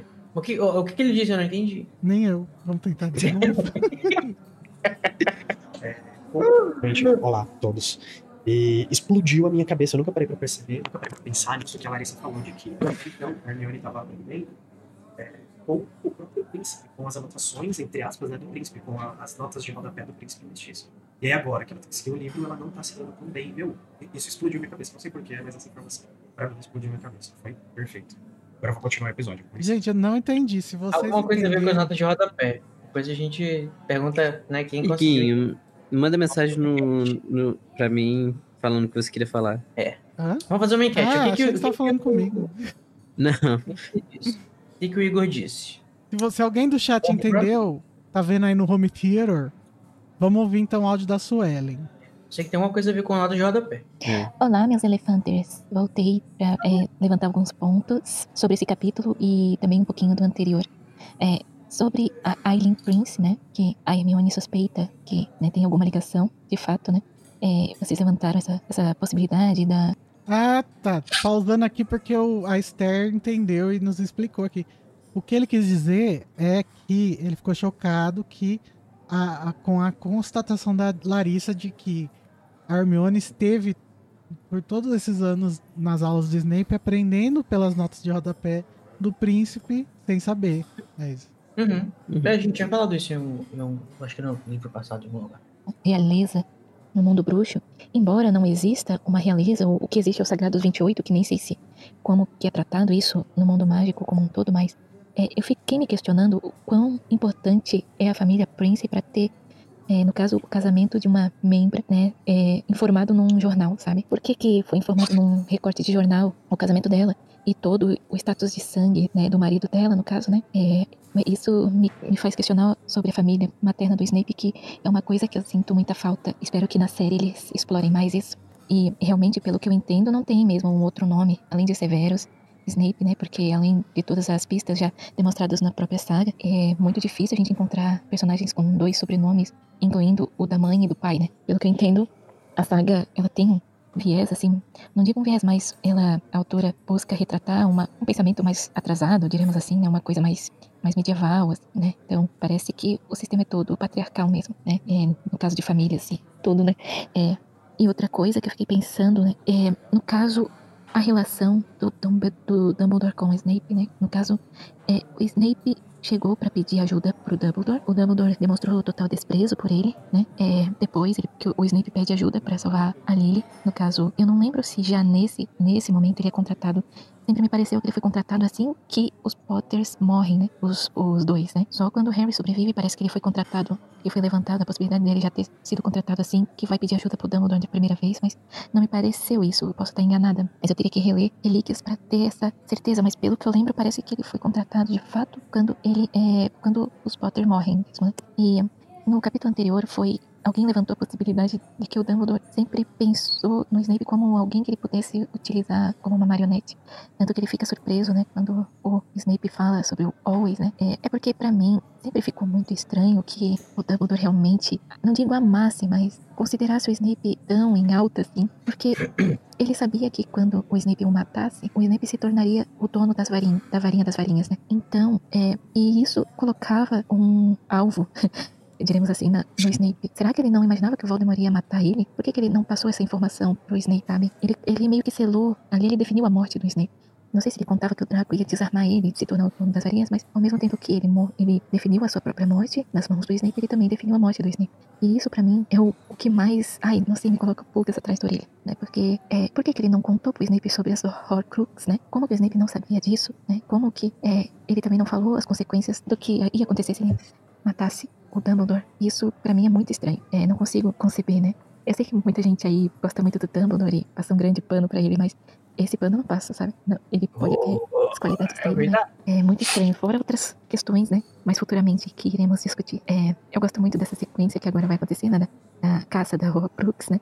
Eu gosto muito dessa interação que o Dumbledore e o Harry vão ter pela última vez. E vocês falaram sobre as proteções das Horcrux, né? Eu também fico pensando que valor ela, o, o Voldemort dava pra própria alma dele, né? Pros pedaços de alma dele. Porque algumas parecem mesmo, assim, tratadas com um pouco de displicência e outras com tanta proteção, né? Eu fico imaginando, será que o Voldemort não suspeitava que ele tinha uma Horcrux extra, né? Que era o Harry? E se ele soubesse como seria o tratamento dele pra com o Harry? Eu, no tempo que eu lia fanfics, eu, procurava sobre é, fanfics onde o Voldemort descobria isso, mas sempre descambava pra, um, pra algo um pouco sexual. Daí ficava um pouco estranho, eu não seguia lendo, mas é algo que eu me questiono. O que aconteceria se o Voldemort soubesse que ele tinha essa Horcrux? Talvez podia ser até mais tarde, né? mas o que aconteceria? É, e é isso então, gente. Agradeço muito pela discussão de vocês. Amo, amo de paixão o podcast. Por mim nunca poderia acabar, nunca teria fim o podcast. Infelizmente estamos chegando já próximos disso, mas espero que a gente dê um jeito. Né? E obrigada por tudo, por salvar meus dias tristes. E é isso, um beijo. E até mais. Você é Tão muito fofa que eu até esqueci que ela gongou o Dumbledore.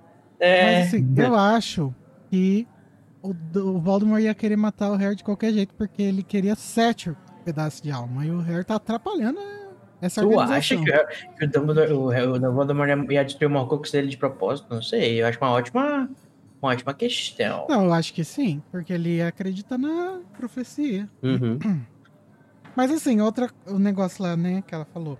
Por que, que o Dumbledore não contou pro Snape sobre as Horcruxes?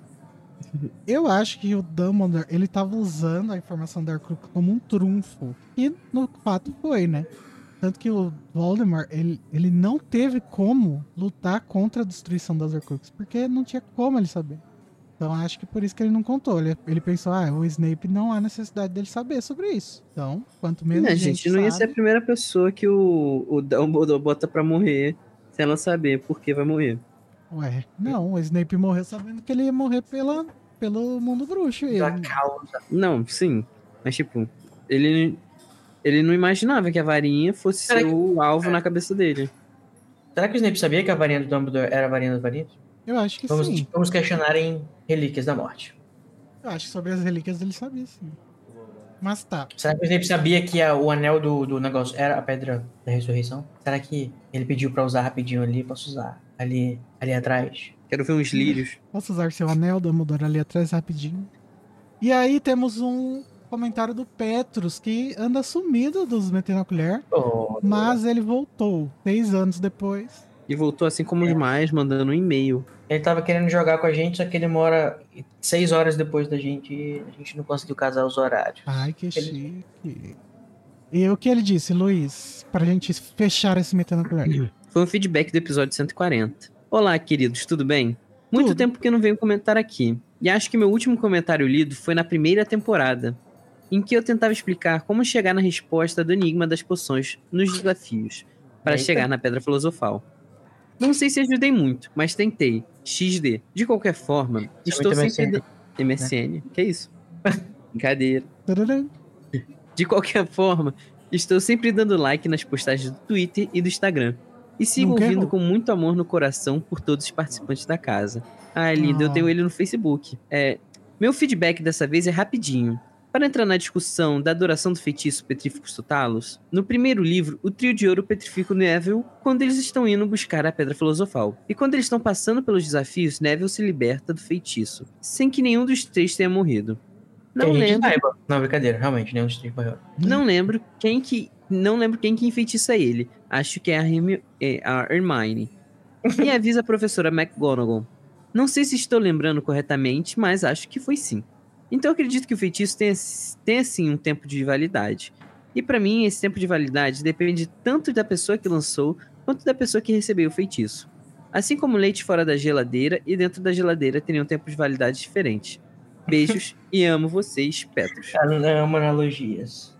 Mas a gente, É. não, a gente não sabe se chegou alguém ali e tirou o feitiço dele? Ah, ah, é, eu, acho, eu, acho- eu acho que os feitiços em geral também tem uma duração, assim. É, gente, tem, são pessoas Ah, com mas poderia ser isso também, né? A McGonagall Porque eu acho, ir assim, no menos banheiro, lá passou eu- lá. Eu uso isso em consideração para as campanhas de RPG, né? Eu acho que o corpo, bruxo mesmo também, a magia do corpo vai lutar um pouco contra aquilo, sabe? Eu acho que ó, é como se fosse uma espécie de resistência para fazer a pessoa tentar se, soltar, se livrar aos poucos também. De Uhum. repente, uma, um não objeto. Eu, eu falo isso porque. Mas isso é coisa de do filme, né? Tem uma, uma expressão para transfiguração que aparece no, no- na lousa, e uma dessas coisas é a resistência da, da, da coisa. Aí eu interpreto como se fosse, como se cada corpo, cada objeto tivesse uma espécie de, de forma de, diferente de reagir a, a uma transfiguração ou um feitiço, sei lá. Mas, é Mas eu uma- acho que também pode ser que a McGonagall levantou pra fazer um xixi, bebeu uma aguinha, encontrou lá o Neville lá no chão e des, des Ela foi ele. andando, né, entre pessoas. Opa, que isso? Ah, é só o Neville, voltou a dormir. Amanhã- de- depois de amanhã a gente tira ele daí. Gente, é isso. Eu gostaria de agradecer a todos que vieram aqui nos comentários da live. Menos. Não, até eu ver, Não, ele tá bem. sempre aí. É. Nossa, não, assim, assim, podem falar o que for do V, mas ele é um dos caras mais fiéis quando a gente tem live. Ele É. tá sempre aqui trazendo conteúdo pra Mas gente. nunca brincar com a live. mandou feedback, hein, Vê? Verdade, tem que Tá mandar hashtag. Verdade. Ou mandou com algum outro nome, né? Que a gente não sabe. qual. Faz o seguinte, Vê, me passa seu telefone pra você me mandar feedback. Não, melhor não chegar muito perto. É melhor não, é melhor não, melhor não, melhor não, melhor não, melhor não, desculpa, não, não, não, não. Não, me arrependi, me arrependi, me arrependi. Não, É, é isso, manda gente. pro Papai Smurf. Fiquei até curioso, sabia? Pra. Manda pro Papai Smurf. Manda aqui pro Papai Smurf. Até semana que vem, onde a gente vai falar e comentar sobre o capítulo A Caverna. É isso mesmo, estamos chegando Eu no final do participar. livro. Ah, é aquele negócio lá do Sócrates, né? Sócrates, Platão, sei lá. Isso, exatamente. E o Code não vai estar participando, viu, gente? É. Mas é isso. Beijinhos, gente. Aí, beijão.